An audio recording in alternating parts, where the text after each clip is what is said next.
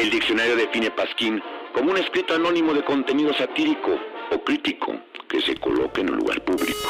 Adelante, diputado.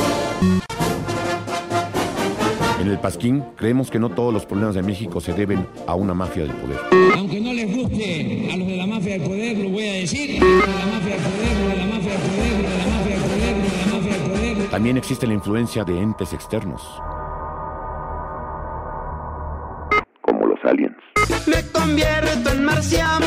Los extraterrestres nos visitan, los gobiernos nos mienten. En el Pasquín creemos en el libre mercado, pero el único libre mercado en México es el mercado libre que está en la calle del municipio libre, de la colonia Libertad, junto a la Escuela Libre de Derecho. En el cual solo venden los productos de los monopolios de este país.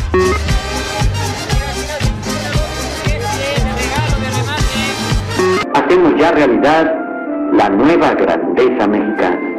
Muchas gracias.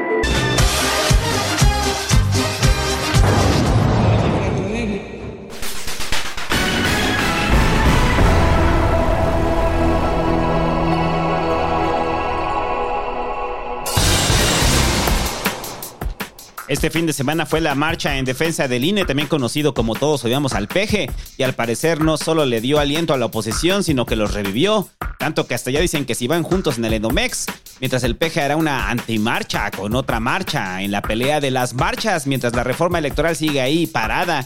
Porque al peje le encanta marcarles la agenda. Sandra Cuevas hace un Sandra Cuevas. La oposición de la CDMX ya anda con todo. Y al parecer ya se dieron cuenta de que al menos en la ciudad tienen oportunidad. Sea valiente, aún nos queda un año de campañas anticipadas y locura electoral. Y aunque el santo dejó explícitamente que me tocaban las breves dos y las breves uno, así que voy a improvisar en el proceso. Ah, pero te Anuncia el tocaban plan- las breves dos. Improvisa, improvisa, improvisa, improvisa. Anuncia el plan Sonora para explotar el litio con Estados Unidos y Canadá, no que no tronabas, pistolita, el Mundial Qatar lleno de sangre, pero todos vamos a estar como idiotas viéndolo. Trump, Trump se destapa y no le va tan bien. Dos misiles impactan en Polonia y la OTAN convoca reunión de emergencia, aunque no ha quedado claro que sean por parte de Estados Unidos, de Rusia. Joe Biden y Xi Jinping se reúnen por primera vez y ya somos 8 mil millones de personas y esto es el pasquín improvisado. Así, así sale el pasquín improvisado. En el Pasquín creemos que nuestra clase política social. y la gran mayoría abusa de millones de pobres para mantener su estatus de vida. Esta mayoría es nepotista, corrupta, ladrones de cuello blanco, que se sirven del tráfico de influencias, del abuso del poder. Cómplices unos de otros. Desconectados por completo de la realidad del país, les importa un carajo el bienestar de la gente y desde 1827 somos responsables de ello. Por eso mismo podemos cambiarlo. ¿Qué? ¿Esperaban un chiste? Bueno, les dejamos al payaso Chispita.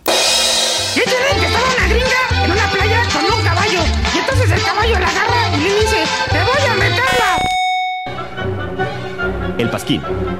Hay momentos para todo.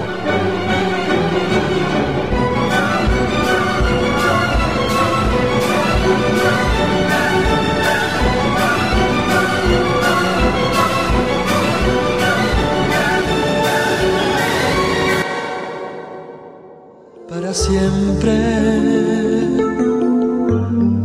Es una frase común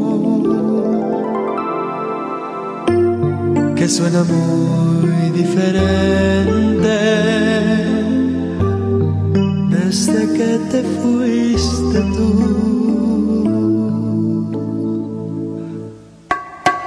Vuélveme a querer, no me castigues,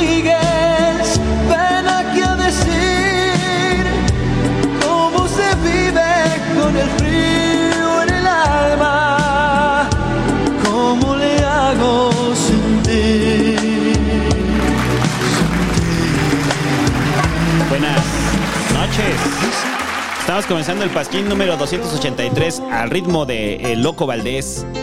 Porque el Loco Valdés. ¿Te acuerdas de ese cómic? Había un cómic de Superman donde el ex Luthor tenía un hijo y lograba transportarle su conciencia a su hijo. Trasplante de cerebro era, ¿no? Ajá, que le de tal cual pasaba su cerebro al cuerpo de su hijo, ¿no? de cerebro fue entonces. Ajá, entonces. Todo el mundo decía que era el ex Luthor Jr., que de hecho es una hipótesis que se manejó con el de, el de Jesse Eisenberg, eh, y ya después sí se corroboró que era el ex Luthor Jr., Ah. era ajá. el ex Luthor Jr., ¿no? Ya después sí Dijeron, pues sí, sí, es Lex Luthor Jr., pero de todos modos era malo, esa es otra historia.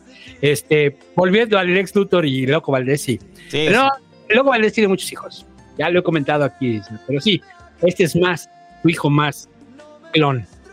Pero yo digo que Cristian, o sea, el loco Valdés sí tuvo la posibilidad de agarrar su cerebro y depositarlo en el cuerpo de Cristian Castro. Entonces, lo que estamos viendo en esta época, Cristian Castro, muchachos, es a loco Valdés. Lo Ah, también viendo. eso, también pues, eso pasa en este Ranking of Kings.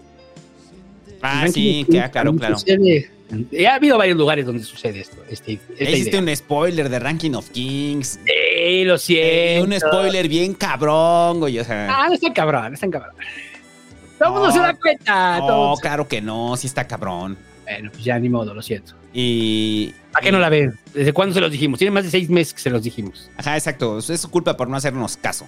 Como todo lo malo que le pasa en su vida, es, la, su, es su culpa por no hacernos caso. Oye, es que sí debemos de hablar de la vigencia de los spoilers, güey.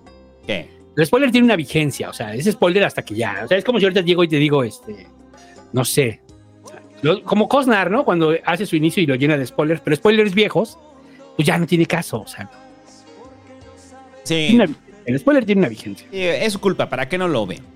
Y esta canción, muchachos, decía el búho que ahorita que ya está la alianza del Edomex, ya el priismo se acercó con el panismo y le está cantando esta rola. O sea, porque le está diciendo, con estas palabras, con esta emoción, vuélveme a querer. Alito cantándosela a Marco Cortés, miren, con este profundo sentimiento.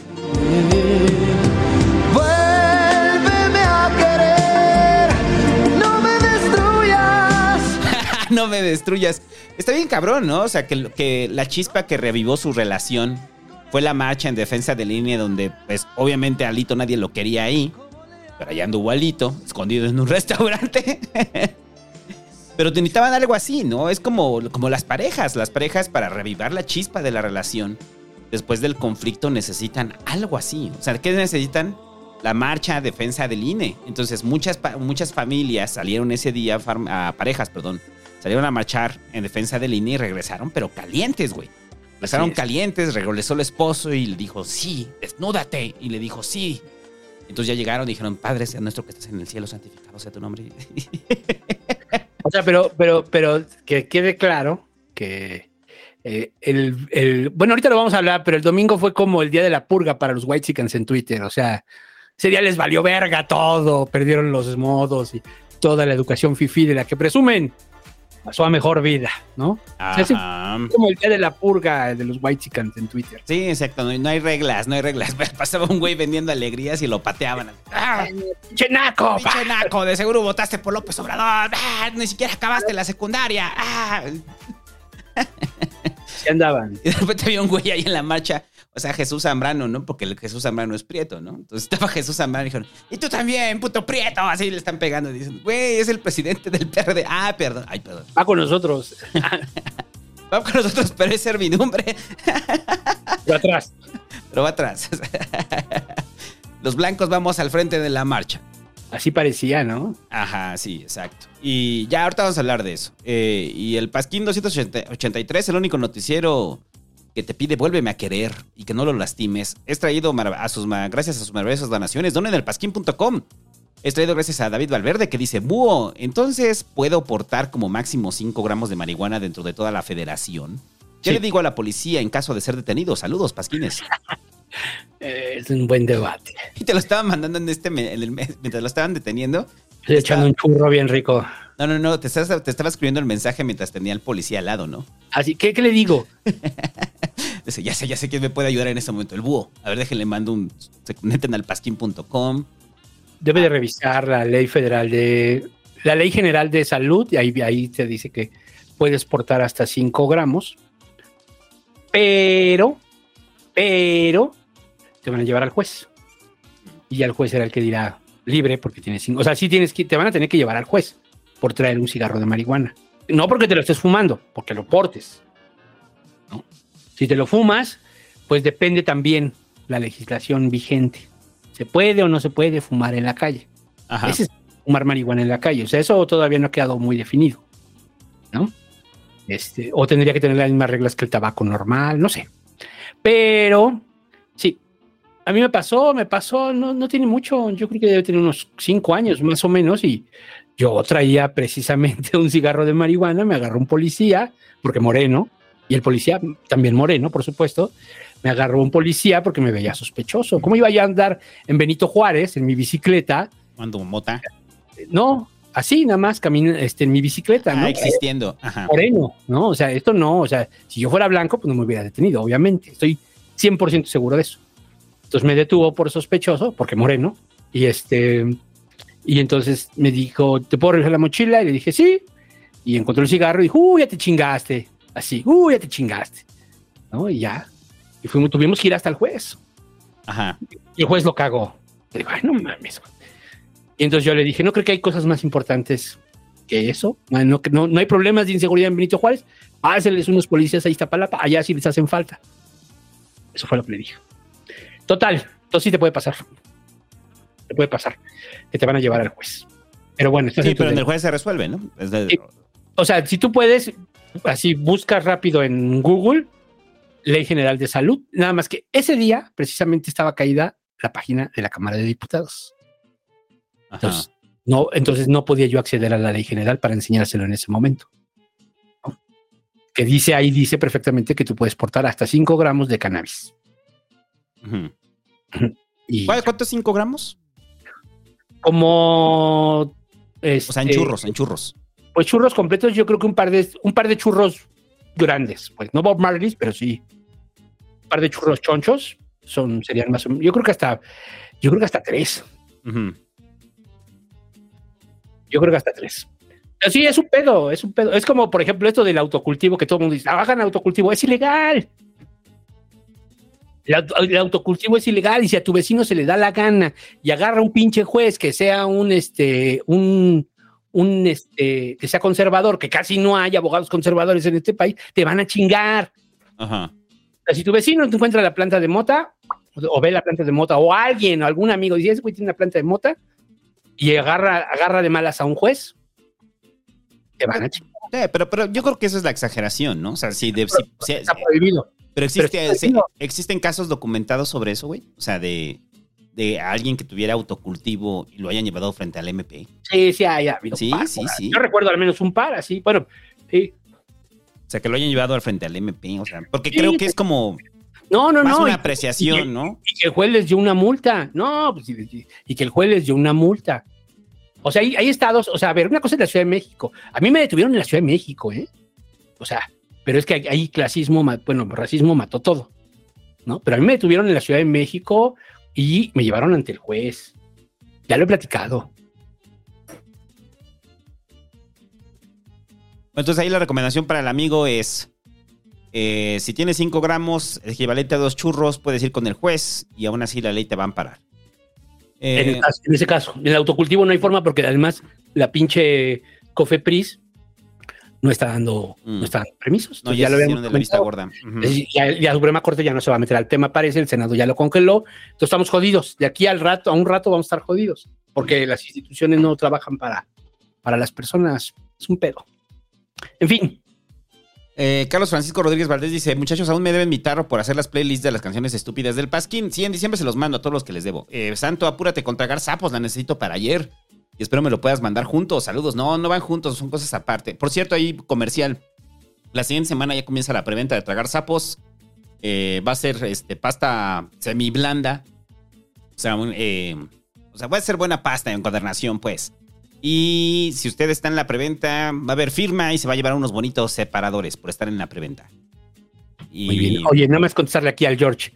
Este, no, es que ese es el problema. Tienes una dislexia cabrona, carnal. Desde hace rato ya la había visto yo en Twitter y, y acá ya nos veniste a perseguir. Que por qué decimos que en la marcha todos eran white chickens. Nadie dijo eso.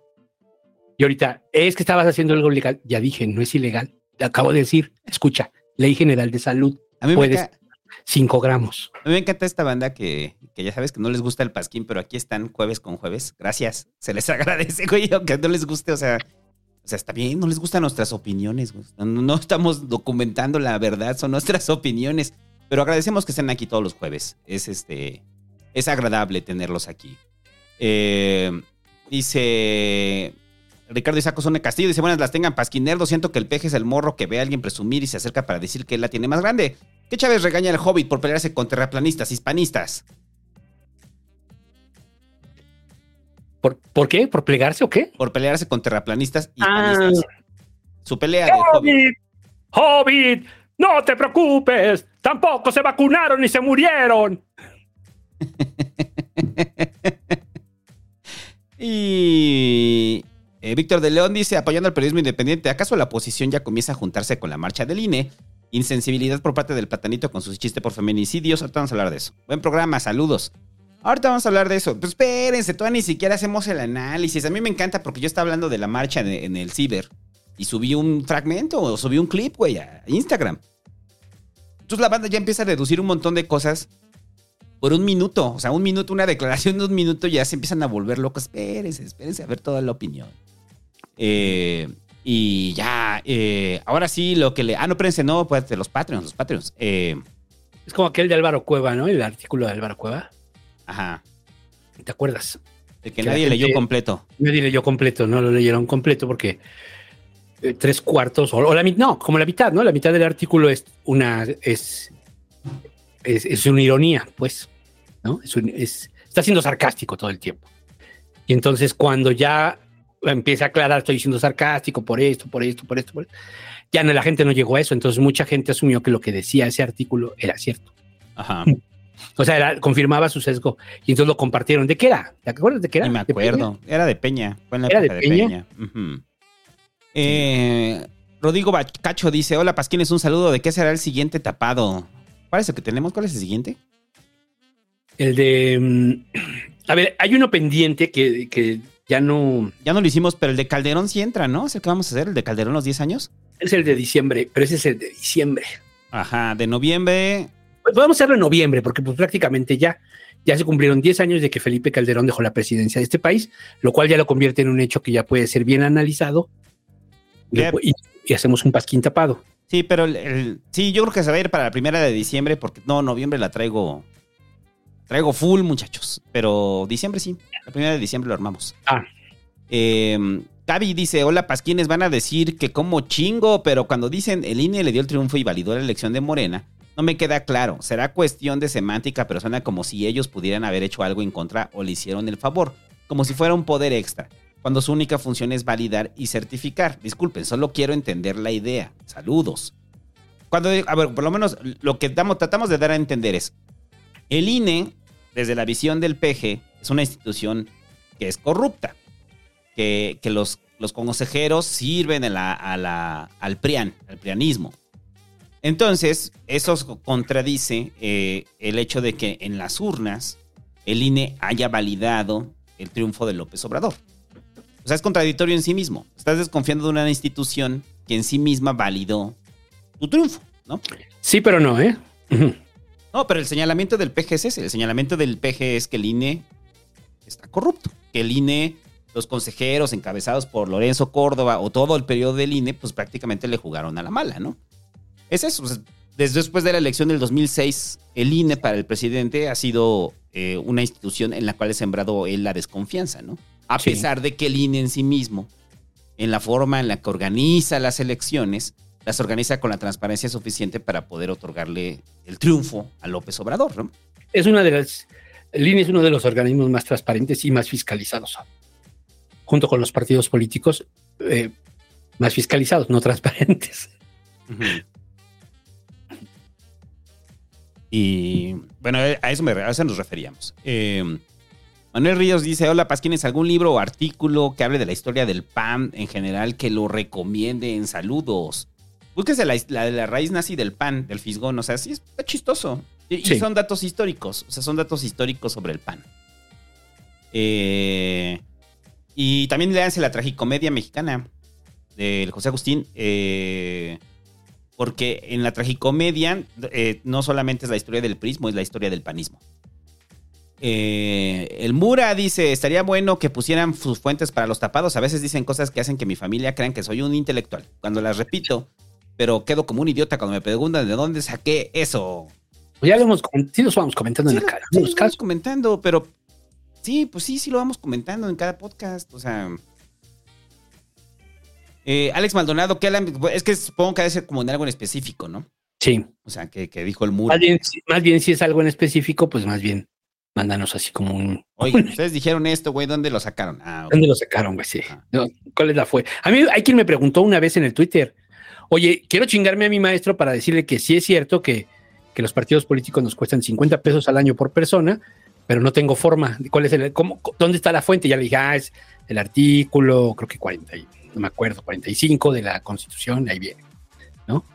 Ya. Nos pregunte sobre lo específico. El Alex Maldonado dice: ¿Qué tal, amigos? Por favor, de AMLO, con bastón de mando, le diga a mi prometida Karen que me deje ir al fútbol. ¡Karen! No lo dejes ir al fútbol. Mejor que vaya al base. Al base. Al presidente no le gusta mucho el fútbol. Eh, Nestalí Marín dice: Saludos desde Santocho, Coyoacán. Que el PPP le dé un buen consejo al Mickey Gamer para que supere la muerte del Triple R. El PPP no viene acá porque nos considera unos idiotas. Sí, no, Pepe es gente de bien, güey. Sí, no, no va a estar acá. Coparmex. Pero sí estuvo el domingo. Ajá. El PPP estuvo Ya, el domingo. Anduvo allá. Eh, Coparmex, o sea, la Coparmex recuerde que es Patreon del Pasquín. Dice, hola, buen día. Una duda, ya que acabo de ser Patreon de ustedes. ¿Cuántos mensajes al mes, semana puedo mandarles para que sean leídos en vivo del Pasquín? Gracias. A los titulares de la Coparmex no se preocupen, ya estamos leyendo su mensaje en este momento. Recuerde que es así como lista de espera. Para los Patreons, los primeros que los mandan son los primeros que leemos. Eh, Vázquez García Moisés dice: Buenas noches, señor Santo y señor Búho. Les mando un fuerte abrazo y que estén muy bien. ¿Qué opinan sobre la horrible noticia de que hay un asesino serial en Tamaulipas y que mi cabacita de algodón nos felicite por el 20 de noviembre? Feliz día, feliz día de la revolución. Porque él sí diría feliz día, ¿no? este. Ya el árbol. Yo no sabía lo del asesino serial en Tamaulipas, pero es que es en serio, o sea, en un país lleno de asesinatos, lleno de horror.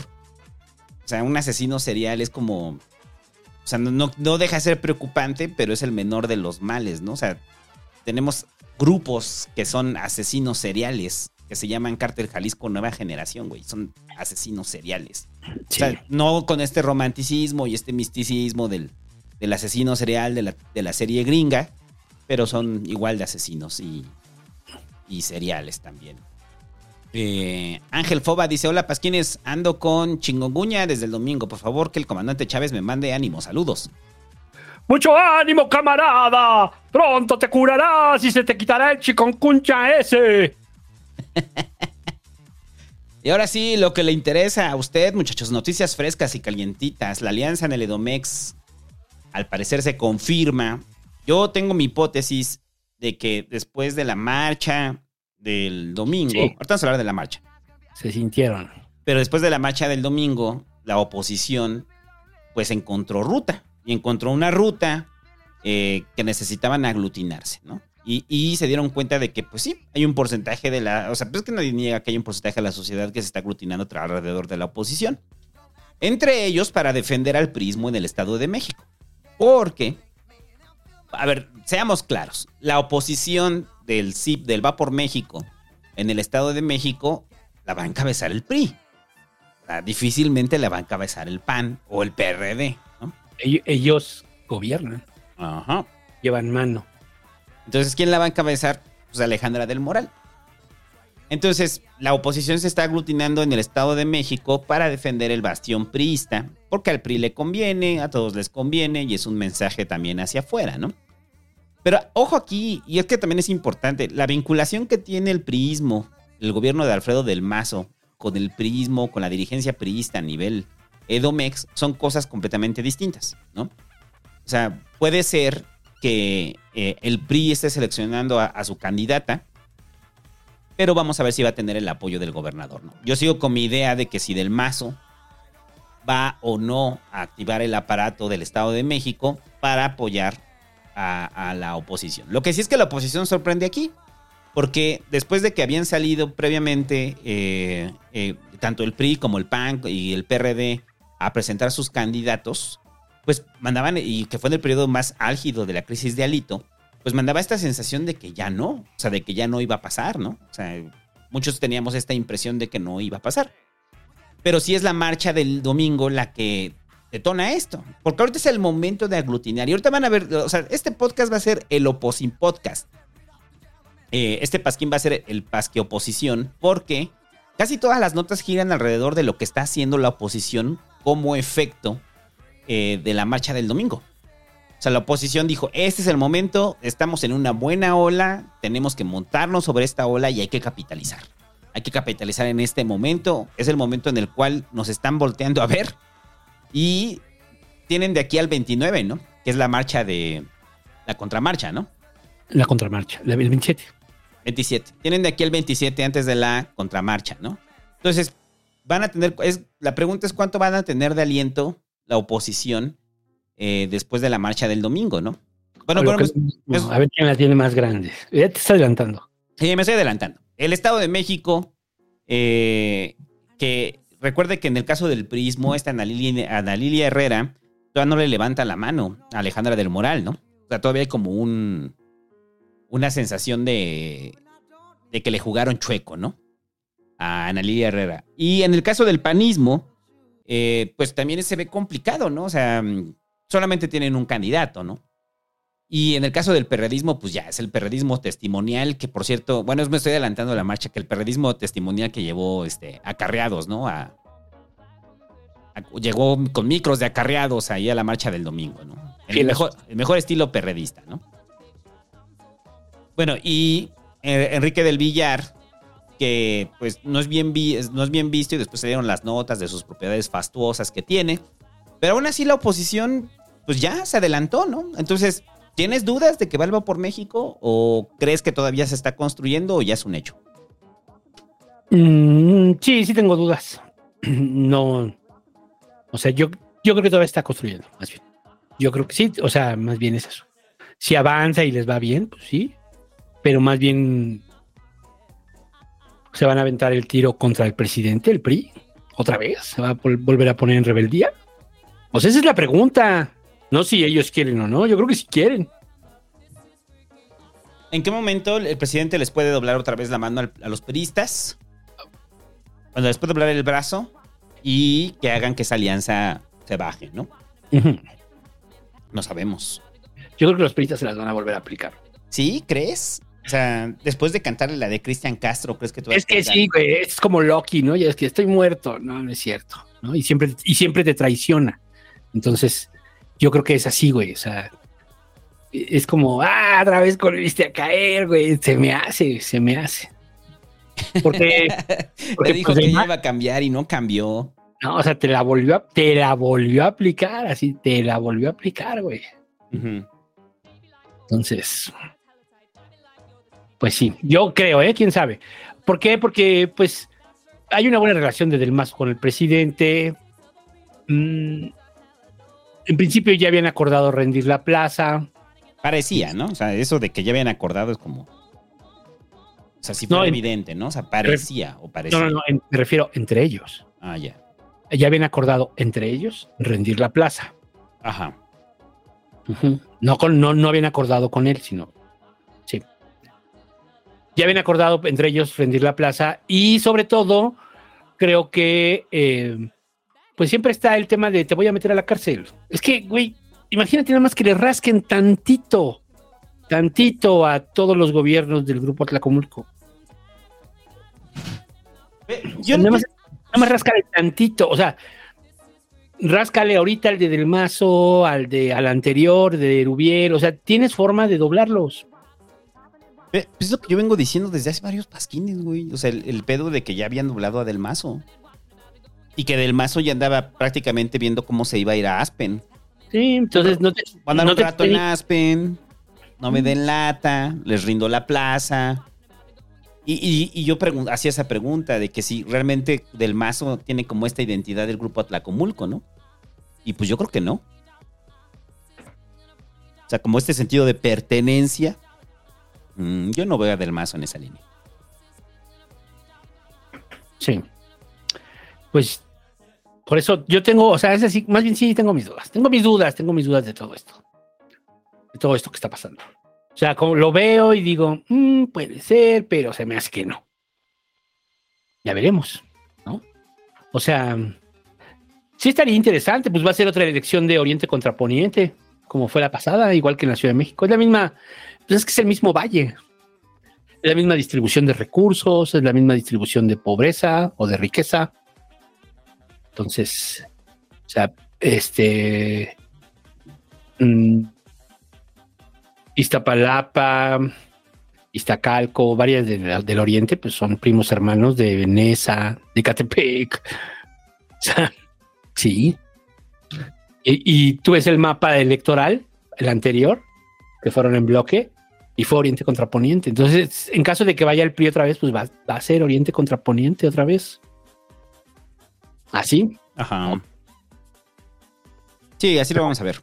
Recuerde que el mapa, bueno, para a lo mejor quien no lo ha visto bien, porque viven en otros estados de la República, el mapa del Estado de México prácticamente es como un casco del- del- de la Ciudad de México. O sea, en una parte es como un casco y luego tiene una gran zona hacia Michoacán y es, es como un casco, entonces uh, lo, lo rodea todo. Entonces, un- por eso es el tema del valle. bueno. Y pues vamos a ver. Vamos a ver cómo, cómo, cómo reacciona en estos días Morena, el PG y ellos. Y de repente ya vemos que no, que ya llega Pablo Gómez y dice, ahora sí ya le traigo, le congelamos las cuentas a Alfredo del Mazo, ay, sí te vas a cagar. Quiere decir que era en serio, que todo fue en serio. Si tú ves que Morena se la lleva tranquila, es porque saben que el PRI los va a traicionar. El PRI la va a aplicar, que solo se están haciendo pendejos. Y, y- y la otra es que es que, que van a defender el Edomex y eso es solamente los intereses de un grupo, ¿no? Del grupo Tlacomulco. Y ya vimos que dentro del PRI hay diferentes priismos. Y, y Sí. esos pri- y hay priismos que dicen, pues no, que caiga el Edomex. Y hay otros priistas que se resisten a morir. Y hay Sí. otros priistas que se sienten afines, pero no son bien aceptados en Morena. Entonces, ahí depende de quién se haga bien del PRI Edomex. Pero una cosa es, por eso digo, una cosa es la dirigencia priista en el Edomex, otra cosa es el PRI nacional. O sea, porque muchos identifican al PRI nacional, o sea, al hito, con el PRI Edomex y es una cosa completamente distinta y otra cosa es del MAS. Sí, no. O sea, Sí, por eso, por eso ahorita estamos son hablando tres de cosas distintas. Ahora, ¿quién también es del grupo Tlacomulco? Pues Peña y Videgaray. Y esos ya los traen desde hace cuándo con que les van a abrir proceso. Traen esa amenaza. O sea, que los un- traen, los traen. aunque los traen, ¿no? Ajá. O sea, es algo que yo, en mi opinión, es el PRI pidió permiso, oye, me voy a meter este pedo de la alianza y al final no voy a ir, porque, pues si no lo hago, me voy a ver mal. Eso creo yo. ¿eh? Y sobre todo por la presión del momento, ¿no? Ujú. En este momento me van a... O sea, no, no veo al PRI como diciendo, no, sí, chinga su madre, la verga todo, que nos metan a todos a la cárcel, pero vamos a ganar. Eso no va a pasar. no. no, pues dales aire, dales aire a la dirigencia del Edomex, pero que el gobernador opere con Delfina, ¿no? Y ya. Sí. Entonces, puede ser que sí salga la alianza, sí vayan en candidatura de unidad y Del Mazo no opere. Entonces, como Del Mazo no va a operar y no, no operan los Atlacomulcos, pues la van a perder. Y eso nos lleva a la encuesta. El financiero sacó una encuesta con 600 llamadas telefónicas que no es necesariamente muy representativa. Dice que el 4% del margen de error, pero y la confiabilidad del 95%, pero no es cierto. No es cierto. Lo que está diciendo en su estadística o en su metodología no es cierto. Y sobre todo porque son vía telefónica, ¿no? Son vía telefónica, eso tiene un gran sesgo. Ajá. Entonces, bueno, pero de acuerdo a la, encuesta del financiero, que fue noticia nacional, sirve para marcar tendencia, porque lo cabecearon de la siguiente forma. Sin candidatos, va por México, supera por primera vez a Morena en el Edomex. Hay una cargada. Y esto, perdón, perdón, yo sé que está... O sea, van a, van a acusarme aquí de, de pro Morena. No, pero sí hay una cargada mediática. Y esto lo posicionaron en medios con un fin. Sale después eh, de la marcha. O sea, salió ayer esta encuesta tres días después, que una encuesta telefónica de 600 cuestionarios te la puedes levantar en qué, en un día, si tienes un buen call center. Sí, con, en un día te la echas. Entonces, hay, hay cabildeo dentro de los partidos para publicar una encuesta rápida que marque una tendencia en el Edomex y logre cimentar la visión de la oposición. O sea, no tiene nada de malo, también lo hace Morena. O sea, todos los partidos lo hacen, es una estrategia de comunicación. En tu momento más sólido, pues que, que- tiene que aparecer una encuesta que respalde que está sólido. Entonces, mucha gente ya vinculó la marcha del domingo ahora con esta encuesta y entonces ya creen que ya están a punto de Morena de perder el Edomex, ¿no? Entonces, hay que verlo así, pues así se mueven estas encuestas.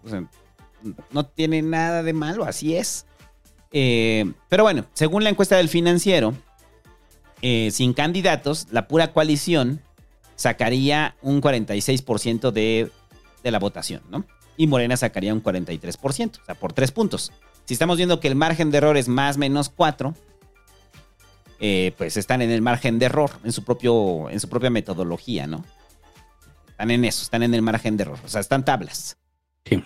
Ahora, ¿cómo cambia la cosa cuando ya ponen un candidato? En el escenario 1, que es este Delfina eh, contra Alejandra del Moral, Delfina ganaría con un 45% y Alejandra del Moral sacaría el 33% y Juan Cepeda ahí con un 15%. En el caso de otro escenario, que fue el que el candidato fuera Enrique Vargas del PAN, Delfina gana con un 46%, un 37% Enrique Vargas y Juan Cepeda sacaría un 12%. Porque al final pues solamente son esos candidatos. El del PRD ni siquiera lo midieron, ¿no? A Omar Ortega. O sea, no lo midieron, no lo carearon ni siquiera con Delfina, ¿no? Porque saben que no, pues no. O sea, no, no, no van a poner ahí al, al más débil, ¿no? A carearse. O sea, no conviene, güey. Pues es, que es, como así como de. ¿Tú crees quién que le ganaría a Thor? A Hulk. ¿Thor?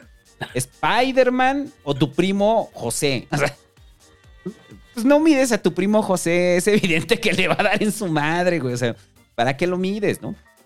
Pero bueno, y, y dentro de esta encuesta, la favorita, pues sigue siendo Alejandra del Moral, que pues, es la probable candidata en el Estado de México. Pero la forma de cabecear lo del financiero es así. O sea, es sin candidata, eh, va por México, suena por primera vez, supera por primera vez a Morena en el Edomex. Eso va cargadísimo, güey. O sea, eso, Sí. eso va con dedicatoria, va con toda la intención de posicionar. Así es. Se movió Pero- rápido, ¿no? Se movieron rápido y yo creo que esa es la idea, ¿no? Colocar la idea de que sí vamos a ir juntos. Pero yo así lo veo, ¿eh? Con el PRI. O sea, tiene que hacerlo. Tiene que hacerlo. Entonces, en esta encuesta, o sea, tiene que estar ahorita en este momento. No significa que vayan a ir juntos. En esta encuesta, que sí está. Yo en general la veo bien, pues, o sea, digamos, pero. mm, o sea, la veo creíble.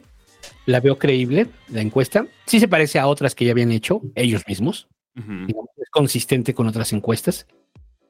Pero creo que la encuesta mm, este, no está midiendo otras cosas, ¿no? O sea, no está midiendo otras cosas. Entonces, yo creo que si van juntos, sí, sí pueden ser muy competitivos, si van juntos en el Va por México. Que eso es lo que está diciendo la encuesta. Van juntos. Sí. ¿no? Eh, El mensaje es: solos no van a ganar. Necesitan ir en coalición.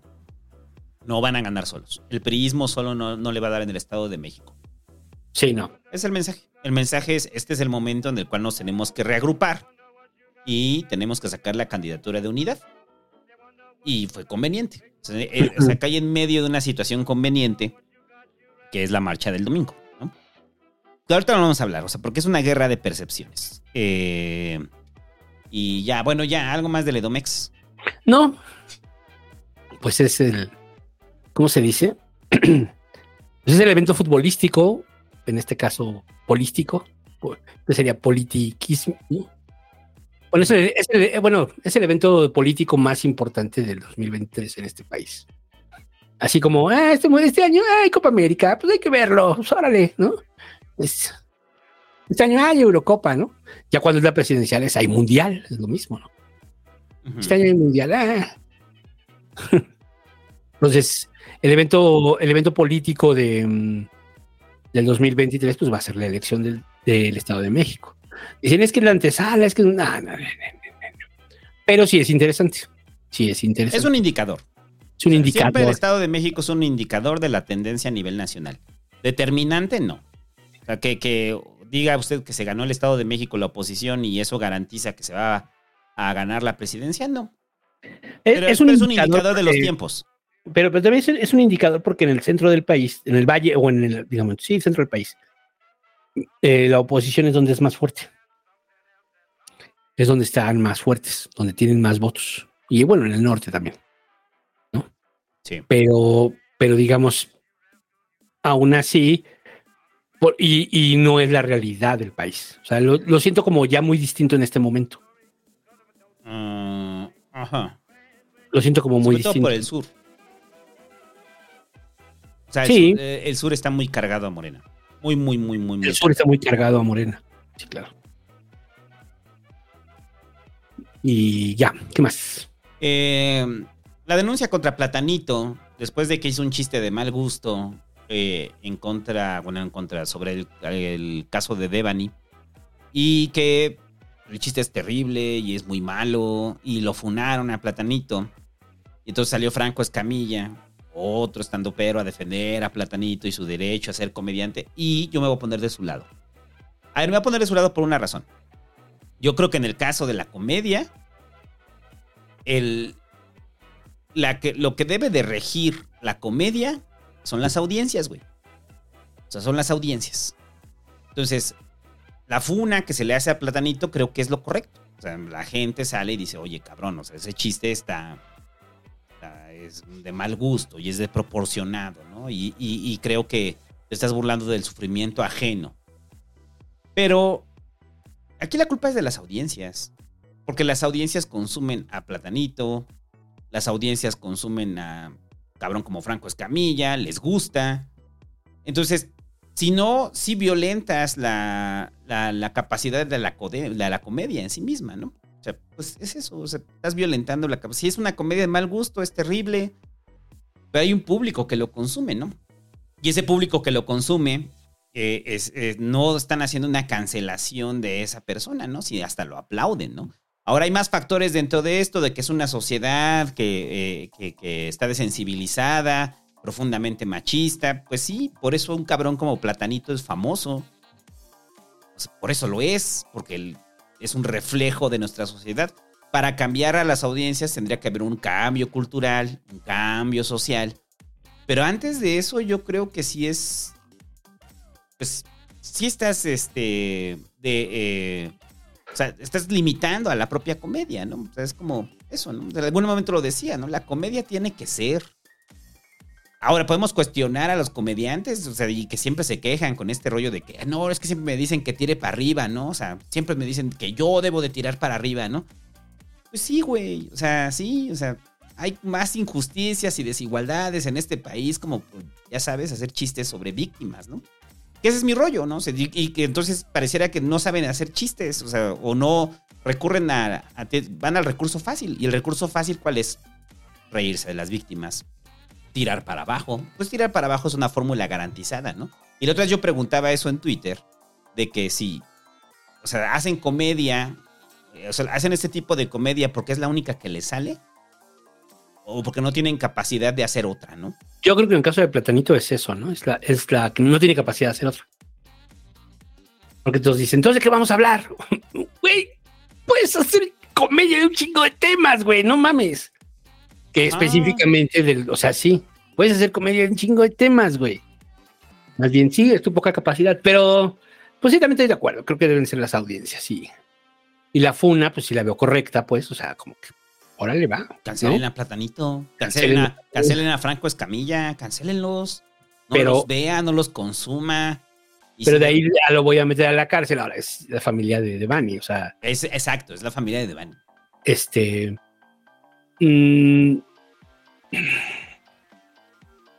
pues creo que están exagerando, pero no en esto. Pero a lo mejor tampoco su intención es como. A lo mejor su intención no es, eh, digamos, este, sacar dinero de esta situación, sino más bien una reparación del daño que ellos consideran, ¿no? Así, discúlpate, güey, no mames. Sí. No se puede prohibir esto, no se puede prohibir la comedia, o sea. No, no se puede. ya- o sea, las televisoras lo han hecho demasiado tiempo como para que sigamos en una lógica de que alguien regule la comedia.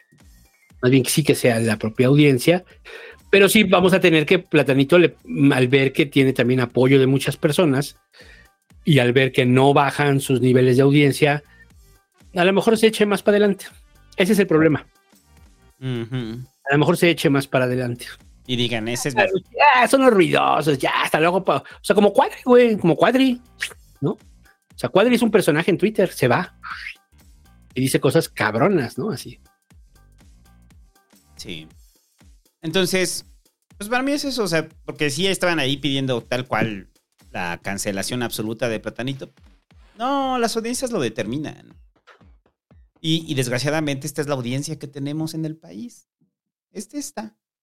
Es lo que le gusta a la gente, es lo que la gente consume. Dense, güey.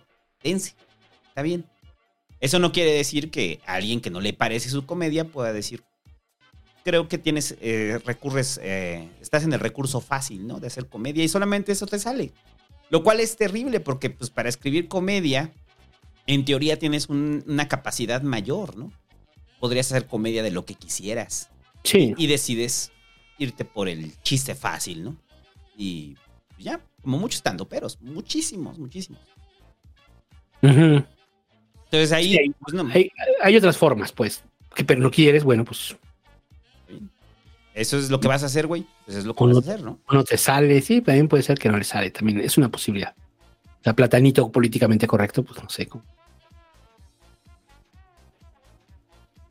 Y ya, eh, pues bueno, pues ahí usted lo define, defínalo usted. O sea, son las audiencias. Las audiencias son las que lo determinan. Y en otros asuntos, eh, se muere el secretario de Seguridad Pública de Aguascalientes en un accidente de helicóptero, que el video está horrible. Se ve cómo se estrella el helicóptero. Y de inmediato, no sé tú, pero ¿no pensaste en Calderón? Apenas estaba hace dos días acordando de, de Rafael Martín Huerta y de cómo cómo lo bajaron también. Secretario de Seguridad de, de Fox. Pues, Y ya, y ya platicaba con alguien en ese momento de, de la situación y, de- y le decía, es que, pues sí, los, los helicópteros se caen, ¿no? Ahí está el de Kobe O'Brien. Pero es el único basquetbolista al que le ha pasado, ¿no? O sea, no es así como que, ah, oh, se cayó otro basquetbolista, ah, se cayó otro basquetbolista, no, ¿no? O sea, o incluso estrellas, ¿no? O sea, el deporte, ¿no? O sea, prácticamente no. Y acá es común. En la política es común. O sea, es que es, es el de Martín Huerta, es el de este. mm, eh, De Blake. el de, el de Blake, y luego el avión de Muriño, luego. En su momento lo dijimos que el papá de Roberto Madrazo, este Carlos Madrazo también, este, el, el de esta Marta Erika, Ajá, y Moreno Valle, que es el más reciente. Bueno, el más reciente, reciente. era el más reciente y ahora este, ¿no? Ajá. Entonces, mm, sí, los accidentes de helicóptero pasan, pero en la clase política pasan mucho más, ¿no? O sea, hay un ¿No, no crees que es porcentaje- estadística? No, pero no crees que también es por estadística, o sea, la, la posibilidad de subir a un basquetbolista a un helicóptero, pues es de vez en cuando. La clase política viaja mucho en helicópteros. Sí, pero, o sea. Pero ¿cuántos se han caído, pues? O sea, ya déjate de clase política, clase empresarial, que, o sea, los empresarios están cayendo del cielo. ¿qué? Ah, no, no. Ahí Salinas Pliego sale muy feliz en su helicóptero, ¿no? O sea, esos güeyes viajan todo el tiempo en helicóptero. diciendo voy hacia mi reunión, ¿no? O sea. Sí, sí, sí. Pero es que sí, por eso te digo, a mí lo primero cuando lo vi dije Calderón. Calderón. Y- y ¿Por qué además, dos? bueno- o sea, ¿por qué dos? O sea, y además el secretario de Seguridad Pública. O sea, es que no, no, o sea, es- o sea, el. No tenemos elementos probatorios, ¿eh? O sea, estamos No, cayendo en la teoría de la no, conspiración. Pues sí, pero, o sea, no tengo pruebas, no tengo dudas. O sea, es que.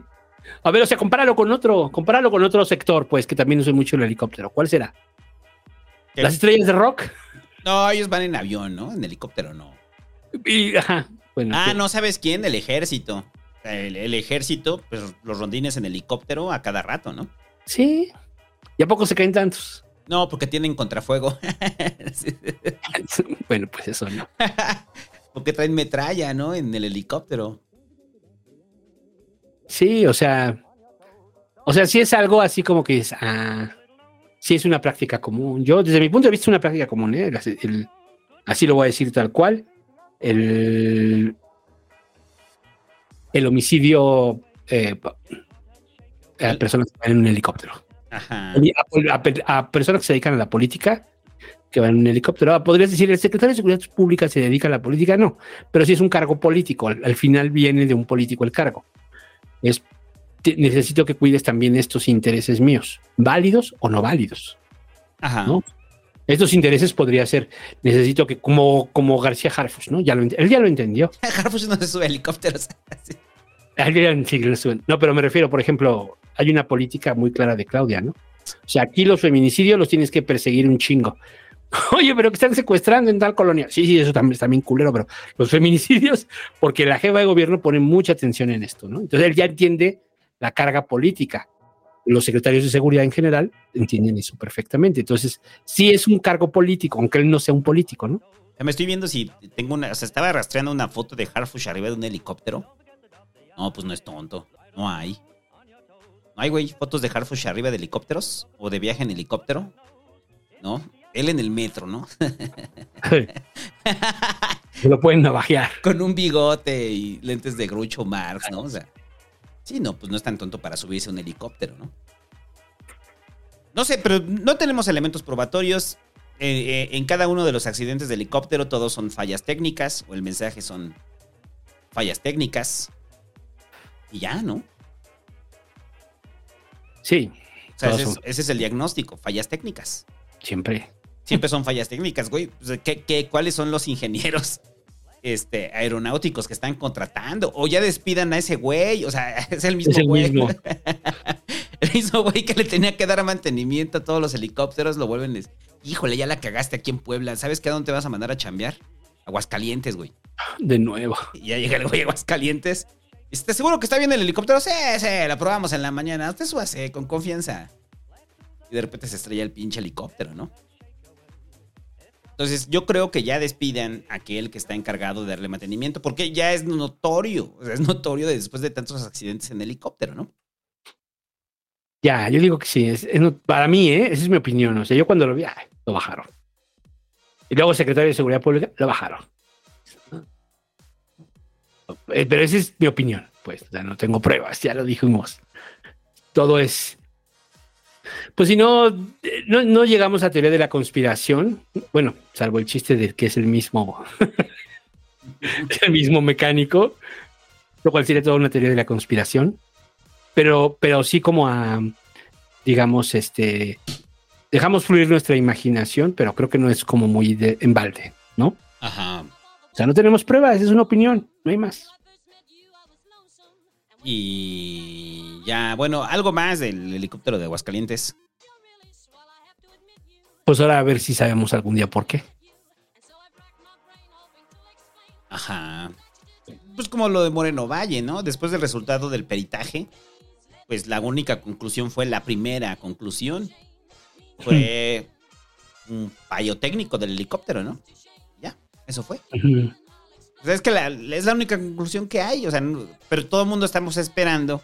No lo van a hacer, porque no, o sea, para nadie es conveniente que digan el crimen organizado tiró un helicóptero.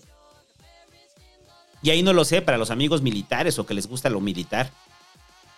Con una barra sí puedes tumbar un helicóptero, ¿no? Quién sabe, no sé. Con metralla puedes tumbar un helicóptero, pues si le das al, al piloto, ¿no?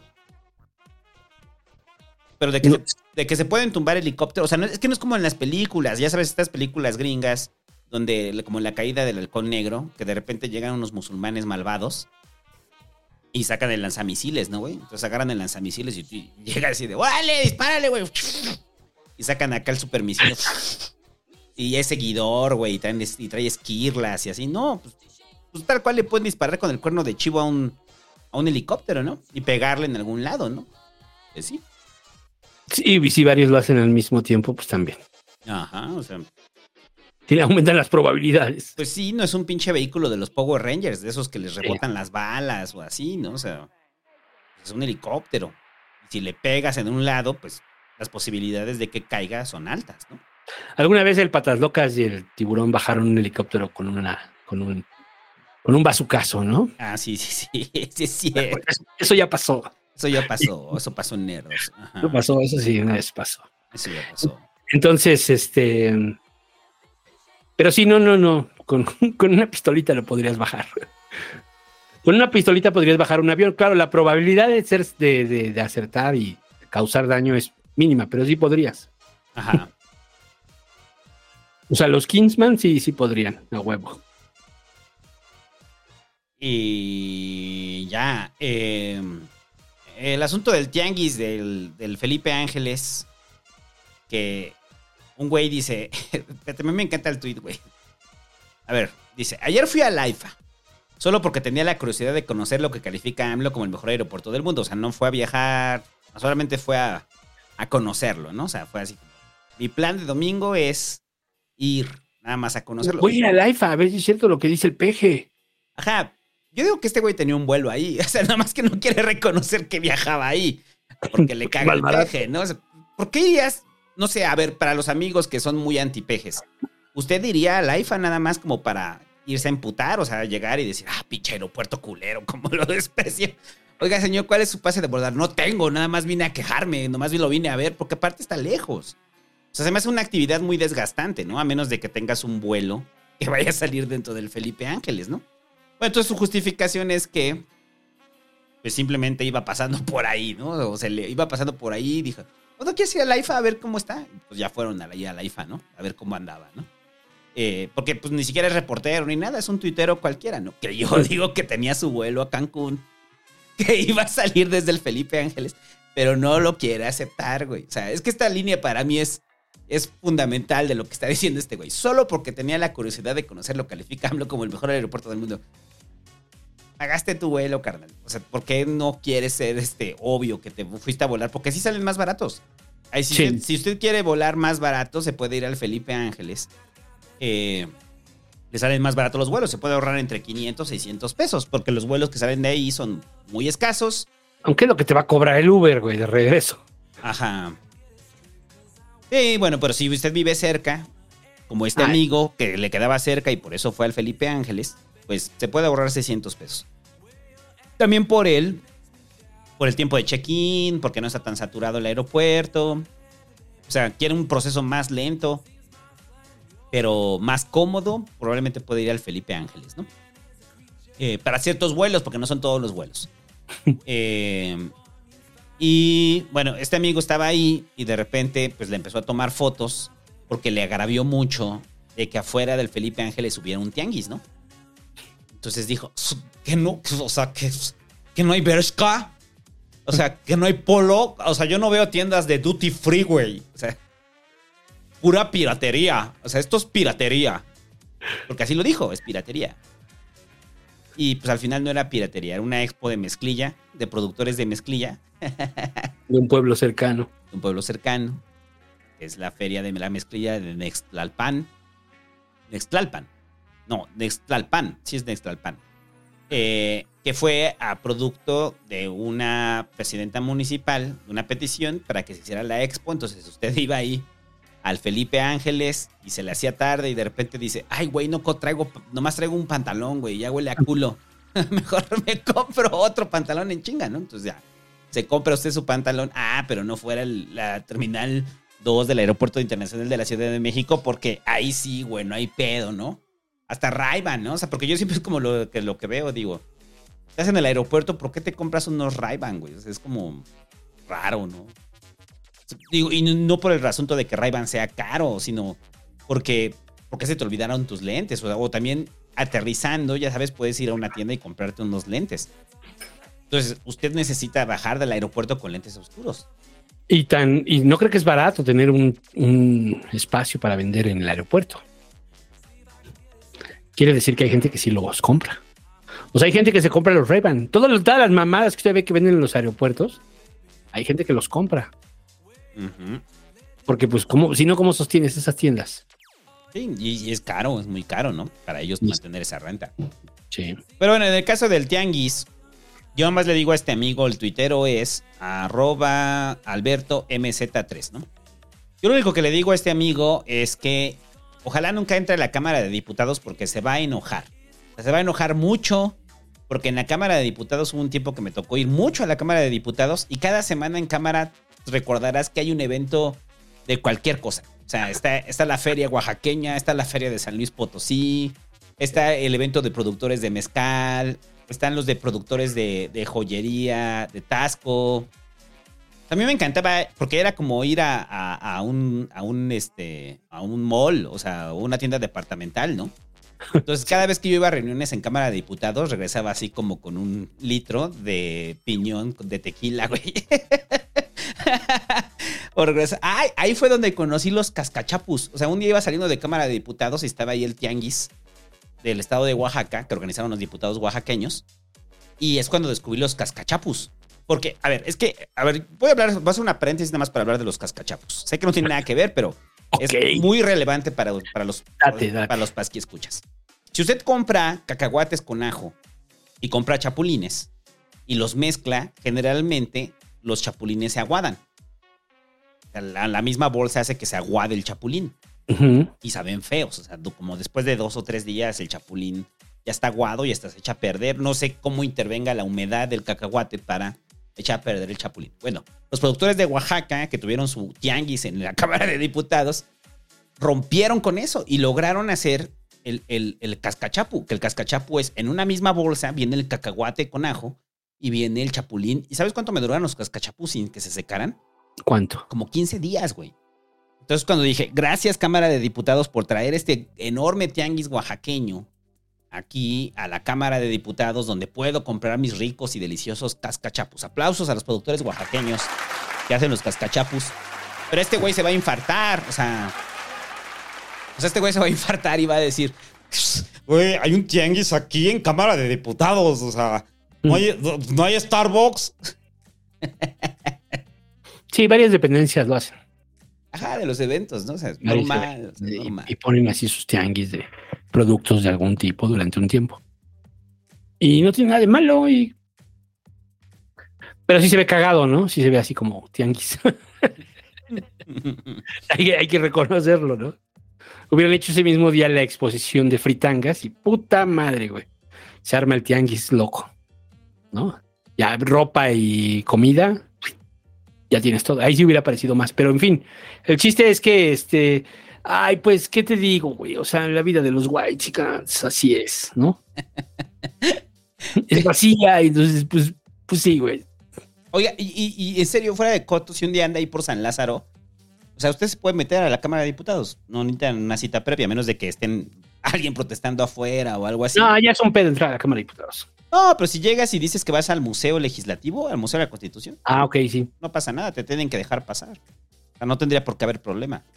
Entonces, o que va a una de las tantas ferias, entonces cada semana hay algo, hay un evento, hay algún evento que usted puede consumir ahí, su crema de mezcal. Cosas ricas, cosas ricas. eh, que venden ahí en, en los eventos de la Cámara de Diputados. En el Senado también. En el Senado también hay eventos así de productores y demás, ¿no? Sí. Y ya. A ver, y eso no tiene nada que ver con la 4T, ¿eh? O sea, es, este tiempo que le estoy diciendo es en la época donde el PRI dominaba la Cámara con Peña. Y estaba en esas ferias. Y, y buen producto, ¿eh? Buen producto. yo, yo no he encontrado esos cascachapos, güey. Los sigo buscando. En algún momento los voy a encontrar, esos, esos cascachapos. Pero a ver, entonces, o sea, ¿qué es el cacahuate, dices? Con chapulín. Mezclado con chapulín, que no se seca. Que no se seca. Ujú. Mira, a ver, nomás le voy a responder a este cabrón. Dice Leonardo 38. No seas menso, santo. Los chapulines se dejan con la bolsa abierta. Pero es que esa es la magia del cascachapu, güey. Era bolsa cerrada y aún así el, el chapulín se conservaba fresco junto con el cacahuate. Esa era la magia del cascachapu. O, o sea, tengo, pues fue el ejemplo que di. Si lo cierras, el chapulín se aguada. Y ya, este fue su podcast de productos oaxaqueños. sí, a huevo. Y ya, eh, pasando a otro tema. eh, ahora sí, la defensa del INE, muchachos.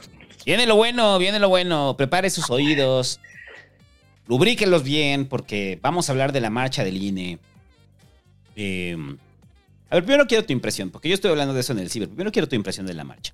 ¿Qué te pareció la marcha del domingo? Mm, una buena marcha. Llevaron mucha gente. Mucha, mucha gente. Yo creo que superó las expectativas de todos, la marcha. Porque así esa cantidad de personas que se muevan, digamos, antipejes, creo que no había pasado. ¿Tú recuerdas una marcha antipeje de ese tamaño? La última fue la de cuando era jefe de gobierno, la marcha por la paz, ¿no? Sí, pero no, no, no, ni acaso. Fue lo más parecido, ¿no? Sí, pero una marcha de antipejes así, abierta. Porque además esa marcha de los, las personas de blanco había mezclados. Había unos que sí eran pejes, pero digamos estaban en favor, en, por la paz y todo eso. ¿No? Ajá. Este, entonces, mm, Pero una marcha antipeje así de este tamaño yo no recuerdo. Creo que es la primera vez que se logra una marcha antipeje que sea fuerte. ¿No? ¿Cuántas personas? ¿Quién sabe? Pero en las imágenes sí se ven bastantes. O sea, si, si me preguntas, yo creo que sí. Yo creo que mínimo 200 mil sí llevaron. Mm, sí. Yo creo que mínimas 200 mil sí, sí. O sea, por ahí sí hay una toma, la creo que la publicó Naranjo en su Twitter, que era como que la toma en la que ya me clarificó todo, ¿no? Desde un helicóptero. Este. Y digamos, recorre bastante parte de la marcha. Em, entonces yo creo que sí, sí llevaron bastante banda, pero y es la primera vez que lo logran. Eso para ellos es un éxito. La forma como lo dijeron, la forma como lo vendieron. La reacción, el por qué. Eh, que finalmente era la marcha antipeje. O sea, esto de en defensa del INE es un pretexto. Es una marcha antipeje. Es una marcha antipeje. Hay que decirlo tal cual. O sea, la defensa del INE es un pretexto. Por eso, quien se presta a eso, es que era, era muy obvio. Quién convoca, quiénes van, quiénes están El discurso. el discurso, o sea, era, era muy, era muy obvio, es una marcha antipeje. Bueno, lo que se dijo en los videos, en, en las pancartas, en, era una marcha antipeje. Pero, pero sí llevó bastante gente. Entonces, creo que sí fue un éxito. Creo que toda- prácticamente todas las personas que están ahí les vale verga el INE. El INE no era el tema, ¿no? Este, y creo que la izquierda, o digamos, el, el- Sí, o sea, los simpatizantes del PG y pues que, que también son muchos, pues no supieron reaccionar. Esa es mi impresión. Ujú. Mm, pero también al mismo tiempo creo que ya es jueves y creo que la marcha eh, ya se está quedando atrás y creo que el próximo jueves ya no vamos a hablar de la marcha y ya no nos vamos a acordar de la marcha y nos va a valer dos pitos la marcha. Eh, pues es lo que decía, o sea, ¿cuánto tiempo, ¿cuánto tiempo vamos a tener de aire todavía de esto, no? O sea, ¿cuánto tiempo vamos a tener de aire de la marcha? Tendrían 15 que convocar a días. otra marcha, ¿no? Así como les dijo él. Pues, No, yo- ahora, pues, ahora sí que yo, yo lo hacía cada mes, ¿no? El PG dijo, yo lo hacía cada mes. Por eso- el. Pues va, dense, ¿no? O sea, por eso los retó. Háganla más seguido. Si sabes que esta ola te está impulsando, pues tienes que surfear la ola, no crear nuevas. Esa es como la Sí. lógica, ¿no? Y es lo que están haciendo ahorita en estos cuatro días que el tema nacional pues ha sido la marcha, ¿no? Y ya ahorita empieza a bajar, pero estos temas han sido la marcha. Hasta lo de ayer que fue la, eh, eh, la coalición del Estado de México, ¿no? Pero bueno, ajá, perdón, te interrumpí, güey. Entonces yo creo que, mm, o sea, yo creo que el- e- este asunto de lo del yo defiendo al INE mm, desde todas las posturas, pues al final es este eh, porque a ver, o sea, ¿quién podría marchar que estuviera afectado directamente? Así los consejeros del INE, ¿quién más? Los partidos. Aquí a los que quieren desaparecer, que son los OPLES y las, los tribunales locales. Ellos podrían marchar de forma legítima. le Están, lo- o sea, ahora sí los van a dejar sin chamba, ¿no? Sí. A los que van a dejar sin chamba. De ahí en fuera, ¿quién? Ah, ajá, pero, pero es que... Pues los demás, los demás son antipejes, ¿no? Creo yo. Entonces, pero más allá de eso, o sea, más allá de lo que significó mover esa cantidad de gente, eso, a ellos les ayuda a la oposición para darse aire, o sea, se dan fuerza, se dan, se dan ánimos, pues. ¿no? A la oposición les sirve para darse ánimos, para Sí. envalentonarse, para decir, aquí nosotros somos chingones y vas a ver, te vamos a sacar en 2024. Pues obviamente sí, porque ya se va, pero este, digamos, no nos van a ganar. Esa es otra discusión. La, la última, la última elección, digo en datos fríos, pues la última elección de 2021, pues ya sabemos que la ganó Morena, ¿no?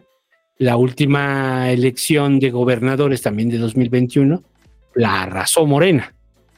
Y la 2022 igual. Entonces, y 2020 lo mismo, o sea, en gobernadores. Entonces, digamos, la tendencia electoral hasta ahorita, pues no se ve distinta, la verdad, no se ve distinta. Pero ellos, pues van a querer vender que sí. Y está bien. O sea, yo no veo mal la marcha, ¿eh? yo no soy crítico de la marcha. Ahora, que se convirtió, y si quieres ya ahorita hablamos de eso, pero en términos políticos y de lo que tendría que hacer una oposición, yo creo que están jugando bien en ese sentido con la marcha.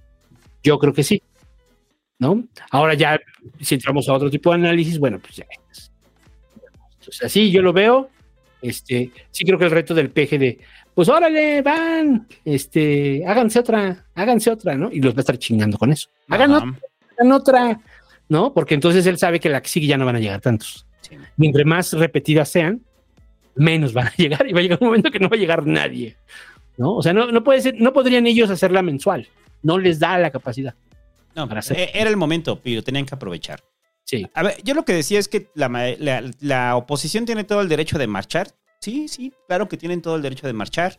Y, y ese es el rol de la oposición. Y, y creo que aquí en el Pasquín hemos dicho desde cuándo que la oposición pues no tenía rumbo. Entonces no había nada que los aglutinara. Y, ni siquiera había como una propuesta. Al final, la gran propuesta, es que es curioso porque la gran propuesta que tendría que haber como oposición sigue sin existir. Lo único que se están colgando es de algo que hizo el presidente y esa es la carta fuerte de presentación, la defensa del INE. Y, y mientras están eso, me da risa porque estaban entrevistando a Marco Cortés y Marco Cortés dice eso. Mientras estamos aquí, no, es que estamos construyendo una gran propuesta. Una gran propuesta. Ah, ok. Cuatro años después están construyendo la propuesta ya que tienen este aliciente que fue la marcha hay un perfil de la gente que fue a la marcha y no lo podemos negar. Y a ver, y yo, porque mucha gente se enoja con eso. Y, y pareciera que, que- que está señalando que, que, que está mal que sea esa gente la que se organice, pero no, así lo es.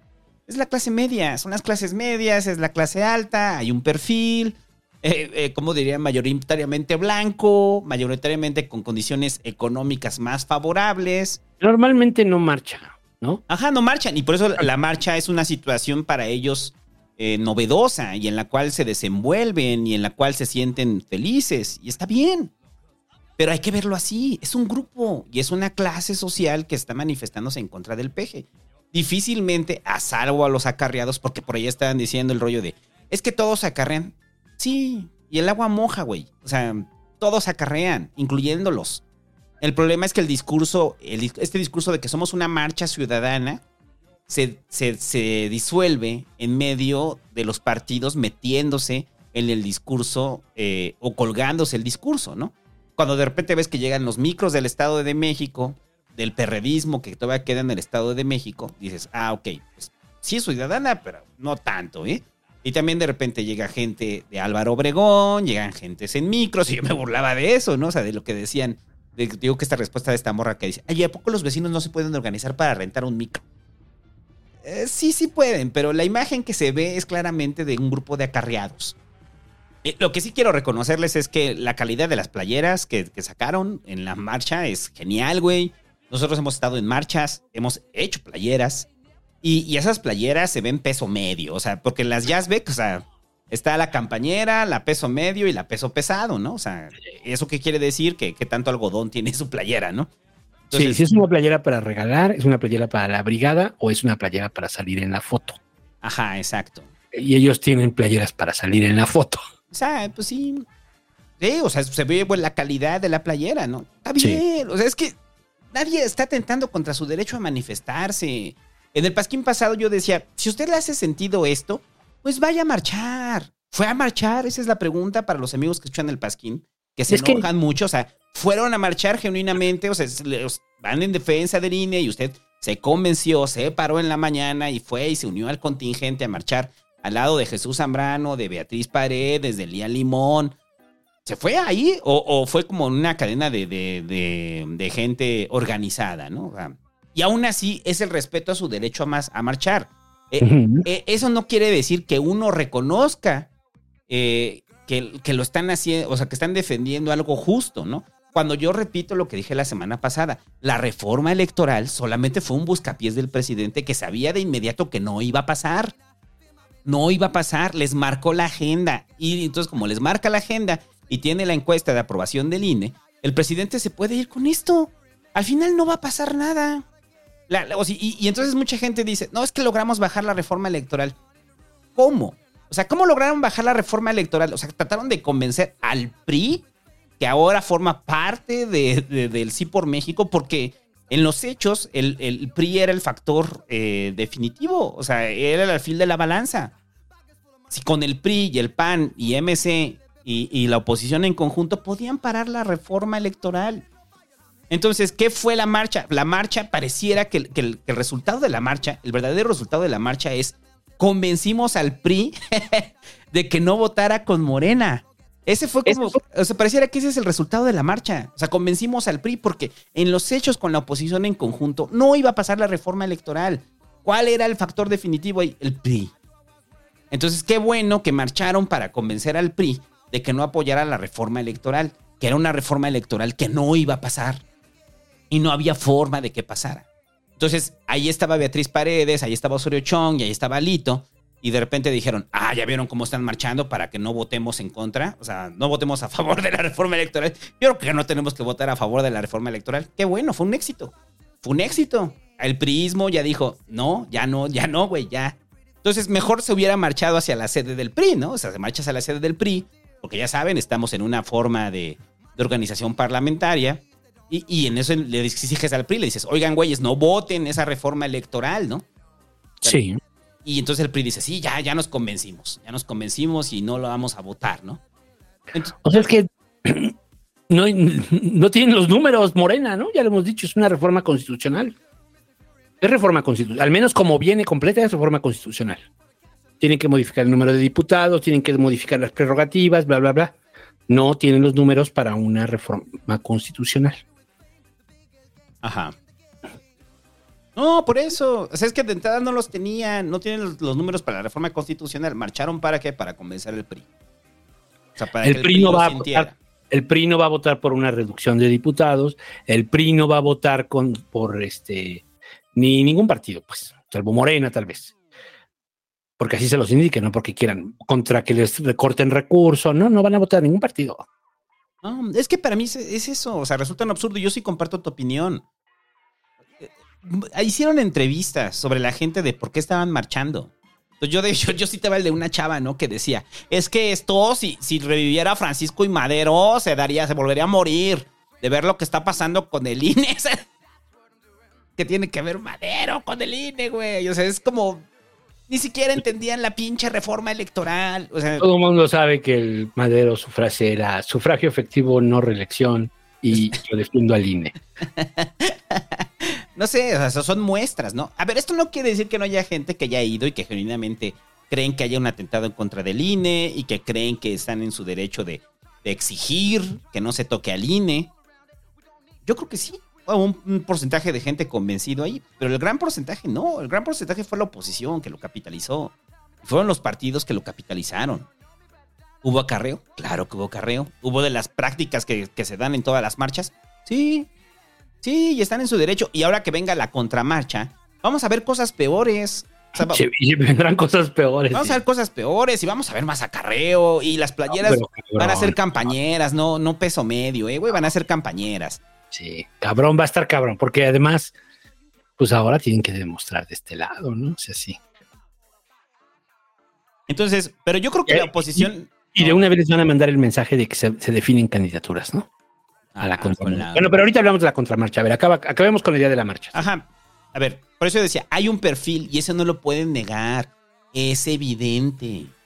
Es evidente el perfil de la gente que fue a marchar. No estoy siendo prejuicioso, ni estoy haciendo un sesgo. Usted lo puede ver. Si usted pertenece a esa clase social, está bien, está en su derecho de marchar. ¿Por qué lo toman como algo peyorativo? Señalar que hay un perfil de la gente que va a marchar, así como hay un perfil de la gente que va a la que van de acarreados con Morena o que los traen y que los vamos a ver el 27. Este es un perfil. Y ese es el perfil que probablemente usted sienta cómodo. Tal vez lo que, usted no le, lo que usted le molesta es que señalen que usted pertenece a ese perfil. O sea, pertenece a ese perfil, aunque no se asume así. Y dice, pues pertenece a ese perfil. Ese es el perfil de la gente que fue a marchar. O sea, no fue, o sea, no fue el ñor este, trabajador a marchar. No, es la clase media. Y por eso, ¿dónde tiene su mayor impacto aparte de la por la concentración poblacional? En la Ciudad de México. Claro, pues ahí es donde lo iba a tener. Y eso también pone en perspectiva lo que va a ser la elección del 24 en la Ciudad de México, donde en una de esas tienen posibilidades de perderla. Porque hay un, ya lo hemos visto en la votación dividida, pues sí, hay un porcentaje fuerte de la clase media y de las clases altas en la Ciudad de México que pueden mover la balanza y que Morena las ha dejado de lado. Entonces Sí. no podemos decir que no, que no sean ese tipo de personas las que fueron a marchar. Es evidente. ¿Por qué les molesta? Porque les, les molesta que se sientan parte de ese grupo. Pues de ese grupo son. Y no tienen nada de malo, son parte de ese grupo. O sea, no es peyorativo, solamente se señala lo evidente. Y las muestras que tenemos de la marcha es eso. Ahora, que hubo, que se ensañaron para sacar a la ñora esta que le dice patarrajada al peje. Y que, le, y que se ensañaron en sacar a, a los más guays ¿no?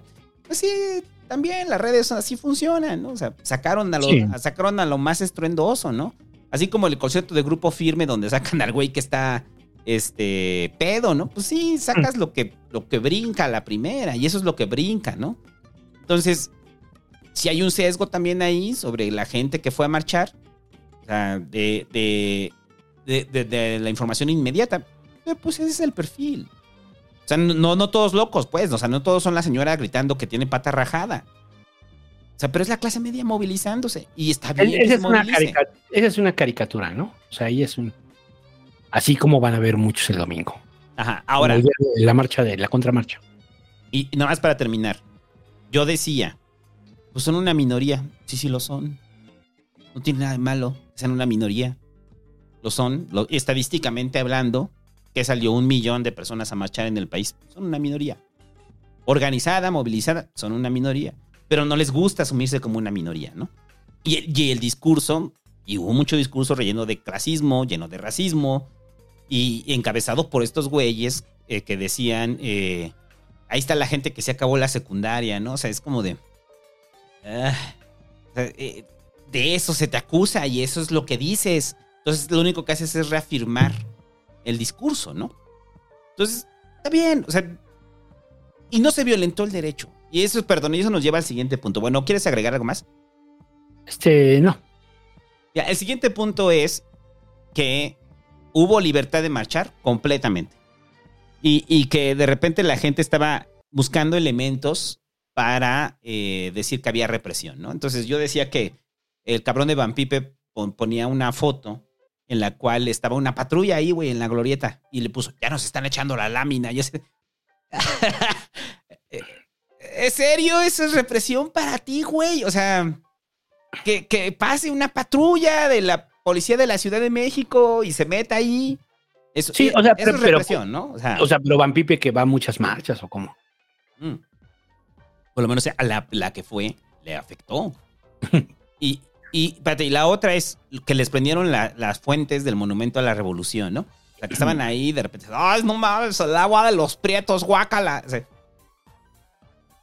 y, y ahí lo que yo decía es, ¿tú crees que se las prendieron? Porque yo creo que sí. Y ese es que otro pedo, o sea, yo sí creo que lo hayan hecho. Y la otra que la queja es de que el Metrobús tardaba mucho en llegar, ¿no? O sea, porque ellos estaban movilizando sobre insurgentes. Es decir, es que el Metrobús está tardando más de lo, de lo acostumbrado. Pues porque hay una marcha, señora. O sea, porque, por eso, porque hay una marcha Que atraviesa insurgentes. que atraviesa insurgentes, por eso está, está tardando el Metrobús. Entonces, de repente, "Ah, ya tardó 10 minutos y no pasa el Metrobús, o sea. a ver, si usted es usuario vital del Metrobús, es normal que de repente ya lleves como 15 minutos y digas, güey, no pasa el pinche Metrobús, vaya a pasar bien pinche lleno. Cabrón, ¿no? O sea, pues la represión, ¿cuál fue? Que les prendieron las fuentes, que les aventaron una patrulla y que el Metrobús no pasaba, ¿no? Ahora, ¿el gobierno de la ciudad les pudo haber prendido las fuentes nada más para chingar? Sí, Sin duda. sin duda. Claro que no, yo no tengo dudas.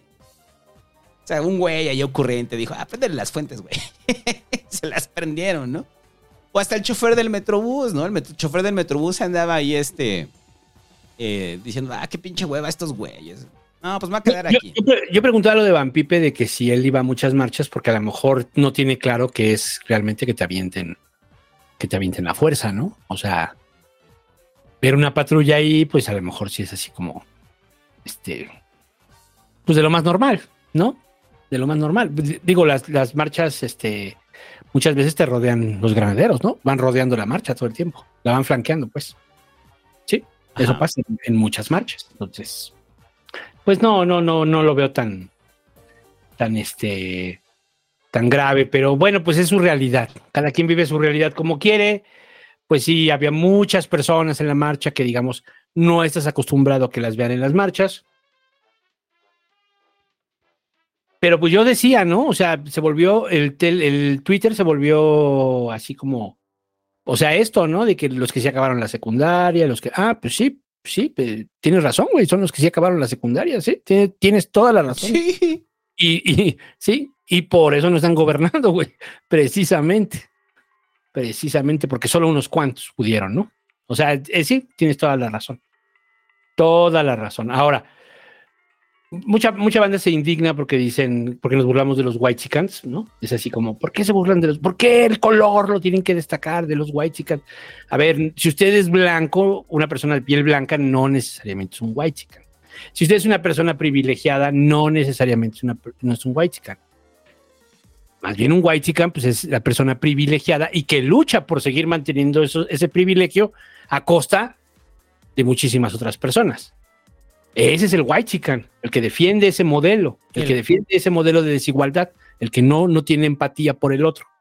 Entonces, y, y- y que además están en favor de que haya una distinción de clases y hasta de color, porque así se marca. No es, ese es el white chicken, no necesariamente el privilegiado. Hay privilegiados o, o habemos personas privilegiadas que entendemos lo que está pasando y empatizamos con quienes no están privilegiados, ¿no? Ajá. Sino más bien es el otro rollo, es el querer mantener ese sistema. Pues ese sí es el white chicken, lo siento, pues sí, pues sí. Normalmente son personas blancas, pues sí, Sí. normalmente sí, ¿no? Y es lo, lo regular. Que quieren, No que quieren mantener el sistema, que se sienten bien dentro del consumo, que, que es un sistema que les beneficia y, y el propio sistema electoral, o sea, cuando ya no empieza a beneficiarles, pues es cuando protestan, ¿no? O sea, es- sí. Y no tiene nada de malo, es una perspectiva que tienen frente a la vida. El problema es que pareciera que aquí hay un discurso de no querer asumir que lo son. O sea, es como este que esta pancarta que está ahí que dice para ser racistas, clasistas y, uy, no me acuerdo qué más dice, hay, habemos muchos, ¿no? Digo, güey, o sea, leíste tu pancarta antes de hacerla, güey, o sea, así así como, neta, la leíste, o sea, te agarraste un momento y dijiste, la voy a leer, ¿no? A ver, a ver, ¿qué dice aquí mi pancarta? ¿no? Pero, pero, pero ellos acabaron el bachillerato o la secundaria. no sé. Ellos sí. O sea, ese es el pedo también, ¿no? Asumir que porque estudiaron, ya lo hemos dicho, el mito de la.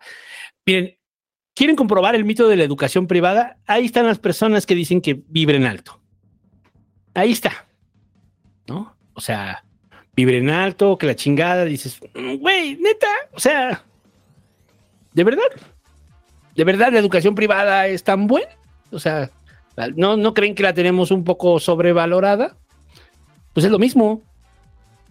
Esta pancarta tan bonita. De que nos dijeron que somos, dices que somos clasistas, racistas y no sé qué, pero pues aquí estamos, ¿no? Ah, ok. Ok. Pero, pero aún así es lo mismo. O sea, y, y lo llevo diciendo, o sea, en ese TikTok que subí o ese fragmento es. ¿Tienen derecho a manifestarse? Sí, güey. ¿Tienen derecho a hacer oposición? Sí. ¿Vamos a cuestionar la forma en la que son oposición? Por supuesto, como ellos cuestionan la forma en la que otros movimientos han sido oposición. Es como nuestro rollo cuando decíamos de la época del 2006, ¿no? O sea, en el 2006 nosotros anduvimos en el desmadre. O sea, eh, eh, eh, con el peje. Y era la Sí. movilización. Y, y- y- y había en esta ciudad polarizada, bueno, en el país que se empezaba a polarizar. O sea, pues los que andábamos allí en el pinche plantón de reforma, que éramos, güey? Huevones, buenos para nada, o sea. Gente ociosa, acarreados. Sí. Eso es lo que éramos. Pues sí. O sea, es el sesgo que también tiene la otra persona sobre el que está marchando, ¿no? Es el grito del güey automovilista que pasa y grita, pónganse a trabajar, pinches huevones, ¿no? Sin entender la razón de eso. No, pero hay un, re- un rehecho y un respeto sobre la gente que está manifestándose. Está bien. ¿La ciudad les dio todas las condiciones para hacerlo? Sí. Qué bueno. Entonces Qué bueno que hicieron el domingo. Pareciera que están más enojados porque, porque no co- convencen a aquellos que, que, que, que- que no, que no son simpatizan con su marcha, ¿no? O sea, si tú marchaste y tú estás de acuerdo, qué bueno, güey. O sea, qué bueno, esa es tu función como oposición. Entonces, ¿qué es lo que te enoja? ¿Que no convences a todos? Pues no lo vas a hacer. ¿O que la gente te, te cuestione? O, sea, o que estamos pendejos, según tú. O, que en la misma marcha que tú estés, esté el Baster, esté Roberto Madrazo, esté Fox, y ya me parezco al peje, pero pues es que yo lo detecté desde antes, creo que todo el mundo lo detectó, que estén estas personas, ¿no?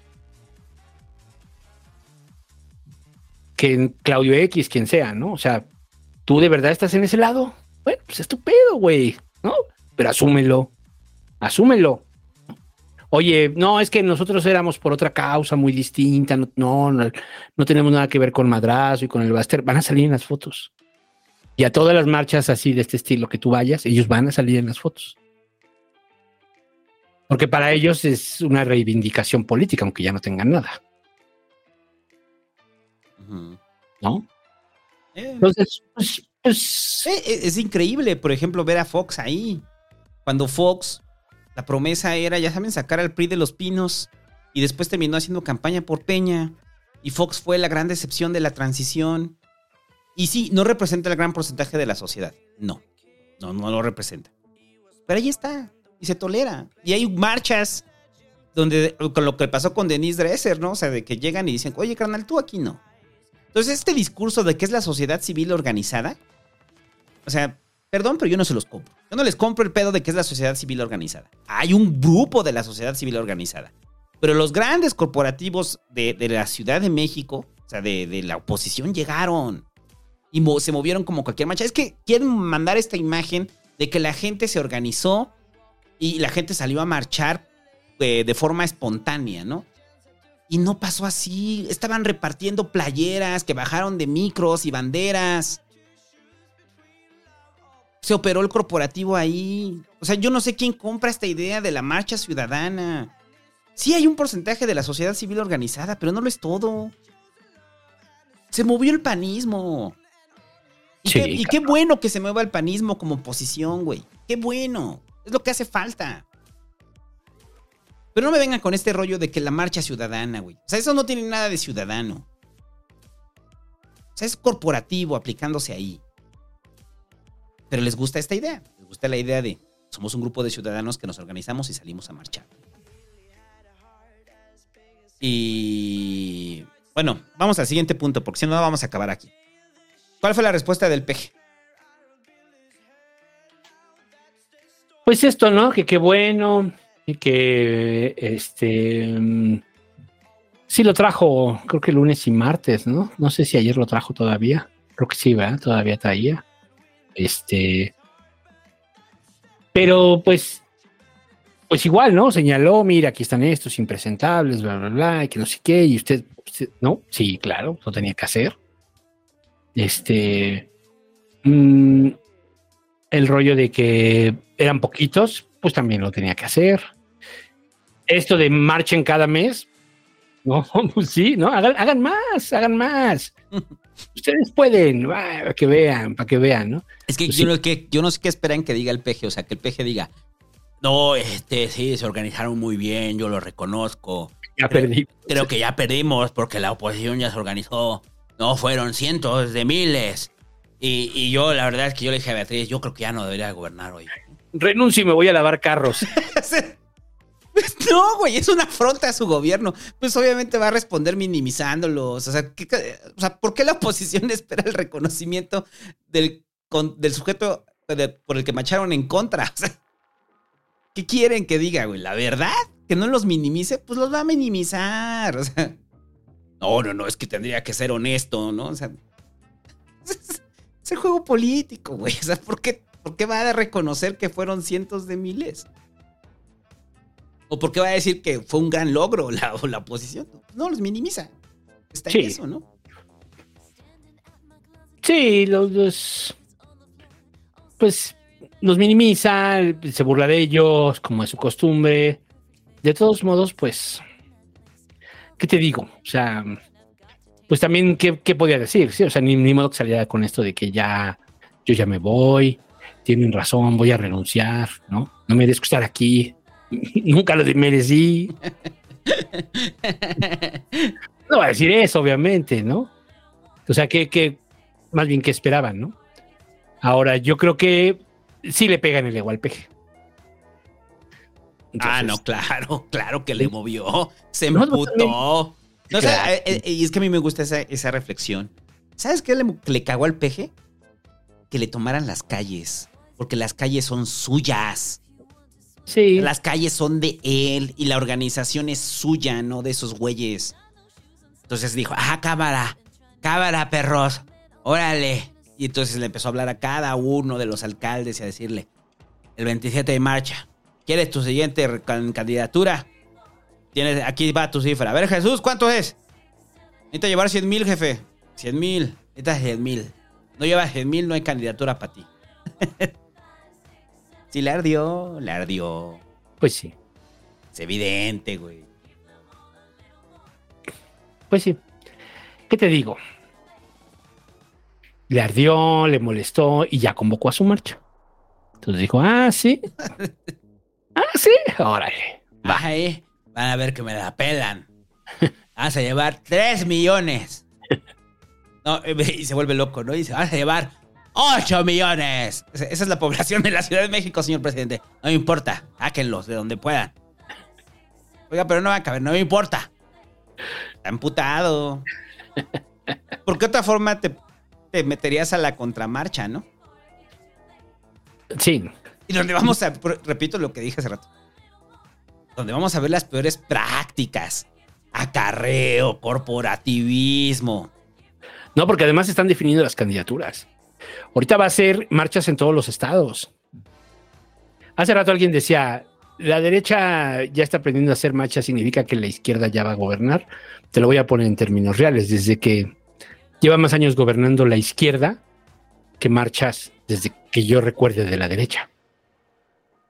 Lleva más años gobernando la izquierda que marchas que yo recuerde de la derecha. Ya le Es así, saben. o sea, ya llevan un rato gobernando, a lo mejor a nivel nacional es nuevo, ¿no? Pero pues en muchos estados han estado gobernando, entonces tampoco es así. Y el caso de la derecha, pues vamos a ver, pues cuántas. ¿Cuántas será? ¿No? Está interesante, pero que también creo que es anecdotario. El PG va a querer mostrar músculo, lo va a querer hacer en todas las plazas, porque también hay que recordar que la marcha sí fue nacional, pero hay lugares donde llevaron 3.000 personas. ¿no? Hay, lugares donde, donde hay, llevaron 3.000 personas, es así. O sea, es demasiado. ¿Por qué no se habla de las plazas llenas? Cosa que sí va a hablar el PG. Ajá. Cosa que sí va a hablar el PG. Vamos a ver. Si es que yo creo que sí la van a hacer nacional así, ¿eh? O sea, a plazas llenas. Eh, yo creo que va a ser enorme.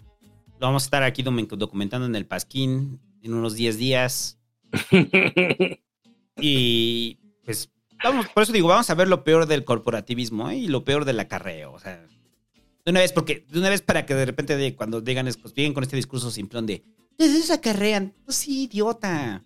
Todos acarrean. Todos acarrean, güey. O sea, La diferencia es que pues unos ¿quién está diciendo gobiernan más, pero pues el que gobierna más acarrea más. Así funciona. Siempre funcionado. pues sí.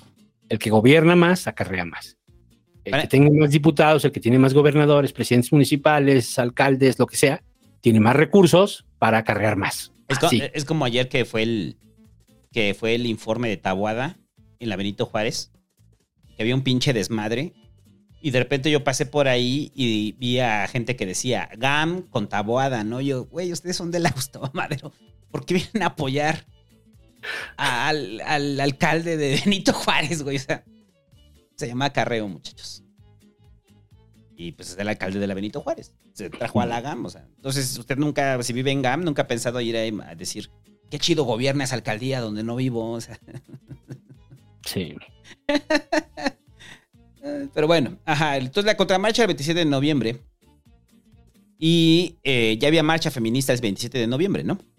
Ya habíamos reservado, dijeron las chavas. Ajá.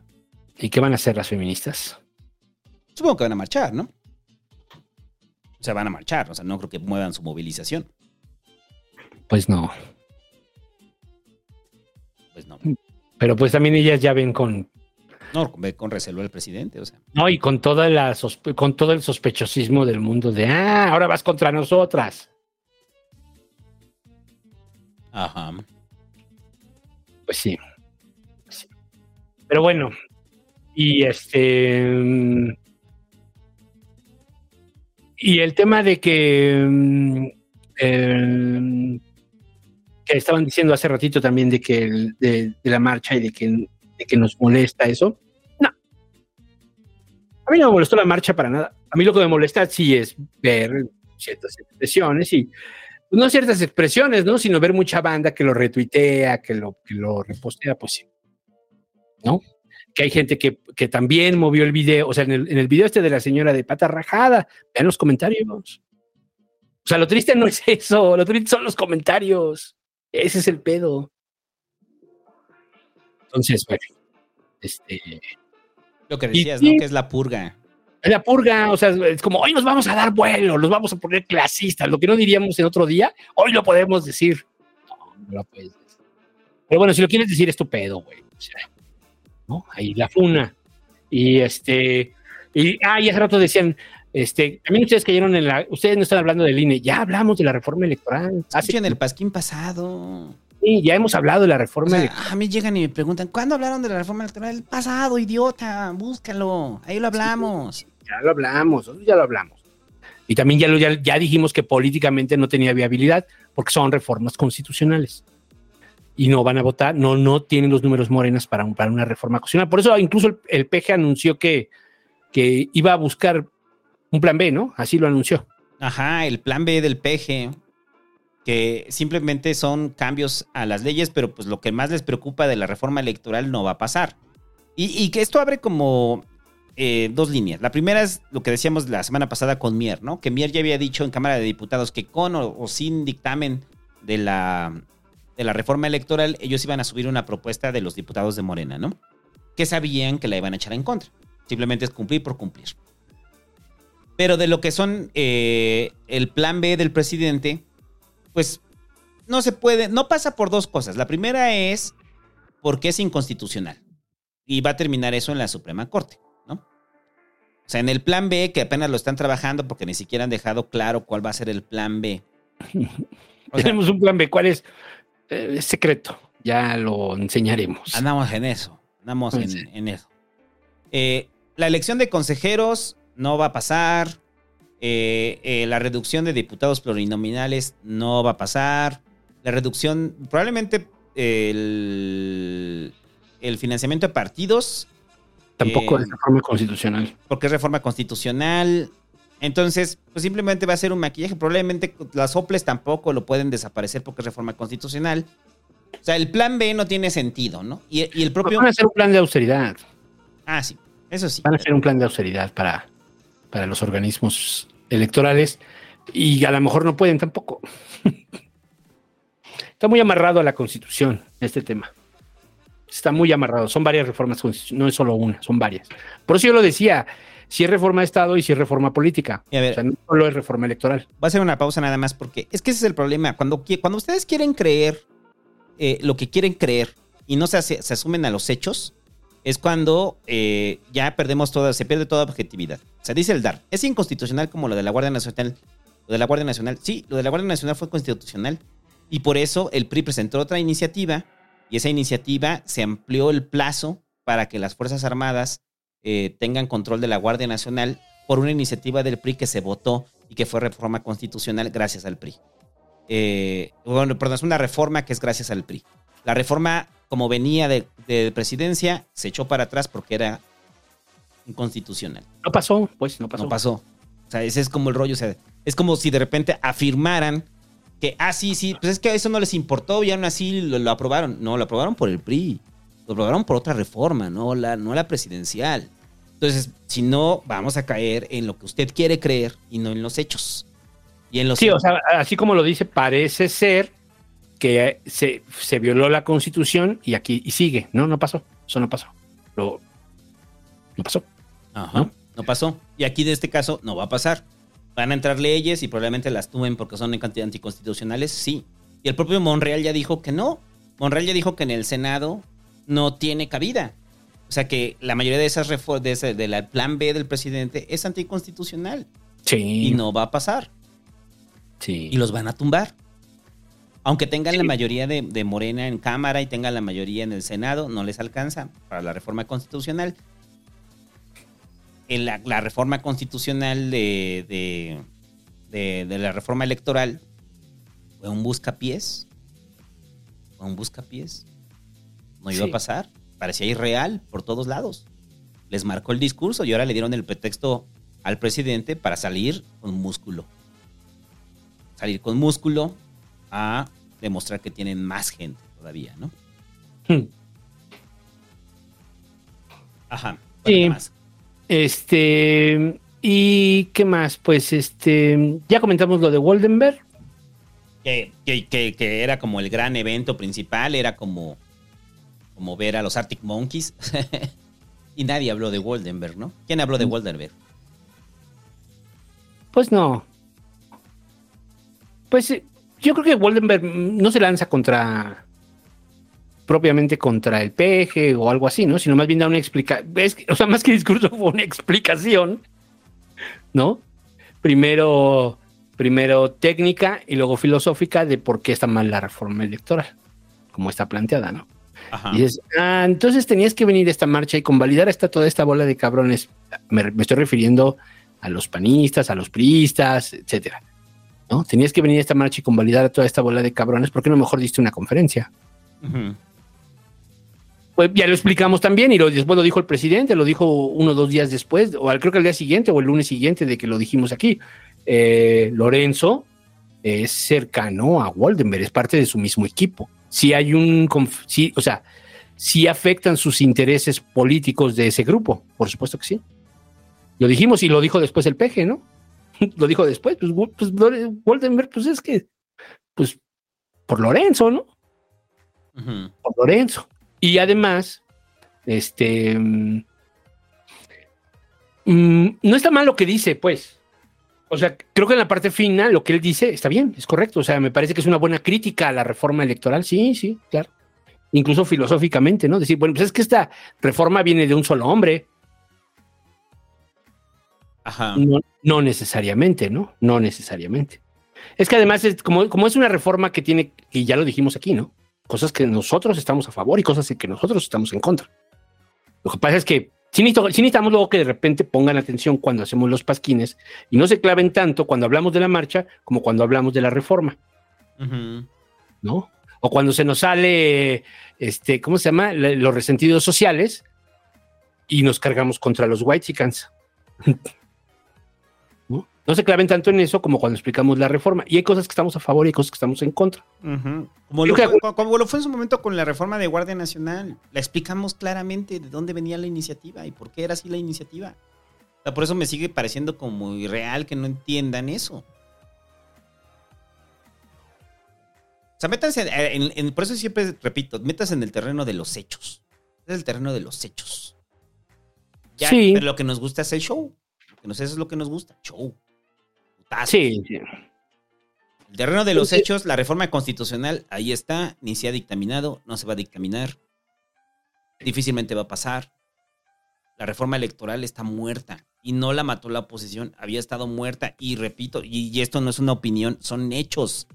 Con el PRI, con el PAN juntos, no podía pasar la reforma electoral. ¿Quién era el alfil? El PRI. La marcha convenció al PRI, no, porque el PRI según esto ya había dicho que no iban a ir con la reforma electoral, eso habían dicho es una marcha en la cual termina como doblegando al PRI para que el PRI no vaya con Morena, ¿no? Ya. Sí, O sea, tan difícil de entender es. sí. Y bueno, a ver, nada más así, rápido, ¿no? En lo personal. Estoy a favor de que todos los diputados sean pluris, pero no que se reduzcan. O sea, al contrario, yo creo que debería de haber más diputados, aunque sea el mismo presupuesto y, ganen menos, pero que debería de haber más diputados, yo creo. Este, y si no, tampoco es tanto, pues, o sea, no es así como que, ay, este, no, tampoco es tanto. Este, pero sí estoy a favor de que haya más diputados y, y, y, y- también estoy a favor de la forma como ellos piensan las representaciones, porque son 32 plurin, este, circunscripciones, ya lo explicamos aquí, ¿no? Son pluris, todos son pluris, nada más que la diferencia es que son ahora por estado, entran por estado. Ajá, y De acuerdo, a- de acuerdo a la votación es el número de diputados, pero todos son pluris, esa es, esa es la reforma. A mí me gusta. y es lo que una de las críticas dentro de la marcha fue: eh, ¿sabías que no vas a votar, no vas a saber por quién votas? O sea, vas a votar por listas. Pues sí, güey, esa es la propuesta. O sea, que vayan en listas. Y, pero pues también podrías pues, votar por el diputado, ¿eh? las listas. Ajá. Pero también podrías votar por el diputado. O sea, también tú podrías votar por el diputado, no necesariamente entraría por distrito, pero sí hace una lista de, de, de quién va subiendo. En Alemania sí funciona. O sea, O sea, sí se puede ser pluris y que votes por el diputado. Sí se puede. Ajá. Sí se puede. Porque si ese diputado empieza a sacar muchos votos, en, lo- en el partido va subiendo. O sea, la lista no es fija, no hay una lista fija, sino se la ganan con votos. ¿Sí me explico? Y sí podrías votar por el diputado y aún así que todos sean pluris. O sea, sí se podría, pero bueno, eso, pero en Alemania sí funciona. Eh, tienen un sistema así, ¿no? Tú votas por el diputado. Pero claro, es una pinche boletota loca porque tienes que ver 10 hojas donde están las listas de los diputados, una por partido, por ejemplo.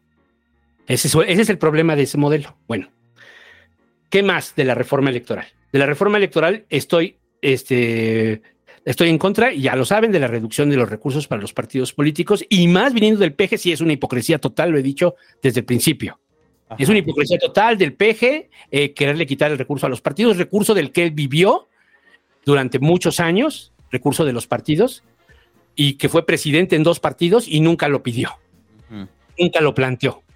Entonces es una hipocresía total, ¿no? Pues, eh, porque en ese momento él era chiquito, porque en ese momento él pertenecía a un partido chiquito. Y en el caso de Morena, porque en ese momento sí necesitaban esos recursos.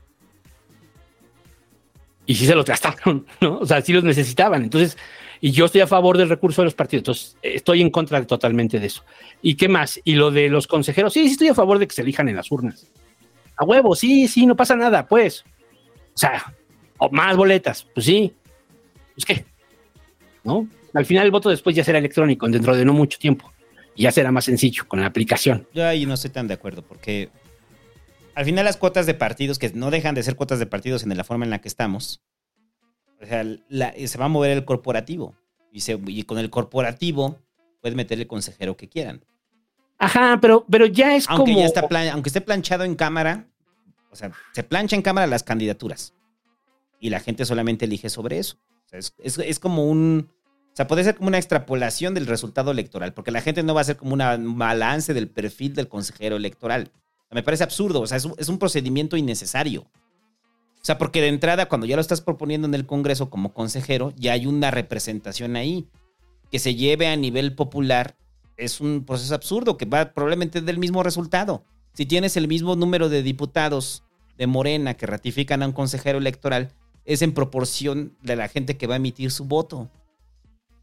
Es, es- es un Mm. absurdo en sí mismo. Sí, yo creo que es un absurdo, pero sí estoy a favor en términos de que se vuelven representantes populares. Y entonces cambia el concepto. Mm, Ahorita son funcionarios, Sí. en todo caso consejeros. ¿De qué? De las elecciones. Acá no, acá se vuelven representantes populares. Ajá. Ese es el, ese es- es el- por- o sea, por eso no me, no me molesta. Y lo otro es que pienso es, va, va a ser lo mismo. Van a proponer a los mismos que iban a proponer originalmente. La diferencia es que eh, la diferencia más bien es que lo legitimas en las urnas. Pero, a ver, es un debate también que, que creo que es un pinche debate tonto. Pero, pero el PG lo pone, ¿no? Sí, sí, sí. Ahora- Es, para eso, para que. O sea, es para mover las aguas. Sí, circuló mucho un video en el internet donde, donde dicen que el PG alaba al, este, al árbitro, ¿no? Y después lo que tú decías, sí, pero a partir de 2006 él totalmente ya desconoce al árbitro y dice que está, que es corrupto y está cargado, ¿no? Es lo que dice el PG. ¿Sí o no? Ok. Y podría parecer una incongruencia, pero para mí no lo es. O sea, al final dicen, ¿cómo es que el INE le dio el triunfo? Que es lo que decían hace rato, ¿no? Ustedes dicen que el INE le dio el triunfo, le validó el triunfo. Es que bajo la óptica del PG, solo por goleada podía ser que no le hicieran trampa.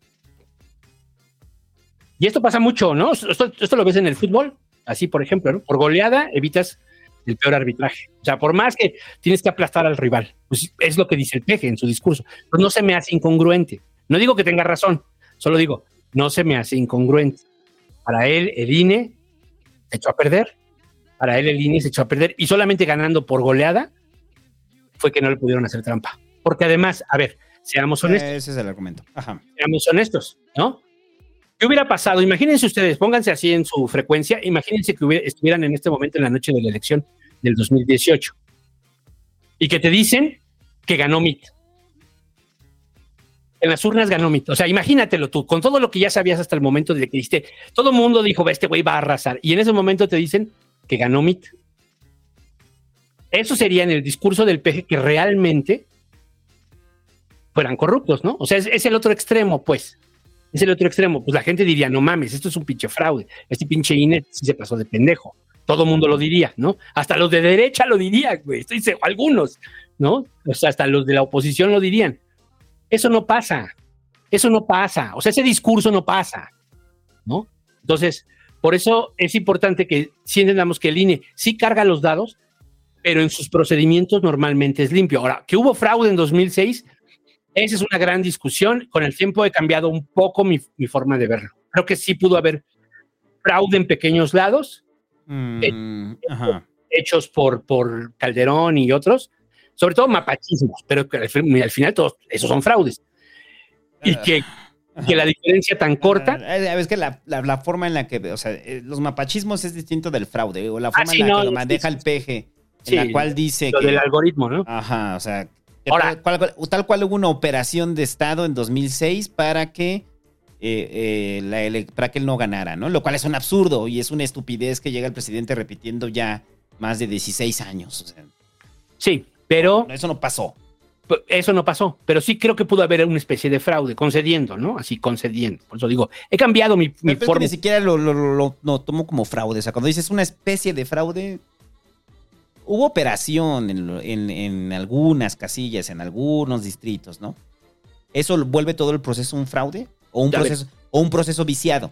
Imagínate a los más radicales de la marcha del domingo gobernando un estado. Ajá.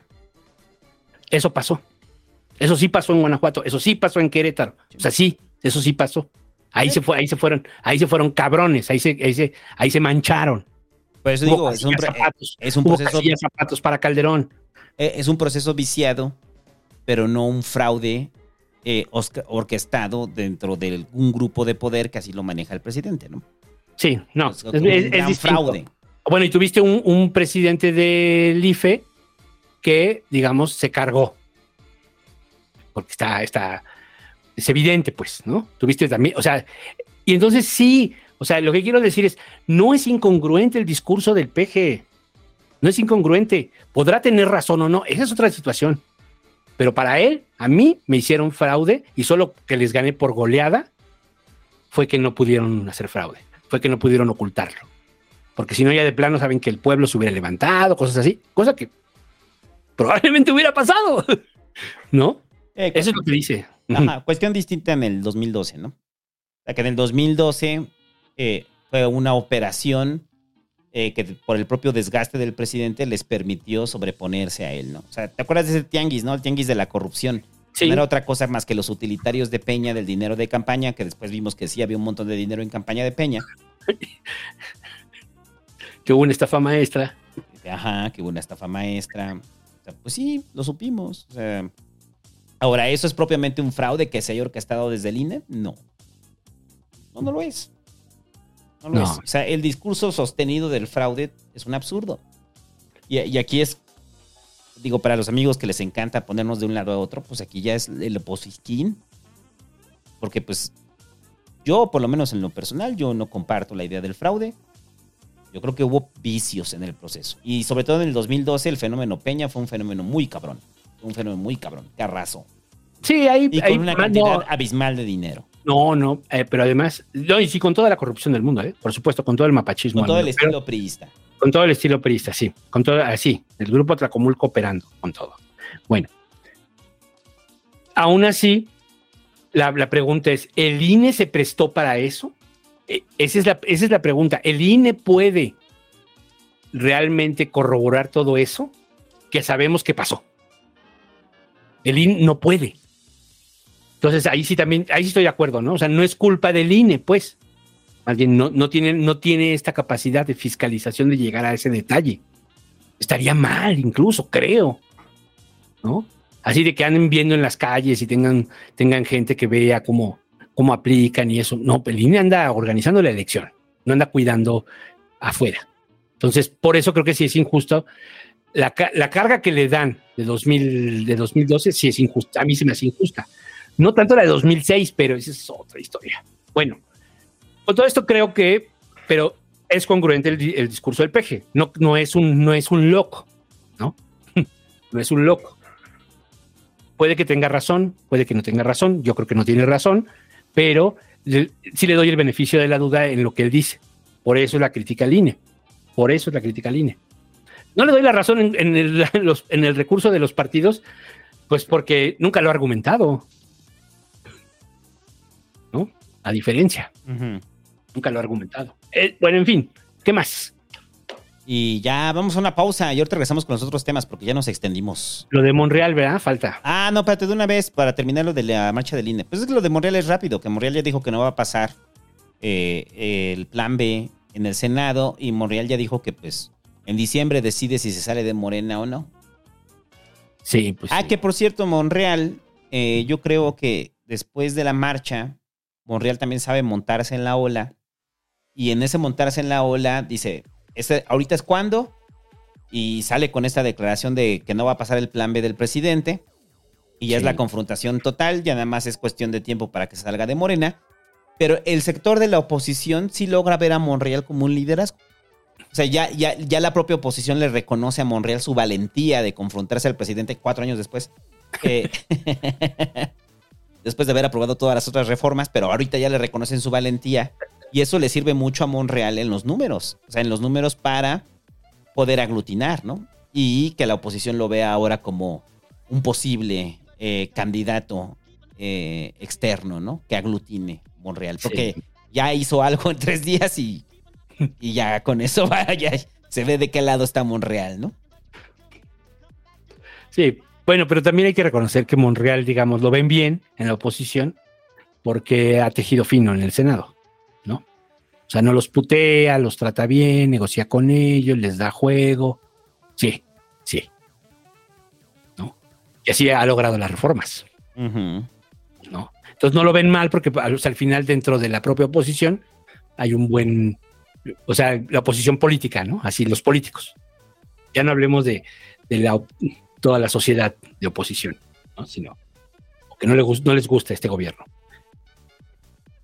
Lo ven bien. Entonces creo que por eso la otra le perdonan sus pecados, porque, o sea, no tienen como esta, este rollo de que, no, pero dejó pasar esta ley, pero dejó pasar esta. No, no los no los ha madreado. O sea, dicen, este güey no nos ha madreado, nos trata con respeto, ¿no? Este, viene de adentro y con este hacemos roncha y le partimos su madre al otro, al que pongan. Ya- y ahorita Monreal ya es el nuevo, su nuevo paladín. Sí. Y ya, ya. ya. en, en- en tres días, güey. Pinche Monreal, sí. O sea, llegó la ola y la surfió y no solamente la surfió, se puso a hacer este, acrobacias dentro de la tabla, ¿no? Sí. ¿Qué Ahora la pregunta es para ¿Qué la forma ciudad. de sortear la, la- la ola? Yo sigo pensando que Monreal va para la ciudad. Para la ciudad, yo Sí, creo también. yo también. Yo creo, y y yo entiendo que ya el ofrecimiento, lo comenté la semana pasada, ya el ofrecimiento de la oposición a Monreal ya fue, te damos la ciudad, órale. ¿no? Tú, tú eres el candidato de la ciudad, aquí vamos todos formaditos y sí tenemos para partirle su madre, ¿no? Sí. Yo sí veo a Monreal para la ciudad. No creo que Sí. piense que le da para la grande todavía. No, pero, pero sí tienen una estructura nacional. Ya están creando una estructura nacional. Eso también es un hecho. ¿Les alcanzará para algo? ¿Quién sabe?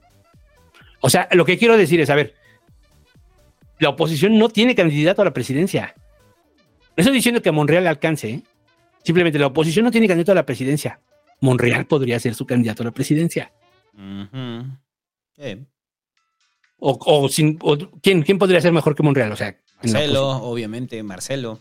Pero Marcelo. Eso, eso todavía está en la en el terreno de lo desconocido. Ahora te pueden hacer un dúo, ¿eh? No, es lo que pensaba. Marcelo Monreal. Ese Hace- ya es- si hacen pinza Mar- Marcelo y Monreal, Sí, y del otro lado, pues va, no, no sé qué. Ah, ya sé quién, Claudia y Martí, ¿no? Uy, No, ya no hablamos de lo de Martí, espérate, más rápido. No, ya, Martí toda la esperanza que tenía de poder ser, la echó a perder el fin de semana. güey. O sea, porque Martí, que también es medio conciliador y demás, o sea, el momento que dije, no, eran como 12 mil personas, es el secretario de gobierno Martí Batres, ¿no lo entiende?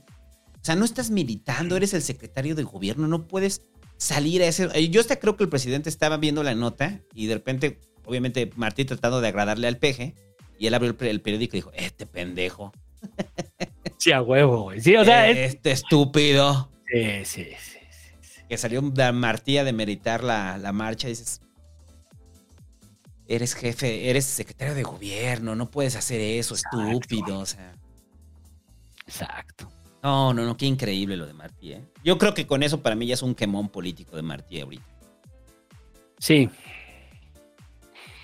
Y ya, vamos a una pausa.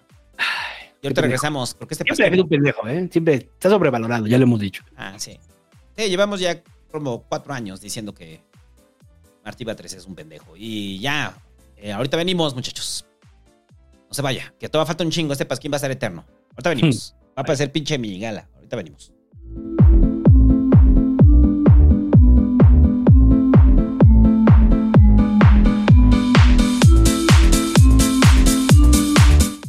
Hace dos episodios hablábamos de lo recurrente que suelen ser los episodios de acoso en la escuela y en la cápsula de la semana anterior hablábamos de cómo los estereotipos, que sin un razonamiento previo, tienen el potencial de generar una valoración despectiva sobre algún grupo con todo y sus consecuencias negativas. En esta ocasión, pareciendo una broma del destino, y no de esas graciosas, sino de las que pueden haber dicho Platanito, se vuelve mediático un caso con una combinación peor que la del audio y el triple R, juntando discriminación, acoso y sobre todo inoperancia de autoridades pertinentes. ¿En qué terminó el caso del bullying del TEC de Monterrey? Estas preguntas intentaremos resolver hoy en su cápsula mental en el Pasquín. Cuando comenzabas a leer el encabezado de las primeras notas que surgieron respecto al caso, donde hablaban y enmarcaban cómo un estudiante del TEC del Monterrey en Santa Fe amenazaba a un compañero con una navaja, siendo todo registrado en video, era casi inevitable pensar en lo tenso del momento y agradecer que, con los trágicos finales de casos similares, no pasará mayores. Las primeras actualizaciones al día posterior del incidente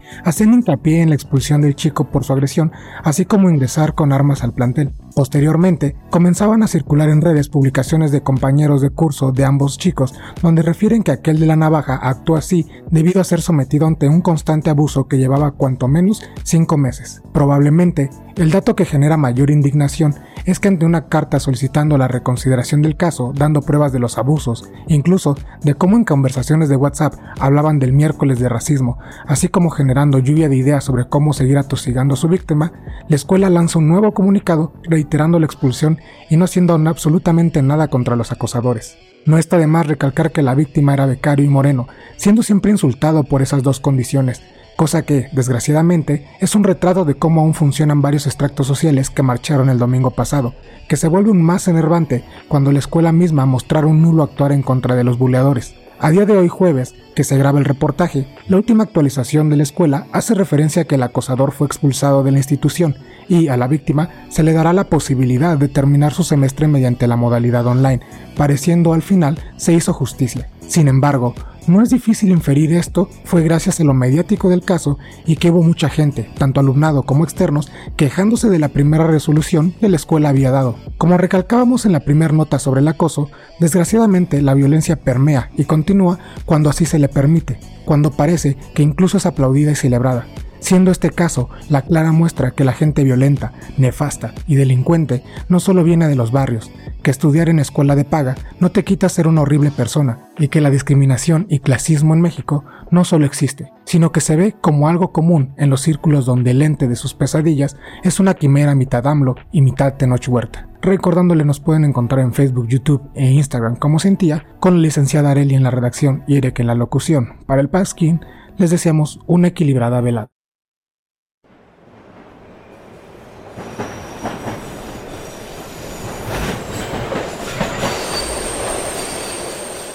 A las 9.56, en su cuenta de Twitter del Metro CDMX, anunciaban sobre maniobras de rescate, ya que presuntamente una persona se había arrojado a las vías en la estación Tacuba.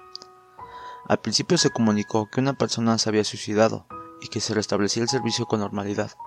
El problema aquí es que horas más tarde la familia del occiso reportó que Eduardo Hernández era el fallecido, pero él era el jefe de estación, y Aldair Hernández, su sobrino, mencionó gracias a los testimonios de los compañeros de Lalo, como era conocido por sus familiares y amigos, y su esposa, también trabajadora del sistema colectivo, que no fue ningún suicidio y que minutos antes del deceso se había reportado en la misma cuenta de Twitter del metro que había interrupciones por un objeto metálico.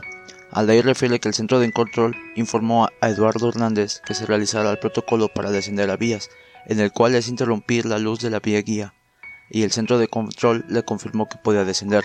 El problema surge cuando, según compañeros, al retirar el- objeto de inmediato, se restableció el servicio y a la conductora se le dio aviso de avanzar sin que se percataran que seguían las vías, lo cual conllevó con la muerte del ingeniero. Aldair Hernández, aparte de ser su sobrino, es el abogado que lleva el caso. Menciona múltiples fallas en todo el proceso, así como múltiples contradicciones por parte de Guillermo Calderón, el director general del metro, y últimas versiones apuntan falta de experiencia por parte del regulador en turno, ya que este es el encargado de revisar que el jefe de estación saliera del turno para reactivar la energía en las vías. Lo escabroso del asunto es que señalan que el regulador tiene ese puesto por nepotismo, ya que es sobrino de la gerente de atención a usuarios, Rosario Granados, quien a su vez es esposa del subdirector general de mantenimiento, Naum Leal Barroso, personaje cercano a la ex titular del metro Florencia Serranía. Y es aquí donde resalta la falta de pericia del regulador José Ignacio González Granados y notoria su falta de experiencia, ya que entró al servicio en 2019 y llegó a ser regulador sin pasar por las áreas necesarias para hacerlo, que son inspector y conductor. Esto deja en evidencia la falta de compromiso de las autoridades del metro para dar un buen servicio a los usuarios. La fiscalía abrió una carpeta y recabó las bitácoras del centro de control para llevar a cabo la investigación. A casi dos meses del incidente, aún no hay respuesta de las autoridades.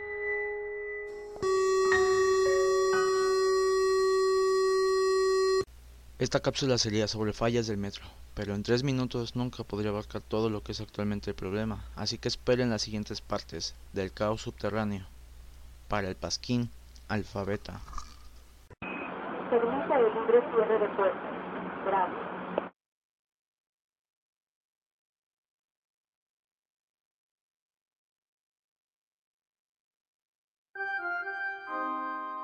Eh, como bien saben, la Secretaría se está cambiando su nombre.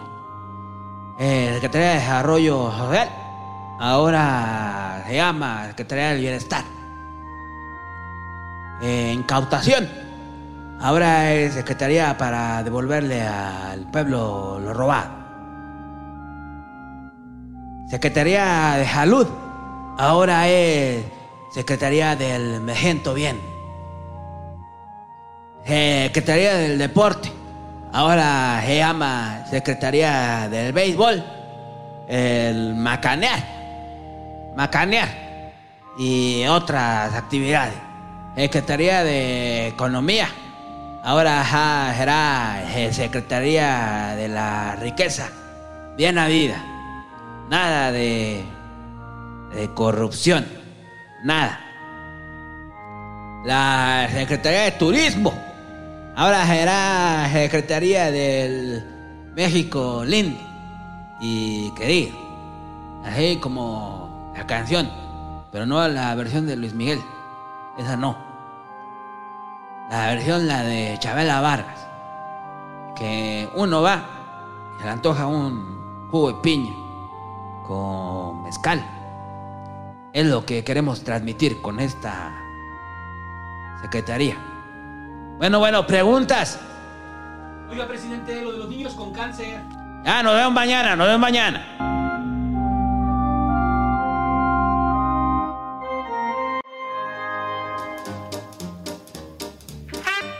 Y estamos de vuelta en el Pasquín y Superchats.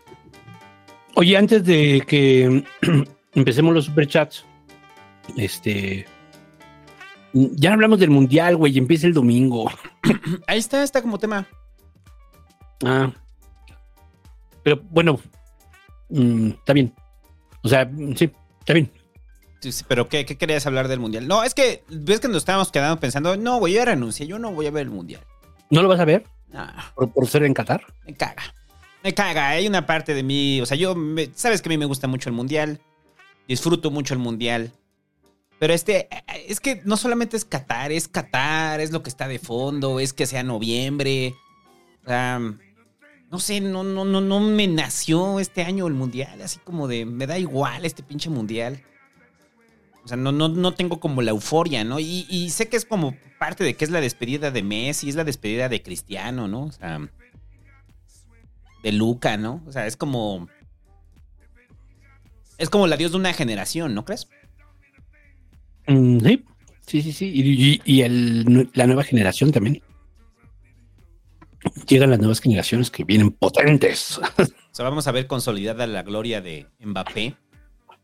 Jalan.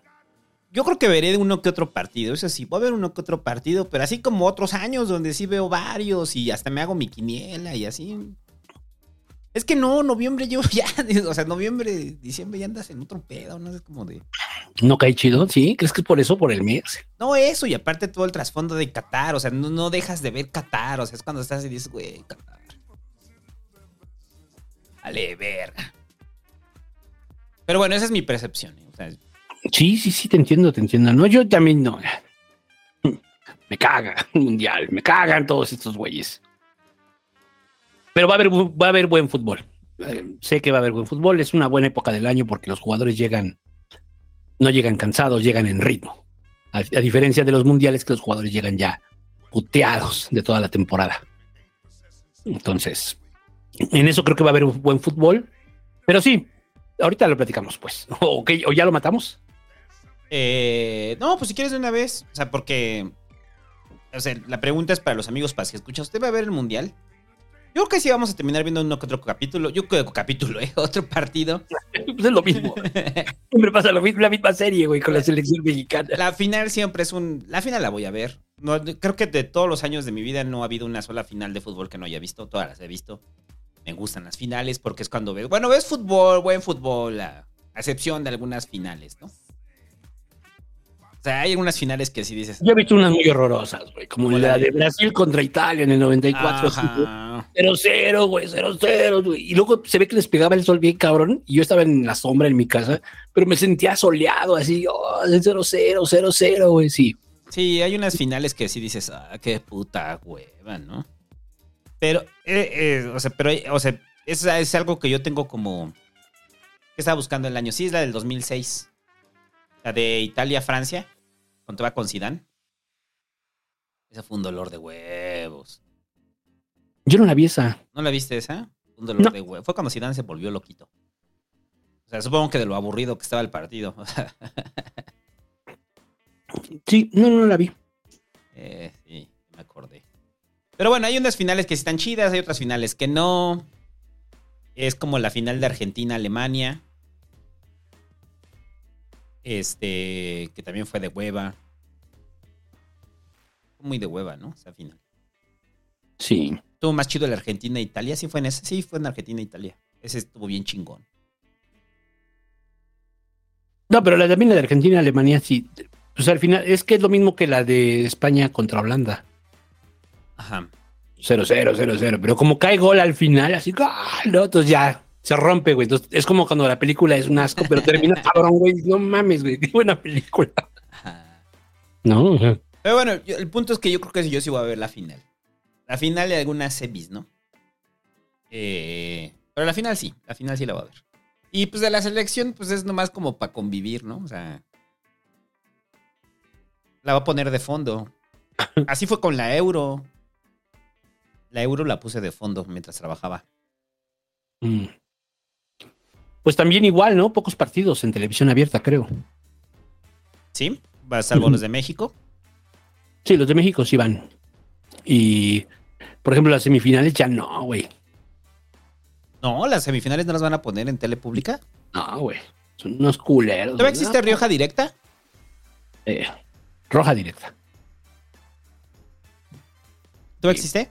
Sí, todavía existe. Y funciona bien. Órale, qué loco. Por ahí, ¿no? Pues sí. Pero bueno. ¿Tú sí lo vas a ver todo? O sea, o también estás. No, no, no, no, no. No, yo creo que no. Veré los resúmenes en la noche que llegue a mi casa. Es que hay una sensación muy rara con este Es, mundo.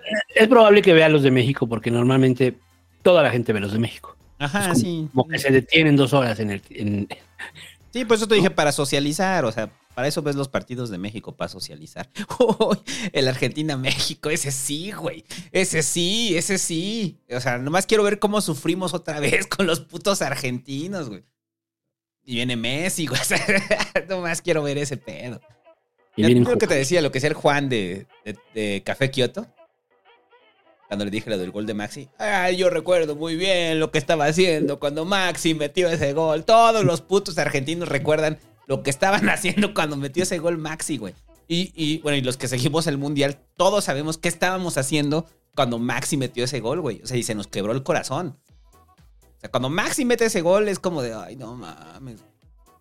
Entonces, usted- probablemente si usted está muy joven no lo recordará. Y si no le No, gusta el todo el fútbol mundo menos. recuerda ese gol, ¿no? Todo el mundo recuerda Es que fue un hecho traumático, güey. ¿Cómo no lo vas a recordar? Eso y los penales del 90.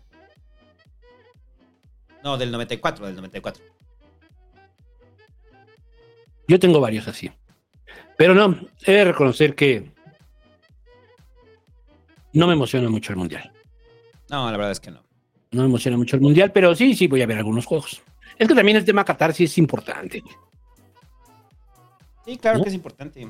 Por eso cuando vino lo de la Superliga y que todo el mundo dijo, no, pinche, los pinches equipos ricos se quieren este. No necesariamente. O sea, sí era un tema de, de dinero, pero ya ve cómo se comportan.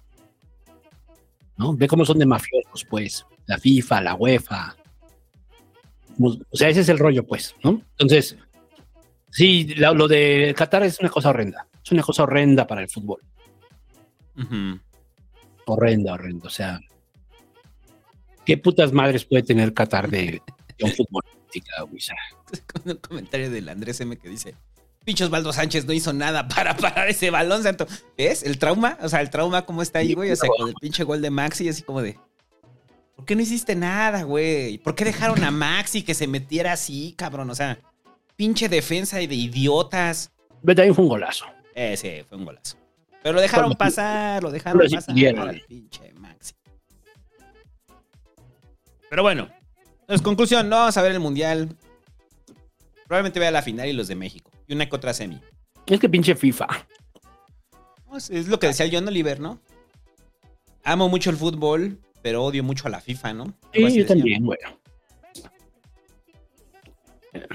Por eso cuando dicen fútbol for the fans, eh, no mamen. No mamen. Lo que te decía del cinismo de, de Blatter, ¿no? Que dice que fue un error. Ah, sí, güey, tú estabas como presidente ahí, cabrón. O sea, ya ahora que no eres presidente puedes decir que fue un error que fuera Qatar la sede, ¿no? O sea, chingadera, güey, lo de Qatar, en serio. Bueno, que chica su madre Qatar. Sí. Por haberse comprado el pinche mundial. ¿Y quién se lo vendió? Y quien se lo vendió. Y son como, como el chiste este de los Simpsons, el de los isótopos de Albuquerque. Ajá. Así, ¿no? Que se llaman los isótopos.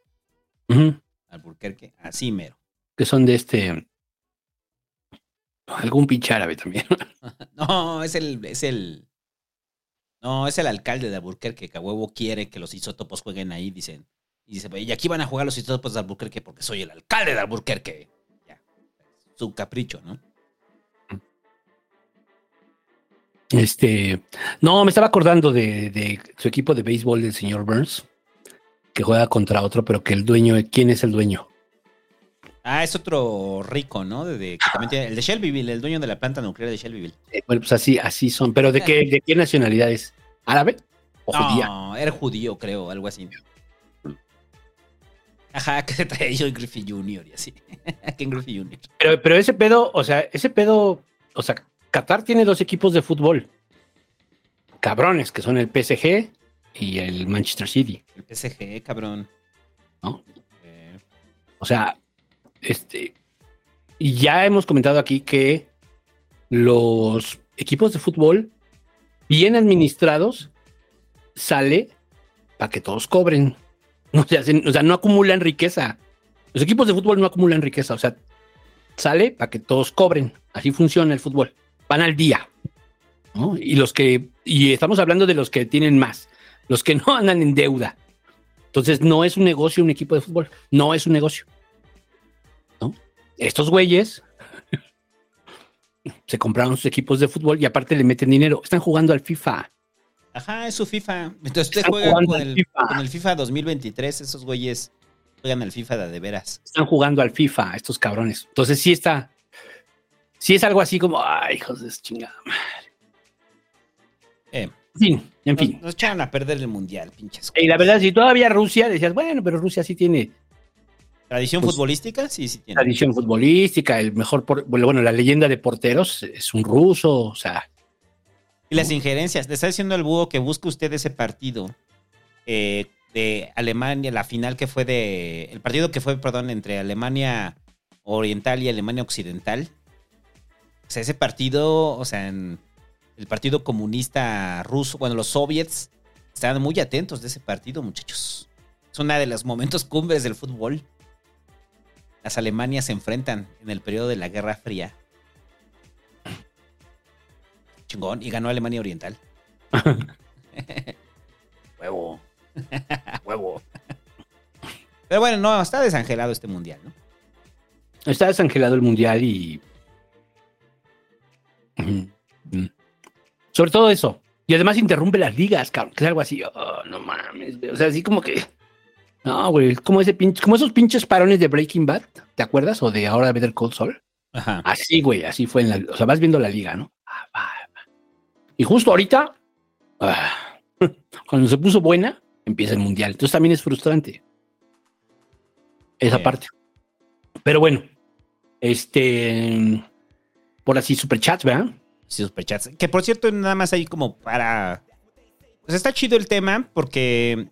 A mí, a algún momento hablemos de eso. La historia de la FIFA, de la federación como tal, la, a los inicios de la FIFA, es muy bonita, güey. Sí, son güeyes que amaban el fútbol. Sí, claro, así Eh, empezaron. eh, Así Sí. empezaron como unos güeyes que amaban el fútbol. Muchas cosas, muchas cosas, sí. O sea, la, la historia de la formación de la FIFA es, es muy bonita y bien culero como derivó en esto, ¿no? Pero la, la historia de la FIFA de son unos güeyes enamorados del fútbol y que después se dieron cuenta que el, el propio juego tenía como reglas muy injustas y tuvieron que inventar la tarjeta roja y la tarjeta amarilla y, y cómo se fue nutriendo el fútbol hasta cuando ya entra completamente el capital y lo tienen que hacer un show, ¿no? Pero a, a mí me gustaba esta reflexión que hacían, ¿no? O sea, de eh, en esos inicios de la FIFA era cuando ser futbolista no era un glamour, simplemente era una actividad deportiva, ¿no? Entonces, Mm. por eso tenemos como casos de, de- de grandes futbolistas que fueron a mundiales, güey, y que andaban juntando ahí varo para ir al mundial, ¿no? O sea, Sí. o sea, y que eran, o sea, no, como no era un, algo comercializable, o sea, probablemente su abuelo fue campeón mundialista, ¿no? Y dice, "Ah, mi abuelo, o sea, está al nivel. Y pues probablemente sí, porque no era tan vistoso, ¿no? No era tan vistosa la, la dinámica de la FIFA a los inicios. Sí, pues. Es que la- el asunto, yo me acuerdo mucho que la anécdota de Avalanche. Avalanche, este. mm, por ejemplo, tenía ciertas cosas que decían. Los equipos deben de. O sea, él puso una regla, güey. El pinche presidente de la FIFA puso una regla que dijo: Los equipos deben de jugar de un color oscuro y un color claro. Estoy hablándote de los noventas. Y dice, para que todo mundo en las televisiones, incluso blanco y negro, puedan, puedan este, distinguir el partido. Cuando llegó Blatter, ¿qué hizo? Se lo vendió Sky. Ajá. Se lo vendió Sky. O sea, a DirecTV, ¿no? A DirecTV. Se lo vendió a DirecTV aquí en México. Eh, aquí en México, este DirecTV fue comprado por Sky. Entonces, por eso lo tiene Sky. Sí, eso pasó. Eso pasó. Entonces, y empezaron a suceder todas estas cosas. Entonces, hay un tema de, con Avalanche de que sí, él siempre veía por el fútbol. Y si tú ves incluso los mundiales, pues sí, más o menos, más o menos sí. O sea. Sí, le dieron a Argentina, tenía una dictadura, pero pues era Argentina. O sea, o sea, no puedes acusar de que Argentina, este. Ahora, que los jugadores se pueden llegar ahí al mundial, sí, sí, claro que sí. Pero por supuesto, Cruyff no fue al mundial de- del 78. O sea, hay un precedente. O sea, de que se puede negar a ir a un mundial, sí, sí, sí. Y llegaron a la final los holandeses sin él. Entonces, sí, está, está, yo creo que es, desde Blatter empezó, yo para mí, para mí yo lo tengo muy claro, Blatter es parte así de esta gran descomposición, pero también ya había muchas cosas, o sea, en Argentina, este señor Grondona, o sea, no es posible que murió siendo presidente vitalicio de la federación, en México, que las televisoras tengan la federación, o sea, es, un, es una mafia en todas las escalas, pinche fútbol. Yep. Lo echan- a perder, lo echan a perder. eh. Ya, vamos a los superchats. Superchats después de emputamientos de señores que no van a ver el mundial porque están emputados. Sí. Eh, estoy seguro que veré alguno, pero me tiene que caer en el, en el horario también. O sea, está cabrón, está difícil. Tendrá que ser fin de semana. Cero bits. Saludos desde Monterrey, estamos a 9 grados y me congelo. Saludos. Infestizumam dice, buenas noches, Pasquines, que el peje me bendiga para mi entrevista de mañana y de paso que metan al Hobbit. Eh, te bendigo. No, no vamos a meter al Hobbit. Ayer No, mi sí no. gala y hoy ya. Hoy sí no, güey, Pasquín va a ser eterno. No, no, es, hoy sí no, hoy sí no. Perdón, Pepe, hoy sí no. Esto me faltan muchas cosas. Y Zaguazo dice, el tema del intro sí pega macizo cuando se escucha Pacheco, sí se siente bien el Cora, bien cabrón. Este, Carlos González dice, buenas mis pasquines, que AMLO felicita a mi mamá, la señora Yadira, por ser una ardua defensora de la 4T y por encontrar su monedero que creía perdido.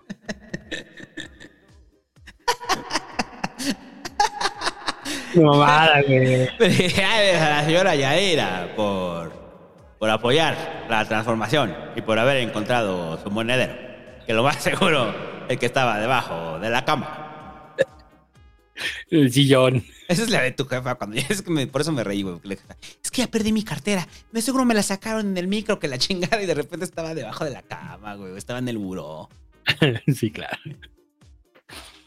Rogelio Cuevas dice, el pelón de Visual Politic hizo un comercial del acondicionador en uno de sus videos. ¿El santo cuándo hará un comercial sobre el cuidado de cabello? Ya tenemos un chiste de- sobre eso con Ramiro.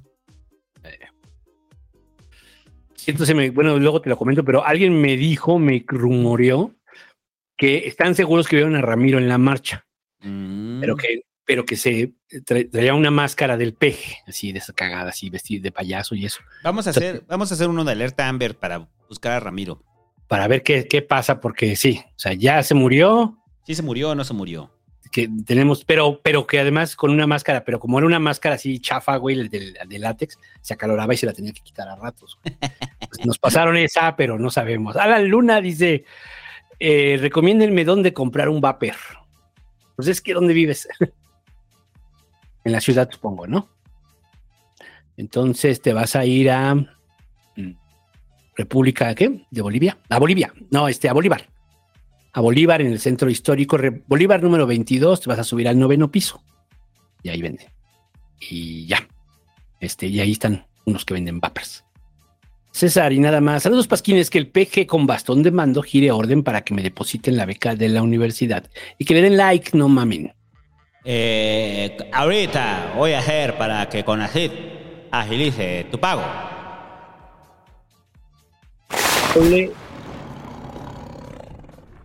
Ah, perdón, se me olvidó que se convertía en... Se convirtió en jaguar el presidente. W Noxen dice, ya sale más caro mandar superchat, pero no quiero guachicolear. Buena noche, que el santo imite la voz del difunto Ramiro Ramírez y me mande a la ver. Vete a la verga, pendejo. Cristian Ponce No, no dice... me sale. El "No te Ramiro sale, tenía demasiada masculinidad en su voz. No te sale, güey. chale". Um, Cristian Ponce dice, recomienden un libro para estar soltero. El señor de los anillos, güey. Con ese garantiza esa soltería así bien cabrón, güey.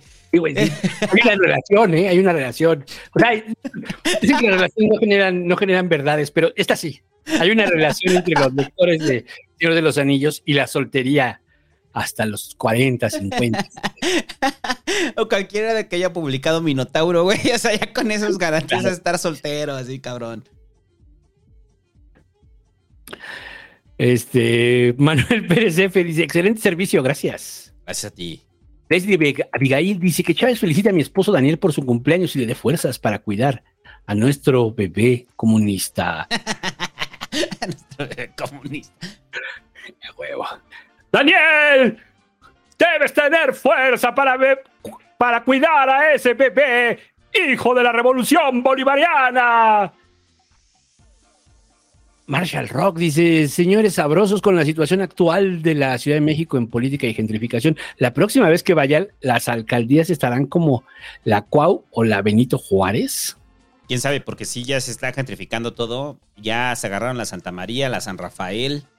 Sí, no. O sea, está cabrón. No tardan en llegar.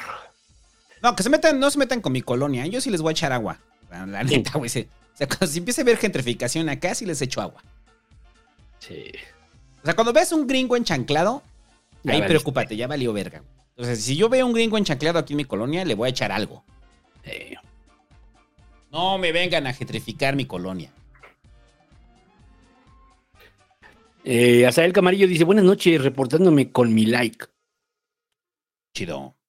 Sí, el casquivano dice que el peje bendiga a Bere en su cirugía de riñón. Bendita seas, Bere, vas a salir bien. Javier Girón dice, después de los Simpson me dan acidez, ¿por qué murió Triple R? Lo predijeron, santo, te cambio unas gorditas de chicharrón por un tragar sapos. Ah, me parece un buen business. Sí, sí, deja que salga ya. Y con gusto. Eh, Luis Pineda de- también deja su superchat y dice: Buenas Pasquines, pregunta para el búho: ¿a cuánto está la mota? Siento que me están estafando y que el PG use el bastón de mando para vivir. Mira, ¿qué te está, güey? Que el PG use el bastón de mando para vi- revivir a Triple R. No se puede. Acéptenlo. Ramiro está muerto, güey. Acéptenlo. Sí, yo, yo, a mí cuando me lo dijeron esto de la marcha, les dije: A ver, güey, acéptenlo, güey. O sea, yo sé que ustedes quieren ven a Ramiro en todos lados, güey. Pero ya se murió, güey. O sea, y es un pedo, yo creo que así pasa cuando pierdes a un, a un ser querido, a alguien que, que te inspira, ¿no? Pues lo ves en todos lados, güey. Pero no, ya, Ramiro ya murió. Este, luego, ay, ¿a cuánto está la mota? Pues, este, ay, no sé, no sé. Yo también siento, no, no, yo la pago cara, estoy seguro, sí, sí, la pago cara en este momento, sí. Es un chavo que tiene mota y, en su, y está, está sembrando en su casa, ¿no? Entonces ya, ya fui, ya me enseñó y mira, y esta, y esta. ¿Y cuánto cuesta? No, pues 2.500. Ay, cabrón, ¿no? O sea, sí está cara. Pero, pues, no sé, o sea, no digamos, ¿qué te digo? Pues dices, bueno, está bien, para no, para no pagarles. Pero, pues a lo mejor hay, no sé cuánto cueste. La verdad, no sé. Más o menos yo creo que como mil pesos. Depende de la mota. Pues es que ese es el rollo. Jacob Frías Navarrete dice: Buenas noches, señor Pelón y Tata Búho. Aquí aportándome para mi estatuilla de Barbosa Santo. De pelón a pelón no me representas. Búho presidente. Búho presidente. Saludos desde Guadalajara. Sé. Shosho. Eh, está bien, güey. O sea, tienes un gobernador pelón, cabrón. O sea, Yo soy hijo de pelón a pelón, no me representa. ajá, entonces de pelón a pelón tampoco lo representa Alfaro. Ya fue un pedo cabrón, güey. O sea, decirte eso así, eso sí ofende, güey. Los eh. pelones sí deberían de estar unidos. güey. O sea, Eh, claro, lo estamos. Yo me comunico mentalmente con Alfaro. Sí, no, o sea, no es de izquierda ni de derecha, es los pelones unidos. O sea, Ajá. así, así. De repente le digo, ¿cómo estás, Alfaro? Pero puede sonar así como mente. ¿Cómo estás, Alfaro? Pero sin mover la voz, o sea, yo no estoy moviendo los labios. Solamente es de pelona a pelona. ¿Cómo estás, Alfaro? Muy bien, muy bien, muy bien. Aquí gobernando Jalisco.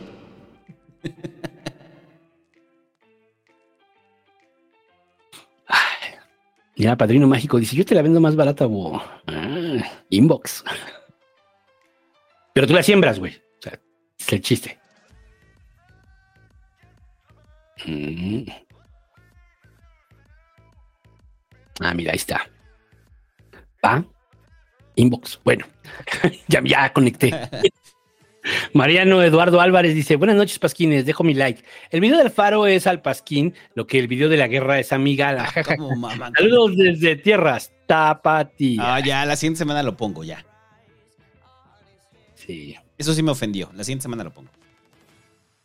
Eh, Oscar de la Peña dice: La marcha anti-AMLO, perdón, la marcha el INE no se toca, solo validó más al peje y evidencia de quienes están en contra de tener gas y tener gasolina para joderlos. Eh, sí. Pues sí. Miguel Zúñiga dice: Buenas, que el peloncito diga un López Obrador. ¡Sobrador! Juan Misael Sánchez deja ahí su corazoncito. Gracias. Víctor Juárez dice: La semana pasada fui a su ciudad y qué feo huele la Cuauhtémoc por la noche. Dejo el diezmo para intentar ganar la estatua de Barbosa, los TQM. Sí, sí huele horrible. Bueno, y si, si es la Cuauhtémoc, no, no te quiero contar otras. Ah, Israel, Yo lo dije, en la Ciudad de México me da acidez. La Ciudad de México huele a caca. Aceptémoslo, huele a caca. Eso huele. Sí, no tenemos. Sí, está cabrón. Luego Israel Ramos dice, oigan, el alcalde de mi municipio cambió de partido tiempo después de ser electo. ¿Pueden dar su opinión al respecto? ¿Qué tan común, qué tan malo es en Santa Catarina, Nuevo León, un municipio de Monterrey? No sé qué tan recurrente sea en Monterrey, pero sí es normal dentro de los, de los políticos. Se pelean con el partido y cambian la imagen, la iconografía, ¿no? De lo que gobiernan. aquí depende, yo, yo creo que depende. O sea, para mí, si tú fuiste electo de forma directa, como es el caso de este, te cambias de partido, está bien, no tiene pedo, pues, o sea. Bueno, sí tiene pedo porque eres un chapulín, pero a lo mejor, bueno, digamos que te ubicas mejor ideológicamente en otro partido, está bien. Que ya lo pensaste bien y siempre sí eres libertario. Lo que no se vale, yo creo, es que cuando, cuando los pluris, los pluris yo creo que no pueden cambiarse de partido. Ese sí, ese sí no. Los pluris no pueden cambiarse de partido. O sea, ahí sí, ahí sí están, están atentando contra la voluntad popular. Sí. ¿No? No pueden cambiarse de partido los pluris. O sea, no- más bien, si el pluri, más bien, si quiere renunciar, tendrá que renunciar. O en todo caso, independiente, ¿no? Yo creo que no se pueden cambiar de partido, eso está cabrón. Pero bueno, este Héctor Bonilla dice: Hola, su santidad, señor, su santidad y señor Búho. Voy a viajar a su rancho en diciembre. Recomienden una comida chida por el monumento a la revolución. Ubu. Es que estoy pensando que chido por el Monumento a la Revolución. No, pues camínale hacia Juárez, güey. No, lo mandaste muy lejos. No, del Monumento a la Revolución a Juárez, a Valderas, Valderas y Juárez no está tan lejos. Son como Ah. 10 minutos, no sean huevones. Eh, vete ahí al, al- a- camina desde el Monumento a la Revolución, llegas a Avenida Juárez, ahí hay unos tacos de guisado muy chidos, pero si quieres ir todavía como algo más chingón, vete enfrente del Teatro Metropolitan, hay unos tacos de carnitas que son históricos enfrente del Teatro Metropolitan que están de, ah, no mames. Ahí mero. Güey, es que ese cuadro, no mames, se come bien rico en todo ese. Es que estaba pensando en múltiples opciones. Es que ahí todo está rico. Tienes la López, cabrón. O sea, no, no mames. O sea, camínale más. O sea, a ver, nada más paréntesis. Recuerda que voy a hacer mi libro de comida callejera. Pero si usted quiere buena comida callejera y de calidad, la calle de López, paralela a Eje Central, es el Edén del gordo, güey. O sea, ahí encuentra de todo: tacos de, de- de obispo, tacos de chorizo verde, eh, ahí está salivé, caldo de gallina, eh, taco de guisado, mariscos. Ahí están los, los clásicos mariscos, el caguamo. Ahí, usted en la calle de López, si usted es gordo y le gusta la comida, vaya ahí a la calle de López. No se va a arrepentir, va a encontrar algo que comer. Esa es la buena. Calle López. La calle de López. Bueno, este, luego dice Iván Nava, dice, mm, descanse entre semana, descansé entre semana y se me olvidó que hoy es jueves. Llegué a una, una mendiga hora tarde. Y si posicionamos el hashtag salvemos al INE, salvemos al INE. Besos. Besos. Ah, no. Salvemos al INE del salvemos al INE.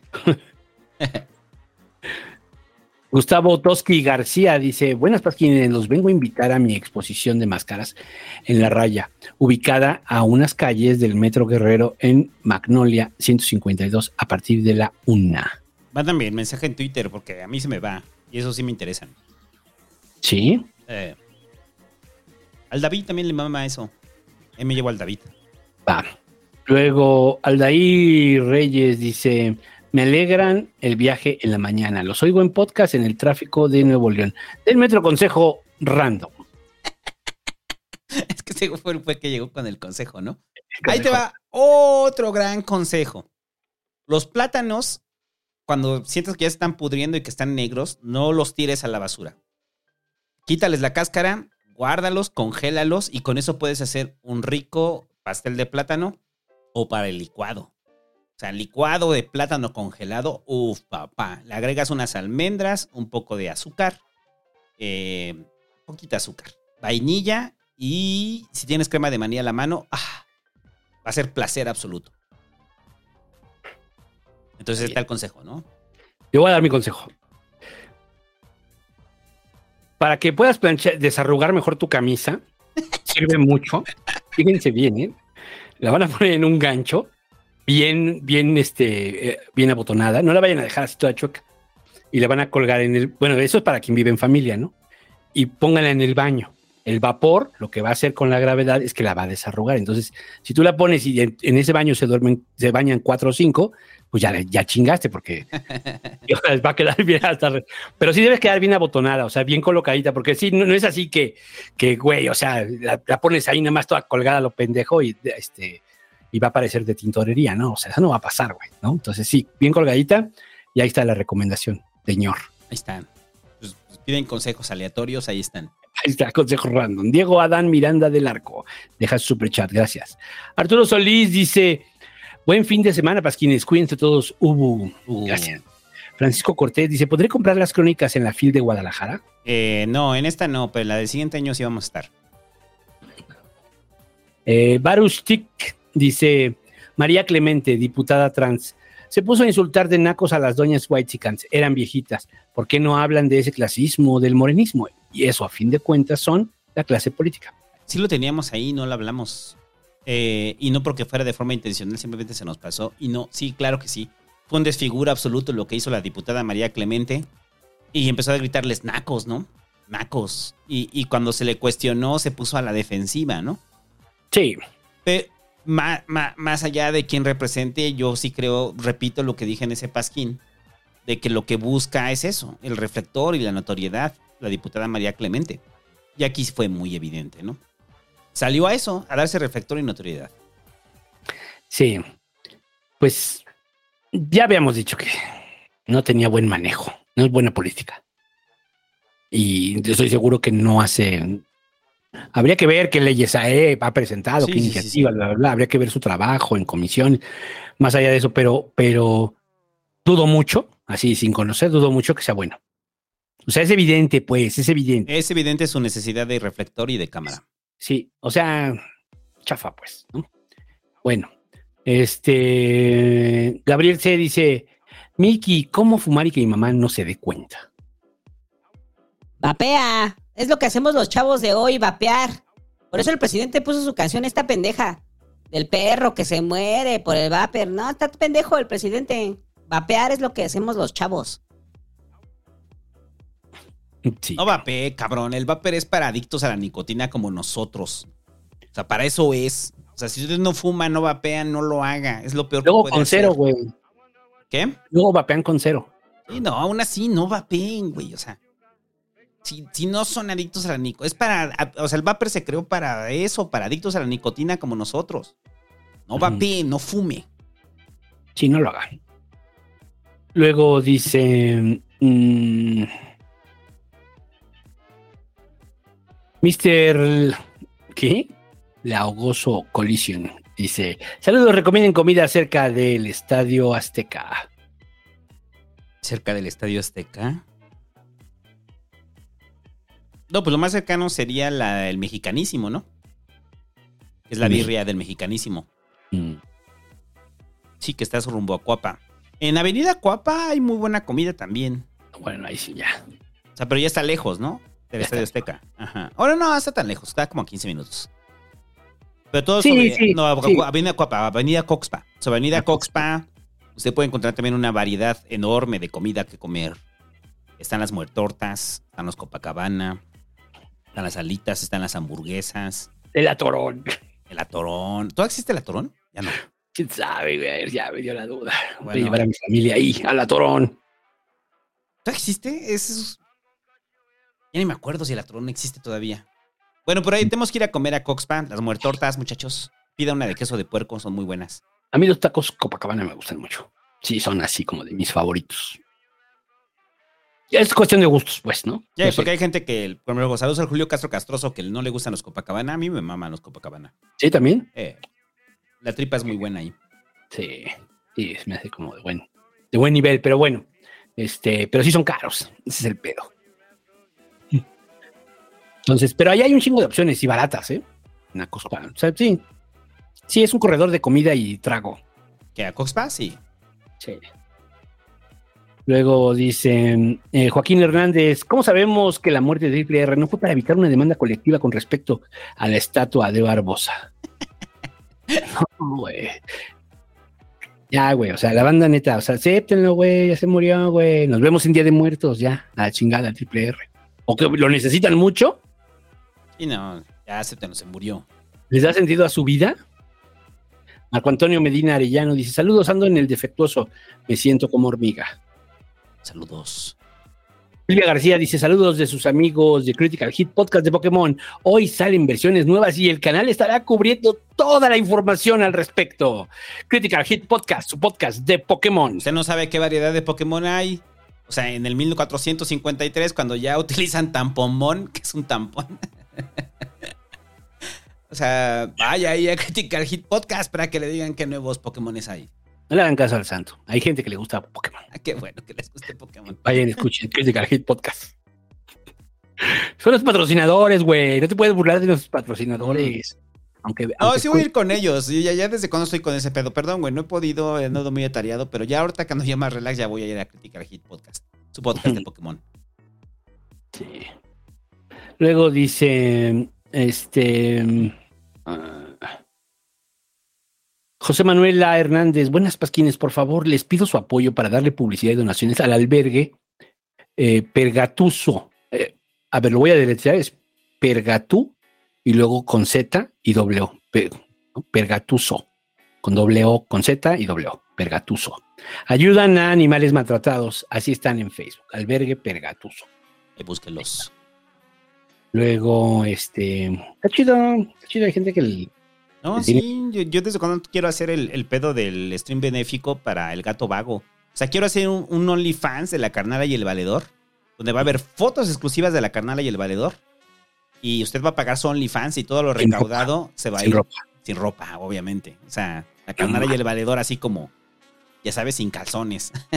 como andan generalmente, ¿no? Y todo lo recaudado va a ser para el gato vago. La- es, es chida las, las asociaciones que rescatan gatitos y perritos. Ahí está. Este. um, Río Satsuma dice: Búho, presidente. Gracias, gracias. Yael Martínez dice: A manera de pipa de la paz por el deschongue de hace rato del INE y los güeros indignados. Se les quiere, aunque a veces no pensemos igual. Gracias. No, pues es que aquí está abierto el disentimiento. O sea, eso es como el rollo. O sea, no confunda el disentir con eh, atacar directamente a la persona, ¿no? O sea, disentimos en nuestras opiniones. Por eso yo siempre les digo, pues, si usted cree eso, pues organices en eso, güey. Tra- traigo una idea loca de, de Pasquín, que era invitar a Poncho. Estuvimos con él en la. ¿Cómo se llama Poncho? ¿Qué? ¿Cuál Poncho? Poncho el tuitero. ¿Cómo se llama este Poncho? Poncho. Ah, sí, el güey de SDP, ¿no? Ajá, güey de SDP. Este, de que lo invitemos. Él trae un todo un rollo de, de mentiras, así le llaman, ¿no? De mentiras que se han dicho sobre la 4T, pero nosotros también traemos un rollo que es no le perdonarías al PRIAN. Ujú. Y, y- y- y- y me gustaría que los debatiéramos, o sea, sus mentiras y no le perdonarías al PRIAN. A ver cómo equilibramos el programa. Eh, estaría chido. Para toda la banda que. Es que es en serio. Yo, yo no sé en qué momento asumen que es Morenskin, güey. O sea, este pedo. O sea, Poncho Herrera dice, o sea, como si no hubiéramos sido críticos del observadorismo desde que empezó. ya hemos dicho también, es un fracaso en seguridad, es una vergüenza, eh, este, distribución de la, de la riqueza no pasó, En derechos, No pasó. en derechos progresistas no existen. no existen, no, no están en la agenda. O sea, ya lo hemos dicho, ya lo hemos dicho. Es- este, y muchas de las cosas que, pero también muchas de las cosas que ha dicho el peje, muchas de las cosas que ha dicho el peje y no cumplió, igual que los otros. No, pero él dijo que no sería así, igual que los otros, ¿no? O sea, ustedes recuerdan que a poco Calderón salía, no, pues yo creo que sí voy a ser un poco corrupto, voy a robar aquí, voy a chingarme esto, voy a meter a mis amigos acá a trabajar y de ahí vamos. No, eso no lo dijo. Todo lo contrario, dijo, yo voy a combatir la corrupción y no es cierto. Yo voy a dar empleo, es el presidente del empleo y no es cierto. Entonces, son promesas, pues, no se claven. LK Fénix dice mm, que el peje mande saludo a mis tíos Pablo y Nelva. Saludos a Pablo y Nelva. Luego, Karim BG dice: Maduro manda saludos mamalón para mi novia Natalia. Em, ¡Natalia! ¡Te manda saludos, Karim! ¡Qué nombre tan neoliberal! Luis el Perrón dice: Saludos, señor Santo y Búho. Gracias. Urbano González Patiño dice: Buenas noches, dejo mi aporte y, mi, y me retiro. Bueno, supongo que nos escuches en podcast. Luis Gerardo Cervantes Mena dice: Gracias por el contenido. Eh, Ulises Mendevil dice: Tenía rato que no los escuchaba en vivo. Desde hace cuatro meses, cuando nació mi Takamine Nateo. Los amo. Me tomamos. Bueno, bueno, felicidades. Qué bueno que no escuches el pasquín. Nunca pongan a los bebés cerca del pasquín. Eso sí, Está O sea- comprobado que afecta su desarrollo. afecta el desarrollo. Mínimo, O sea, hasta los, todavía hasta los 13, 14 podrían. Pero yo no lo, yo no lo recomendaría. Yo a mi hija no le pongo el pasquín. ¿eh? A mis hijas no escuchan el pasquín. Se los digo de una vez, ni de, ni de chiste. Entonces, mayores de 18, por favor. Luego, Alejandra Fuentes, hablen de la muerte de Twitter. Ay, no está muriendo, solamente se cayó un rato. Ya todo el mundo está con el rollo de que ya se murió Twitter. Ay. Ah, Lo que sí, ya sigo yo, así como Twitter, este cabrón. Y es su juego, ya lo dijimos. Es, van a destacar a estos, así como los otros, como los pinches este, de Qatar, los jeques de Qatar juegan al FIFA, este güey está jugando con el Twitter. Carlos Ibáñez dice: Saludos desde Durango, vivan la mota y la galla. Iván. Desiderio Heredia dice que el pelón lea mi mensaje desde el Patreon, por favor. ay, es de lo de Alfaro, güey. No lo voy a leer, ni siquiera lo encuentro.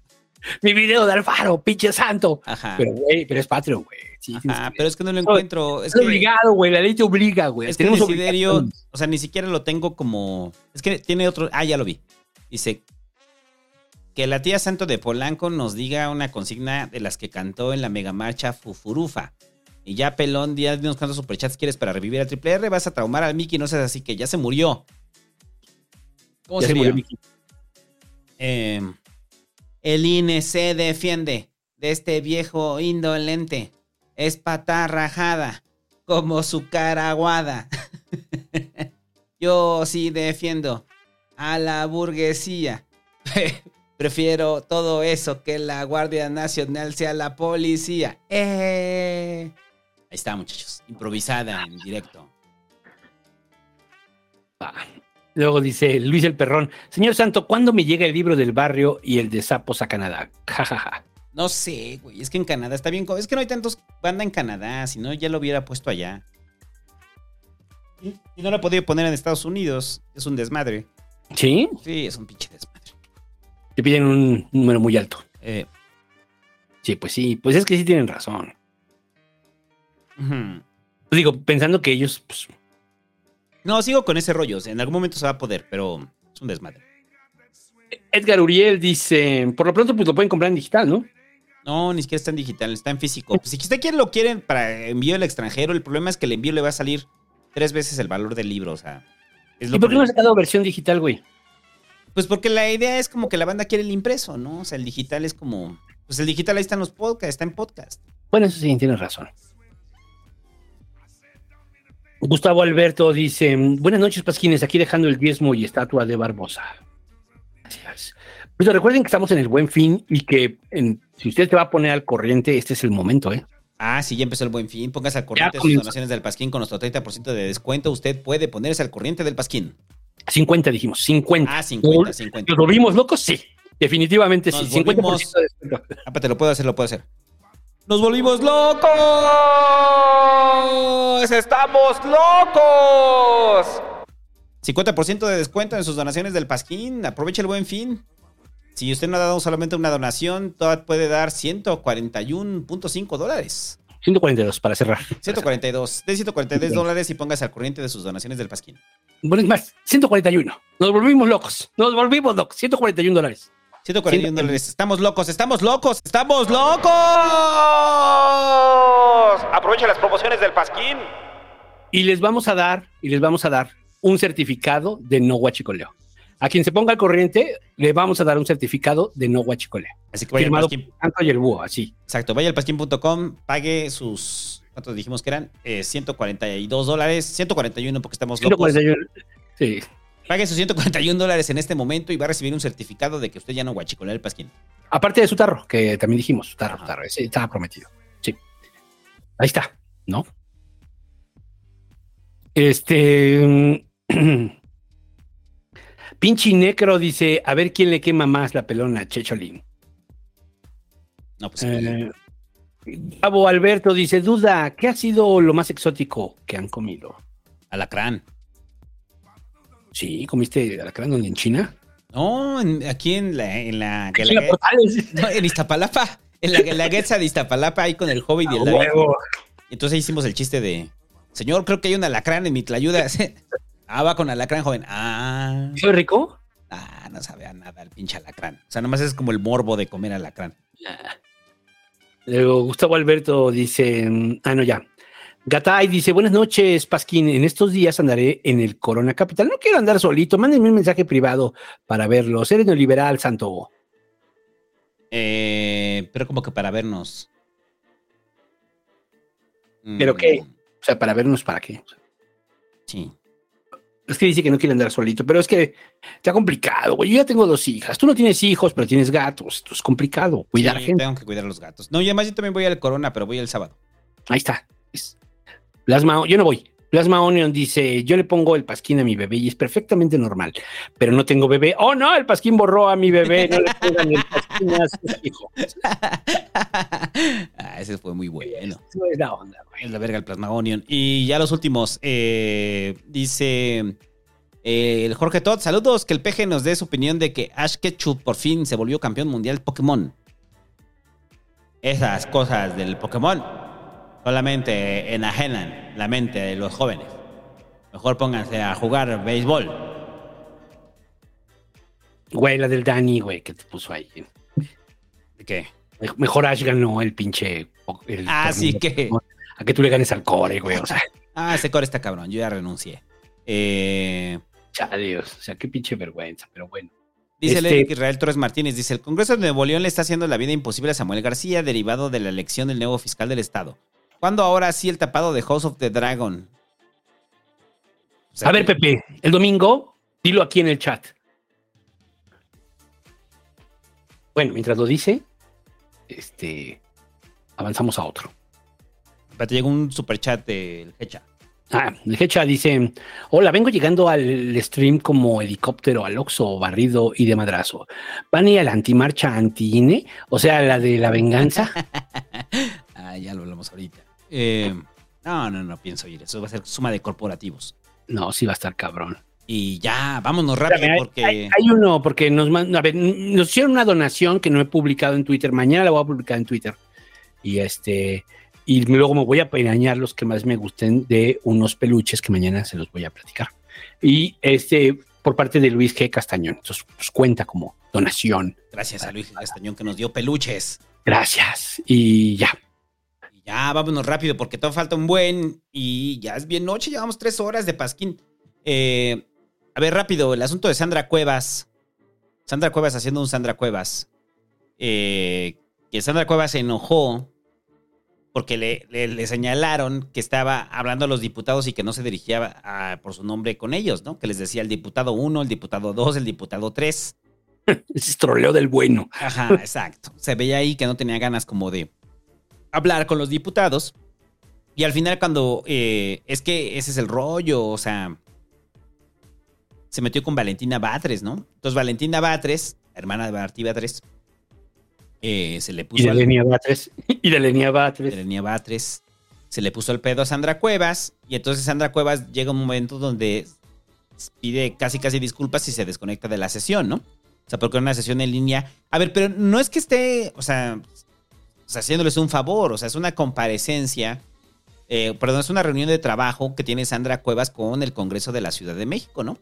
Y Sandra Cuevas simplemente decidió colgar la llamada porque le dijeron que tenía que hablarles por su nombre. ¿Eso todavía reafirma más el tipo de persona que es Sandra Cuevas? Sí. O sea, de que les hable por números en lugar de por sus nombres. Es algo que te esperas de Sandra Cuevas, ¿no? ¿O a ti te sorprendió la nota? No, es un troleo, es un troleo. Hay que decirlo así, tal cual. Es un troleo de Sandra. O sea. Si no, digo, este. mm, al final Sandra tendría que. O sea, no, no creo que esté mal de la cabeza como para hacer algo así. Yo creo que es- probablemente sí. Yo creo que es un. Quiero pensar que es un troleo. Pero bueno, ya. Este. Pues sí, ya sabemos cómo es. Eh, y es el grupo de Monreal. Es del grupo de Monreal y va a estar operando en la ciudad para Monreal. Por cierto, también hay una foto muy, muy buena en donde dicen preparando el operativo para algo así para, pa- un día antes de la marcha, ¿eh? Y estaban todos los alcaldes de oposición. Entre ellos Sandra Cuevas. Es más, ella era la que fue todo con ella, ¿no? Ajá. Fue con esa, pues, esa operación fue con ella, ¿no? Sí. Sí. Bueno, Y Es- ya, bueno, eso era anecdótico. Sandra Cuevas haciendo un Sandra Cuevas. Eh, y, a ver, esto es importante porque la oposición, o sea, esta es la época del, chilangues- del chilangocentrismo. En la Ciudad de México ya van varios alcaldes de la oposición que levantan la mano para poder encabezar la coalición, entre ellos Lía Limón, la alcaldesa de Álvaro Obregón, y ahora Santiago Taboada, que es el alcalde de Benito Juárez, que ya dijo que se apunta, ¿no? Y no solamente se apunta, sino que quiere que MC vaya con ellos, ¿no? Taboada. Podemos decirle Santi. O sea, el mundo le dice Tab- Santiago. Ah, no, Santiago no le digas antes de la Santi. Santi Taboada. Santi Taboada es la mejor opción para la Ciudad de México. Santiago Taboada. eh, mira, lo, lo que creo es que Santiago Taboada tendría opción en la Ciudad de México. Y es que yo- no sé tú, a ver, mi percepción es esta desde varios pasquines atrás. Una cosa es el país y otra cosa es la Ciudad de México. También dado eh, eh, la, negligencia que ha tenido Claudia en su forma de hacer gobierno, ha permitido que crezca la oposición. Lo vimos en el proceso del 21, ¿no? En el proceso del 21, la mitad de la ciudad se pinta de- del color de la oposición y sabíamos que en ese momento el presidente estaba molesto, molesto por la operación de Claudia. Eh, la posibilidad de perder la ciudad yo creo que es alta. O sea, es alta la posibilidad. Eh, depende del candidato que vaya a poner Morena, pero también depende que, eh, que haya un candidato en la Ciudad de México que le haga sentido a la oposición que es grande en, en la Ciudad de México. En la Ciudad de México sí estamos partidos. Entonces sí puede pasar. Y, y- y también por una dinámica de desgaste. Desde el 97 pues ha gobernado la izquierda en esta ciudad.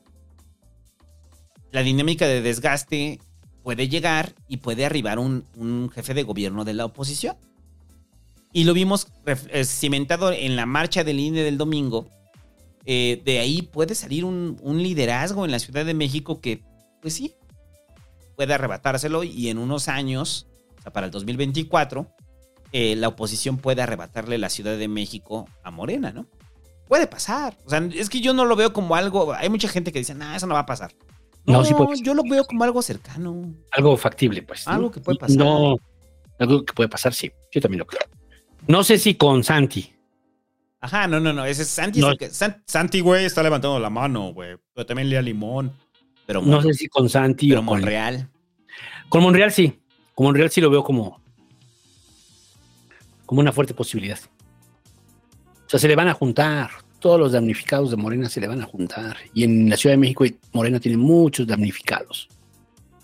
Muchos. O sea, sí, sí, con Monreal sí. Pero no, con Santi no. O sea, con Santi yo veo así, tal cual, ¿eh? Imagínate que vaya de, de quién te gusta que vaya por la ciudad. Rosa Isela. Que vaya Rosa Isela contra Santi. Se, se chingan a Santi, ¿eh? Creo yo. Eh. Clara. Contra Clara no te cuento, ¿no? A Entonces, Clara le dan su madre, ¿no? Bueno, quién sabe, pero de que se van a mover, se van a mover. Y yo creo que la elección del 24 en la Ciudad de México va a ser una de las elecciones más reñidas. sí va a estar reñida. Va a estar muy reñida, pero es que no es lo mismo la oposición a nivel nacional que la oposición acá en la Ciudad de México. En la Ciudad de Sí. México tienen presencia por varias alcaldías, entre ellas la Benito Juárez, la Cuauhtémoc, Álvaro Obregón, Coajimalpa. Tienen presencia en muchas alcaldías la oposición. Es, pos- es factible que pase. Es que sí les alcanza para las alcaldías, pero ya a nivel de la ciudad, yo creo que ya no. Depende del candidato y también depende del desgaste de Claudia. Depende del audio. Es que yo creo que Claudia, eh, y, y después de lo que pasó con el metro, ¿no? Eh, creo que Claudia sí ha restado puntos en la ciudad. Y, Pues sí, lo dijimos que cargó con lo de la línea 12, no le tocaba y se apendejaron y la cargó. Ajá. Entonces, yo creo que Claudia, y si pasa otro, otra cosa, o sea, Claudia lo va a cargar y está en riesgo la ciudad. Ahora, si usted podrá decir si eh, estamos a favor o en contra de que la ciudad llegue a la alternancia, pues yo creo que si la ciudad como tal decide que llegue a la alternancia, pues, pues sí, va a llegar. Yo, yo lo decía hace como dos semanas en el Twitter que el asunto de que de izquierda o de derecha la especulación inmobiliaria no paró. No, inclusive se rompieron los candados. Se rompieron los candados y, o sea, sí, en el 2009 el, el- el bando 2, etcétera, pero de ahí en fuera, el 2000, el bando 2 que sí ayudó, estuvo un buen rato, pero ya lo quitaron y además, este, Eso no cambió las dinámicas de la ciudad, eso no cambió que la ciudad esté expulsando a los que menos tienen, eso no lo cambió. Y, que- la vivienda de interés nunca aumentó, y estamos hablando en 25 años. 25 años. He dado el ejemplo que en el 85 el PRI con todo lo que había, con toda la, recesión económica que traímos, tuvimos crecimiento cero. El PRI hizo vivienda de interés social en un chingo de lados para damnificados por el sismo. Es increíble eso. Con De la Madrid y luego con Salinas. No, pero fue con De la Madrid todo prácticamente. ¿No? Entonces, mm, ¿qué les digo? O sea, para mí el hecho de que, o sea, así como que no, es que si llega el PAN, no creo que se vayan a meter con la agenda de derechos, van a hacer un poquito de ruido, bla, bla, bla, pero no se van a meter con la agenda de derechos. Este, ¿qué más? Mm, ¿Qué más crees que No, puede no, no van a tocar los programas sociales. No van a tocar los programas, pero es que los programas sociales ya no los trae la, la ciudad, Ajá. los, los agarró la federación, acuérdate. ¿Qué más van a hacer? ¿Van a darle, No, ¿Van a darle prioridad a la clase media? Sí.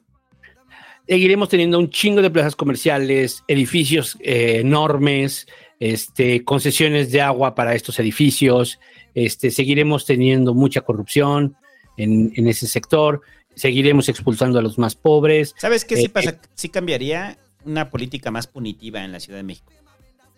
Es probable Que les eso les gusta a los panistas. eso les gusta así. Es probable que tengamos una política más punitiva en la Ciudad de México. Van a intentar eh, regular muchas cosas viales, van a hacer segundos pisos, no lo duden. Y, y algunas ciclovías que se vean bonitas, así como en. Ahora a lo mejor se van a la colonia. ¿Qué te gusta? Porque ya Roma, Condesa, a la Juárez, ¿no? A la colonia Juárez. ¿no? Ah, no, a la Santa María. Santa María. Van- Santa María y la San Rafael. les van a meter unas ciclovías bien chingonas y van a arreglar las calles bien bonitos. Sí, ya verán. Ya verán que sí. Eso es lo que va a pasar. Pero en general, pues como un poco como lo mismo, ¿eh? Sí, O sea, sí, o sea, cuando alguien ve como el apocalipsis de que arriba la oposición en la ciudad, es así como de. No lo veo. El. No, pues es como el rollo, o sea. El pedo inmobiliario sigue igual. Igual con Claudia, exactamente igual. Sí. Bueno. ¿Y qué más? Y ya, eh, el asunto de Frida, que se murió la perrita Frida, la perrita rescatista, que todo internet le estaba llorando. Eh, pues qué mal pedo, ¿no? O sea, qué mal pedo. Pues ya, pero son perros, viven menos, asúmanlo, no mamen. Ajá, yo no lo decir con esas palabras, pero el búho Ya. lo dijo así. Sí, güey, o sea, ya, güey, o sea, se murió. Ah, siempre te recordaremos, Frida. Esperemos que no hayas sufrido. Y siempre te recordaremos por ser una gran rescatista. Gracias. Ajá, exacto. Ya. Pues es que sí, está bonito, o sea, el pedo de Frida, pero yo creo que sí había un dolor, o sea, está al nivel de la palma, ¿no? O sea, había un nivel de dolor y sufrimiento de, de sobre Frida, que dicen, ah, es que Frida, pues tenía 13 años de edad perro, güey, o sea, ya eran propios de la vejez del perro. Eso sí, siempre estará en nuestros corazones Frida, ah, eso sí. Es un símbolo, Frida, ¿no? Es un símbolo después de los sismos. Claro. Y ya, qué mal pedo que se murió Frida, ¿no? Sí. Y ya, eh, eh, el asunto del plan Sonora. A ver, y esto les va a encantar a toda la banda que odia a López Obrador y que aman el neoliberalismo, porque nuestro presidente recuerde que a pesar de todo es un presidente bien neoliberal, como le mama el neoliberalismo al presidente. Hicieron un tratado de libre comercio. Bueno, firmaron un tratado de libre Y sí, también ellos lo, lo diseñaron. Entonces, pues usted, si estaba muy apurado con el asunto del Litiomex y de qué iba a pasar con Litiomex, pues no se preocupe, ya hay claridad. Y dentro de esa claridad es que se va a permitir la explotación del litio en México, pero el casi el 50%, 49% va a ser para México. Y que solamente va a ser para las condiciones de producir baterías para autos eléctricos. ¿Quiénes van a poder explotar el litio del país? Estados Unidos y Canadá.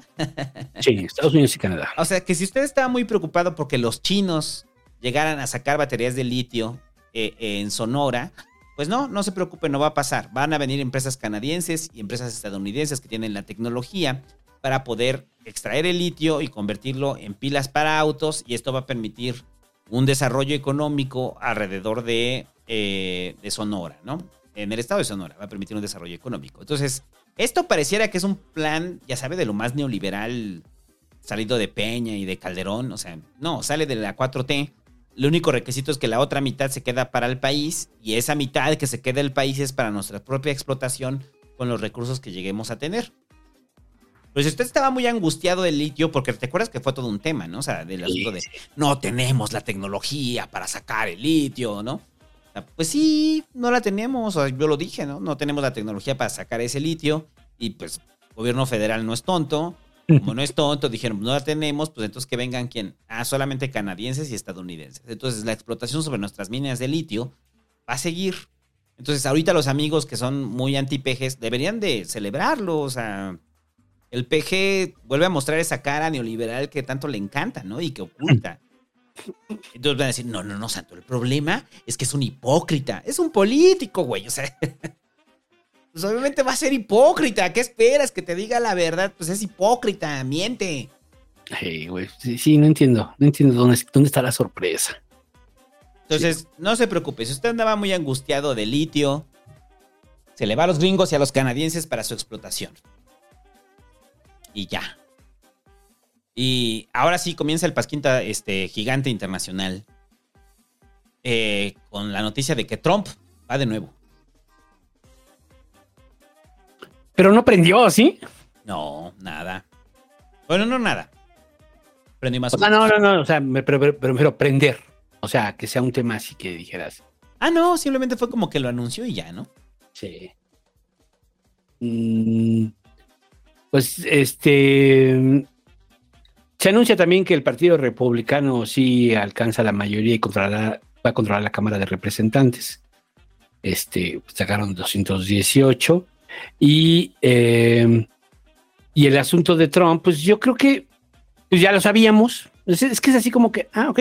O sea, ya lo sabíamos, ya sabíamos que, que, este, que se iba a postular, pero creo que no hizo el ruido así como, más bien, sí fue noticia y salió en los tres lados y ya, ¿no? O sea, de que este, va a ser su tercera elección, porque recuerden que ganó una, perdió otra y ahora va por la tercera. Ya veremos aquí qué pasa, pero ya no lo siento tan fuerte, ya no siento que debe tener desde luego su gran porcentaje de eh, nacionalistas gringos este, de derecha que les encantan las armas y, y, este, y culpan a todo mundo, culpan de todos sus males a la migración. Sí, todo eso y va a aumentar, ¿no? Y va a aumentar las, las eh, o sea, eh, todas estas personas, digamos, que tienen esta forma de pensar, pues sí, sí, son muchos todavía en Estados Unidos. Pues ya sabíamos, ¿no? Tomaban cloro, pues que esperaban. También hay otro tipo de personas, por supuesto, hay gente muy inteligente, hay gente muy valiosa, sí, todo eso sí. Pero en el caso de Trump, pues sí tiene un porcentaje, que todavía son sus fieles, su voto duro. Ya sabemos el perfil del voto duro de Trump. Pero vamos a ver cuánto le disputa este, ay, ¿cómo se llama? Este Ron DeSantis. Ron DeSantis, ¿no? Vamos a ver cuánto le disputa, porque eso es lo que decía el santo la otra vez y sí, estoy de acuerdo. O sea, esto sí ya pudo haber cambiado. No es el mismo Trump. No es el mismo. O No sea, es el mismo. Es un Trump que viene después de una derrota eh, de los republicanos. Eh, porque si es eso, es una derrota, no hubo una ola roja. Al final, los demócratas sí conservaron el Senado. Eh, ah, digo, para la actualización de la elección de la semana pasada, eh, los demócratas van a controlar el Senado. Aparte porque tienen el voto de desempate de, de Kamala Harris. Pero el Congreso sí se pintó republicano, pero no es, una, no es la gran mayoría republicana. Los republicanos controlan el Congreso, bueno, la Cámara Baja, sí, pero no es la gran mayoría. Eh, y en el Senado son los demócratas. Entonces, no se ve esta ola roja enorme, ¿no? Y, y aquí yo creo que es ya cuando empieza el, el factor del Partido Republicano. El, factor, el Partido Republicano es muy pragmático, ¿no? Trump les Es muy era, pragmático, sí. les era conveniente porque eh, les elevó el, el porcentaje de, de- de votación, ¿no? Y el arrastre de Trump eh, permitió que muchos candidatos se colaran en el proceso anterior. Pero si Trump ya les empieza a resultar incómodo, el Partido Republicano o sea, va a ser a un lado a Trump. Y, Pues sí. y una figura como Ron DeSantis es una figura más poderosa para el Partido Republicano rumbo al siguiente proceso electoral, ¿no? Exacto. O sea, puede, puede volverse más atractivo. ¿no? Es que en ese momento estaba flaca la caballada. O sea, tú veías también a los candidatos republicanos y todos iban a perder. Ajá. Entonces, Lo, que, lo que el Partido Republicano apuesta es, este güey nos va a subir la, la votación. Vamos a perder, pero la va a subir. Madres, ganó. Eso fue otro pedo. Ajá. Es como cuando, se, que se- cuando creíamos que Jeb Bush iba a ser una opción. Y Jeb Bush, pues Trump lo hizo como quiso en el proceso interno, ¿no? A todos, ¿no? A todos. Sí, no, no, pero digo, pero de las caras más visibles era Jeb Bush, ¿no? O sea, Jeb Bush fue así como de. eh, Este es el, esta es la representación del Partido Republicano. Ya lo dijimos la semana pasada. No quiere decir que Ron DeSantis sea un santo. Ron DeSantis es Ron DeSantis. O sea, no sé si sea más conveniente que llegue Trump a que llegara Ron DeSantis, ¿no? Se parecen mucho. Se parecen demasiado, ¿no? Y Ron DeSantis todavía es más malvado. No, y la, la diferencia es que Ro- Ron DeSantis sí cree en lo que dice. Ajá. Sí. Sí, sí, sí, esa es la diferencia. Pero bueno, este. Y ya, güey, vamos a lo de la Tercera Guerra Mundial. Yo los odio, yo odio a la gente de Twitter, odio a toda la gente que, que apenas pasa algo y es en serio, controlen su pulsión de muerte, cabrón. O sea, están deseando la tercera guerra mundial y ya están bien espantados y todo el mundo dice, no, sí, ya se acabó y están tuiteando, ¿no? O sea, hay un deseo, hay una pulsión de muerte, hay una necesidad de regresar a la nada. Entonces usted quiere regresar a la nada y por eso quiere que ya haya una guerra nuclear para que se acabe y no tengan que ir a trabajar el lunes, ¿no? Pero el problema es el sistema, güey. El problema es el sistema, no la vida. Pero bueno, la gente ya estaba anunciando la Tercera Guerra Mundial porque cayeron misiles, eh, en teoría cayeron misiles rusos en Polonia. Y recuerde que de acuerdo, de acuerdo, a la- a la- a- de acuerdo con el acuerdo de la OTAN, si uno de los países es atacado, la OTAN tiene que responder, ¿no? Para Y eso está. para eso está la OTAN. Entonces, ya hacen el análisis y entonces sale Biden y dice, no, amigo, ya neta, güey, tú no tener pedos conmigo, güey. Esos misiles, güey, ni siquiera ser tuyos, güey. A la verga, ya no quiero pelear, güey. Le dijo a, a Putin, yo no quiero pelear, yo no quiero pelear. Pero parece ser que sí, que en los hechos los misiles que cayeron eran ucranianos. Eran de la Unión Soviética, ¿no? Eran de la Unión Soviética. Pero, pero eran misiles que... Recordemos que Rusia y Ucrania eran de la Unión Soviética. Ajá. O Eran sea, de la Unión- Ujú. No, pero es parte del sistema antibalístico de Ucrania. Sí.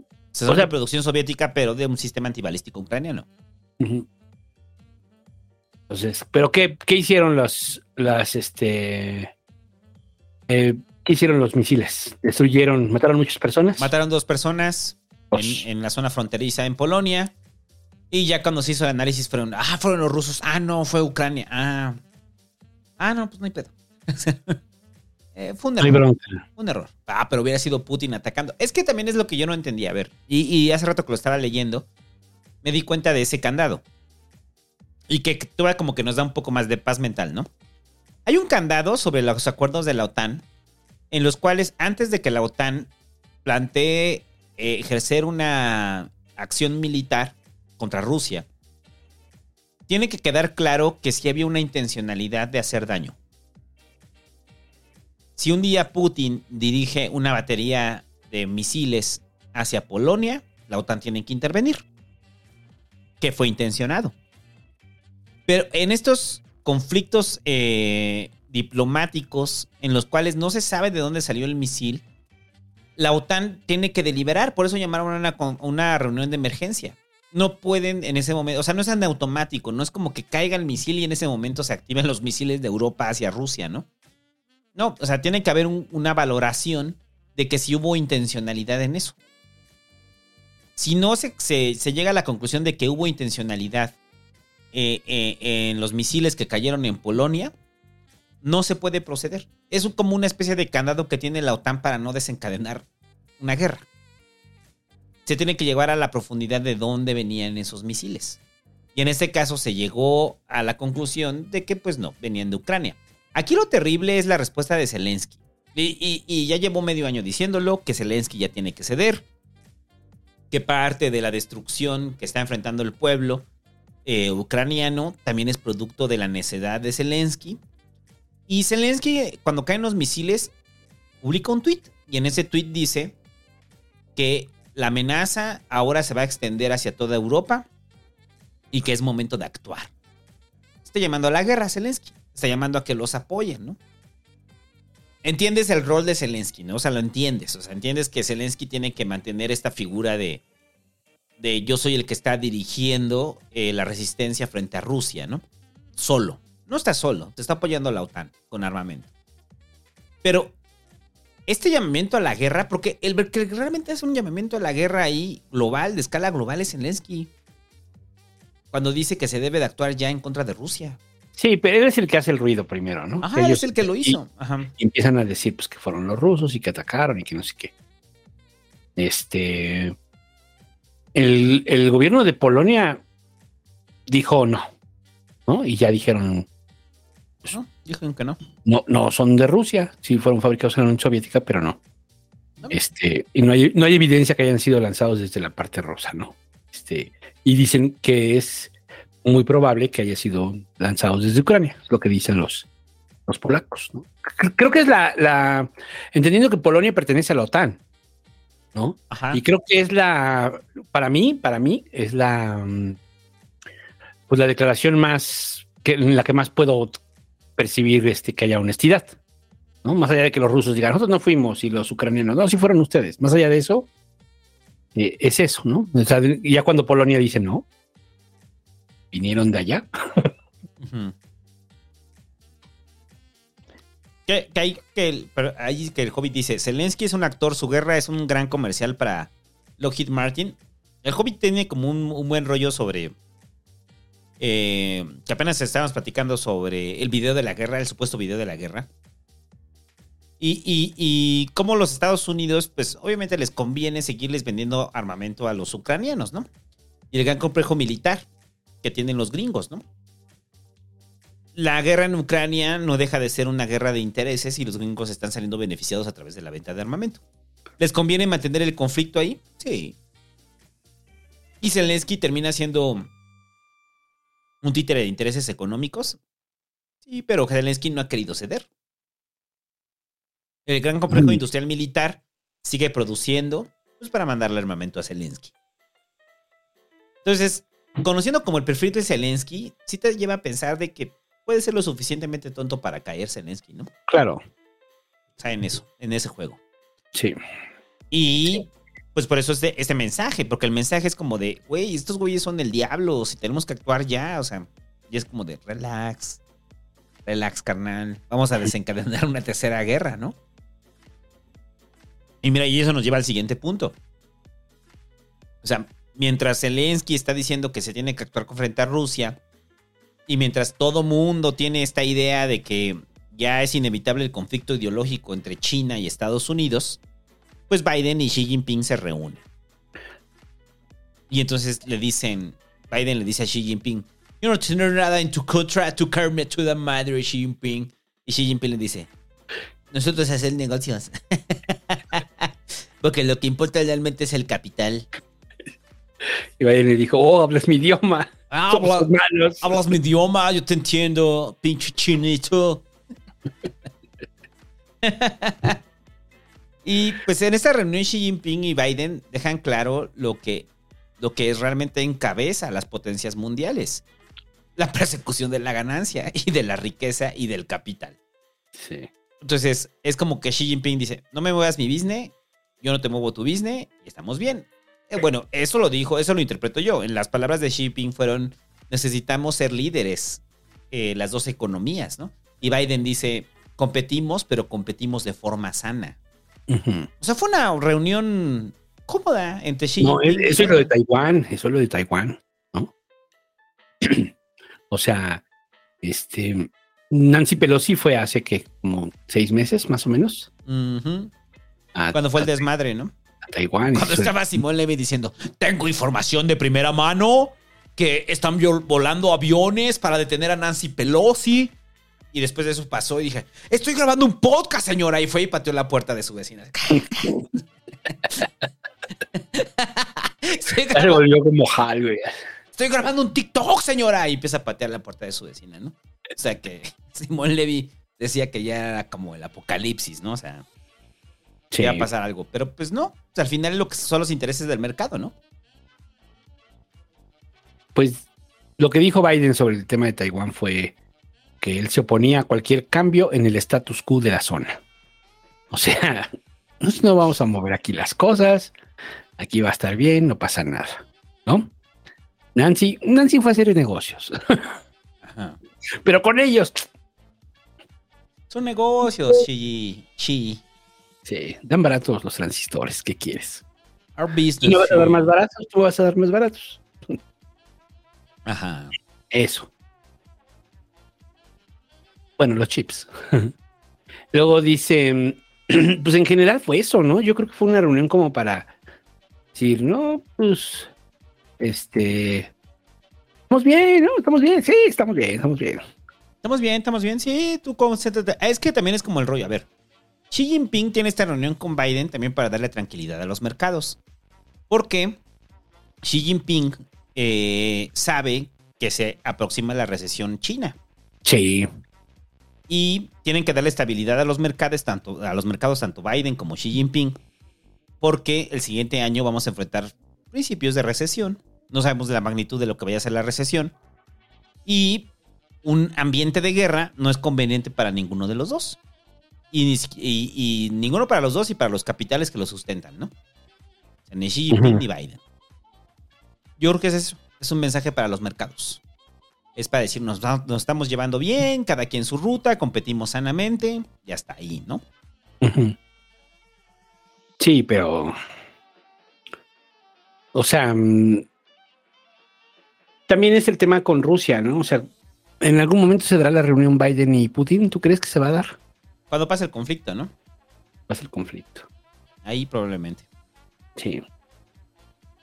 Y ya, güey, ¿qué Ya, queda? No, no, no se preocupe, o sea, no, pero perdón, para toda la banda alarmista con la Tercera Guerra Mundial. O sea, yo sé que tienen necesidad de que se acabe el mundo porque no quiere trabajar el lunes, güey. Eso sí, güey, eso sí estoy de acuerdo, güey. Ya que se acabe el mundo a la verga, güey. no quiero trabajar el lunes. Ya, güey, ya está. Pero el lunes es puente, no hay problema, ahí no va a pasar nada. Ah, no, es el martes. Martes que se acabe el mundo. El Eh, martes. Pero tranquilos, o sea, tranquilos. O sea, el conflicto es una suma de intereses en las cuales Zelensky solamente es una marioneta. Y ya, ya para terminar, el asunto de los. de que ya somos 8 mil millones de personas en el planeta. ¡Viva! ¡Aplausos! ¿Cómo no?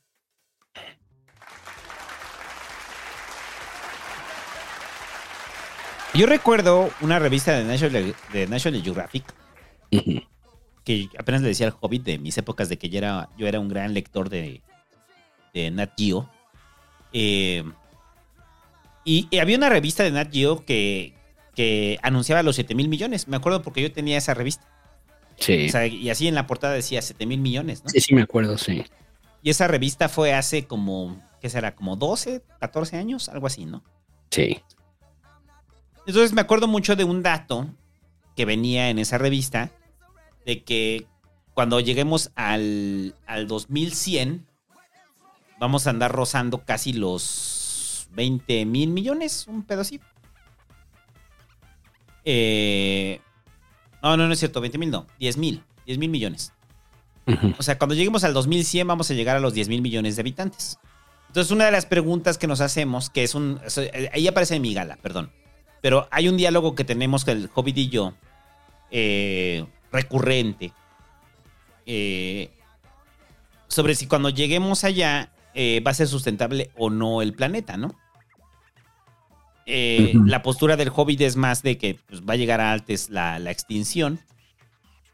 Y, y mi postura siempre ha sido que pues las condiciones en las que estamos ha permitido que la humanidad crezca. Sí, para, bajo condiciones deplorables, eh, en algunos casos, pero las guerras se han reducido, vivimos la época de oro, de paz. A- a- o sea, a pesar de Ucrania, vivimos una de las épocas más pacíficas de la, de la historia. Vivimos una, epo- una época donde la hambruna se ha reducido. Y va a decir alguien, sí, en países de África todavía se sigue pareciendo hambre, sí, pero aún así, estadísticamente hablando, se ha reducido la hambruna. Ahora, la calidad del alimento, la calidad de, la- de- de vida que pueda tener esa gente, eso es aparte. Los indicadores señalan, ¿qué señalan? Que menos gente está en la, en la hambruna, sí. Que menos gente, que menos gente muere de enfermedades que los mataban a los 30 años, sí. hay, hay, hay algo que ha pasado durante los últimos 200 años que ha permitido una explosión demográfica enorme. Y se ve reflejada en que eh, en la población. ¿Por qué crece la población? Pues porque hay condiciones para que florezca esa población. Hay condiciones para que la población se reproduzca. ¿Qué podemos ya, que discutir? Eh, ¿cómo, cómo, se ha, ¿Cómo se ha logrado que esa población crezca más? Sí. Pero las cifras están ahí. O sea, las cifras están ahí. Estamos ya rondando los, los 8 mil millones de personas. En un futuro vamos a hacer 10 mil millones. ¿Qué quiere decir? Que la esperanza de vida es mayor. Que ha permitido que mucha gente tenga una esperanza de vida mayor. ¿no? Ayer, y las, condi las, condiciones en general, ¿no?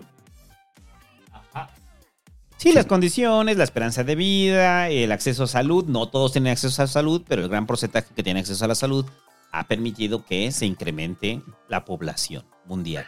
Ahí el rollo es el tema de los recursos, ¿no? O sea, también hay quien dice que es que también parece una contradicción, pero no lo es. Que hay quien dice que todos los males de las sociedades son síntomas, que la verdadera enfermedad es la sobrepoblación. Ganem dice eso, ¿no? Que yo nunca he estado de acuerdo con ese pedo con Ganem. O sea. Yo no creo eso. Yo creo que el problema es la distribución. Sí, yo también. sí, porque obviamente pues podemos traer más agua, podemos producir más comida. Sí. Más bien es la distribución, pero. O sea, porque, porque tú dirías, ay, si fuéramos la mitad, no mames, viviríamos re bien. Pues sí, güey, pero no somos la mitad. No construimos lo que tuvimos a partir de, de ser poquitos, no se puede. Todo lo que se tiene que construir para que una sociedad se desarrolle, bla, bla. Sí, pero sí creo también que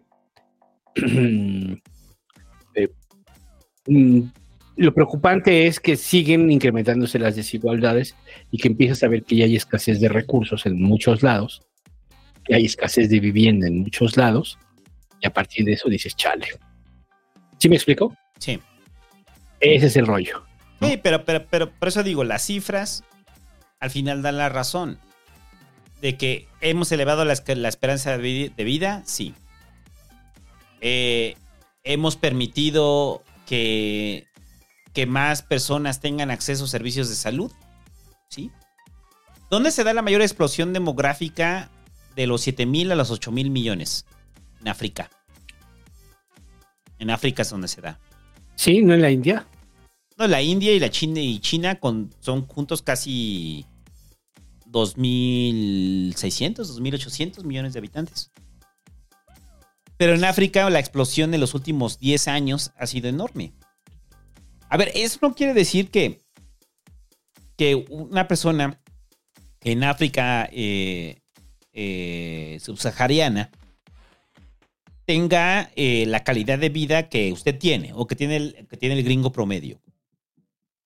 No, simplemente hay mecanismos para que ellos se puedan seguir reproduciendo, ¿no? Y ya. Él, él, mira, ahí está el hobbit. Dice: Hay que decrecer. El problema es la industria inútil que solo genera bienes de consumo desechables. Pero es que yo no creo en decrecer. Y es una pelea que tengo ahí con este cabrón. Eh, en una situación ¿Pero qué es decrecer? ¿Qué es decrecer? De, de crecer en población. Yo no creo que ese sea el síntoma, o sea, el síntoma de, de crecer en población. En algún momento la, eh, eh, la población se va a estabilizar y después comenzaremos a decrecer. Pero falta mucho tiempo para eso. Acabamos de hablar de que en, 2100, cuando ya estemos muertos nosotros, y usted escuche esto en YouTube. Uh. será, el, pico más alto, ¿no? Ajá, o sea, estaremos en los 10.400 millones de habitantes. Las condiciones eh, que permiten la reproducción de una especie en este caso la especie humana, hacen que esa especie sobreviva más y por ende haya más individuos. Si nos aproximamos a una condición de vida más o menos eh, sustentable para todos, donde no todos vivan en el, American Way of Life, pero que haya como condiciones de vida favorables para todos, la tendencia no va a ser en decrecer, va a ser en crecer la gente se sigue reproduciendo bajo ciertas condiciones, ¿no? Entonces, eh, Ah, ya dijo el Hobbit que no es de crecer en población. Ah, ok. Entonces, ¿de crecer en qué? De crecer la economía, dice. Ah, de crecer la economía. Ah, ok, no, es otra cosa. Sí, bueno. A ver, pero yo, o sea, el escenario entonces en el 2100 van a ser 10 mil millones. Ahora, ¿cuánto te gusta que de aquí al 2100 ha aumentado, va a aumentar la automatización del trabajo? No, no, no. ¿Qué te gusta? ¿300, 400%? Sí, ¿no? O sea, ese es el rollo. No, el problema siempre es ese. O sea, ¿quién tiene los medios de producción para la automatización? Entonces, el futuro que se nos plantea, ahorita que ya somos 8 mil millones de, seres humanos, y para ese futuro de 10 mil millones de seres humanos, esa es la verdadera pregunta. ¿Hay un futuro para que 10 mil millones de humanos vivan en, lo que consideramos bienestar de acuerdo a la forma eh, del American Way of Life? No, no alcanza el mundo. Hay una forma en la cual podamos vivir 10 mil millones de humanos sin el American Way of Life y solamente atendiendo nuestras necesidades básicas. Sí, sí, sí la hay. Pero no tenemos como una ruta clara de hacia dónde, cómo llegar hacia allá, ¿no? Y mientras tanto, pues la desigualdad y, y los recursos eh, precarizados en amplias zonas del mundo, pues es lo que sigue rigiendo, ¿no? También es como otro factor del mercado, ¿no? El mercado le interesa que vivas mucho. Porque así consumes más, produces más. Y todos somos felices. Y todos somos felices. Y yo, y yo tengo más. Ajá. La, eh, la longevidad no está vinculada al bienestar, está vinculada al capital, ¿no? Sí, ese es el problema. Ese es el problema. Ahorita estaba viendo un meme que comparaba el costo de la gasolina con la canasta básica. Los aumentos que ha tenido. Claro. Se los dijimos, ¿no? La preocupación por bajar la gasolina. Ahí está la canasta básica. ¿A usted le alcanza más? No, pero sigue llenando su, tanque con mil varos. Felicidades. Pero ya la despensa que usted compraba con mil varos ya no. Ahora cuesta tres mil. Eh, y para nada más para darse una idea de esos enormes brincos que hemos dado a nivel poblacional, a nivel mundial. O sea, porque son brincos, eso es lo que son, brincos enormes que tenemos a nivel poblacional. Eh, o sea, después de la Segunda Guerra Mundial, que es cuando viene el periodo de los baby boomers, eh, pasamos a los cerca de los 3 mil, no, perdón, de los 2 mil millones de personas, o sea, en, en los años 50, a donde estamos ahorita a los 8 mil millones. O sea, en menos de 70 años, eh, cuatruplicamos nuestra población. Por eso cuando hablo de la época dorada de paz de la humanidad, hablo de eso. O sea, en menos de 70 años logramos eh, cuatruplicar nuestra población como seres humanos, ¿no? Entonces vendrá un loquito y este loquito dirá que es necesaria las guerras para controlar la población y era necesaria la pandemia para controlar la población. Claro. Y pues no necesariamente. O sea, la población sigue creciendo y hay situaciones de bienestar que hacen que esa población siga en constante crecimiento. Entre ellos los avances médicos, la aspiración a vivir más.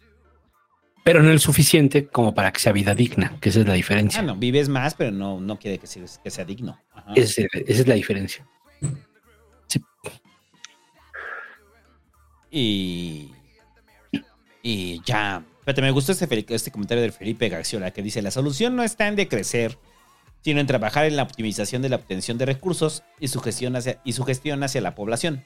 Sí, de acuerdo. De acuerdo, güey. Estoy completamente de acuerdo. O sea, no, yo, yo no creo en esta idea de decrecer. O sea, si hay condiciones para que la vida se reproduzca, eh, se va a seguir reproduciendo. Es lo que yo decía en algún Migala, ¿no? O sea, que a mí me molesta la necesidad de la vida por perpetuarse. Muy molesto, es incómoda la necesidad de la vida por perpetuarse, pero pues así es la vida. Se perpetúa a sí misma. Sí. Sí, aparece mi gala. Ah, sí, Mejor ya no, porque ya no lo invoquen al Hobbit. No, invoquen al Hobbit, güey. Ya vámonos. Este. Pero bueno, ya somos 8 mil millones de personas. ¡Viva! Eh. La posibilidad de encontrarse a un güey que sea idéntico a usted. son altas. Antes no eran tan altas, ahora son más altas. Eh, y ya. Vámonos. Último superchat, ¿no? Sí, últimos. Plasma Onion dice, la selección diciéndole al santo, gáname tú. Fer3619 dice, buenas noches, Pasquines, que el señor Santo usando la consola del triple R dice... qué, inteligente. No, no, no funciona, no funciona. No sirve. No sirve. Ya se murió, que no escuchen, ya se murió. Gustavo Alberto dice, vos, besos hemoróticos, Pasquines, ahora sí. Ay, Isai dice, perdóname, señor Búho, trabajo para una transnacional china quemando combustibles fósiles todo el día, pero pagan mejor que la maquila. Te perdono. Luis Castañón dice que Mickey Gamer diga, Feticho sin correa es de quien lo vea. y luego dice, muchas gracias, se- señores sabrosos, por el periodismo libre, liebre. Diego Ramón González Morales dice, ¿por qué no hacen videoclips del podcast Viva Ciro? Viva Ciro. este. Ya lo hicimos una vez y no funcionó. Además, eh, son demasiados. O sea, tendríamos que dedicarnos como mucho tiempo a eso. Ajá. UH dice, Mickey Gamer le eche flores a los inmamables y que le tire caca al pasquín. Me vine a dar el rol a Barranquilla. Viva la unión entre todos los pueblos. ¿Te gusta los inmamables, Mickey? A mí me encantan los inmamables y mi personaje favorito de los inmamables es el core. Porque yo me identifico mucho con él, güey. Le gusta así el anime y Berserk, güey, y esas cosas, güey, que a mí me gustan, güey. Y también, yo la verdad es que no me pierdo los inmamables. O sea, es, es plática chida, güey, no como de señores así que de que la, que la, que la reforma agraria y esas pinches mamadas. O sea, que a quién le importan, güey. Pues las lechugas crecen ahí en el Walmart, güey. O sea, y ustedes con sus mamadas dicen, ah, que el campesino, que, que no sé qué, y que la verga. Ay, pinche Mickey, güey. Cada vez eres más tu papá, güey. Aunque no lo niegue, ¿verdad? Pero Además, ya, o sea. lo que me gusta es que no sé qué y que la verga es como una frase buena para, para definir cualquier argumentación, ¿no? Y que no sé qué y que la verga. La verga. Luego dice mm, eh, Ardilla 001 deja ahí su sticker de sonrisa. Eh, Hugo H dice: Mi papá dice que no puede esperar a leer Tragar sapos. ¿Hubo influencia de Spota en esa novela? Pregunta mi padre. Es fan de Spota y de Andrei Peña. No, hubo más este, influencia de Cerna. Pues sí. Juan Hinojosa dice: Superchat para que metan al Hobbit y para presumir que compre el libro de, compré el libro de Billy Ríos del No es normal.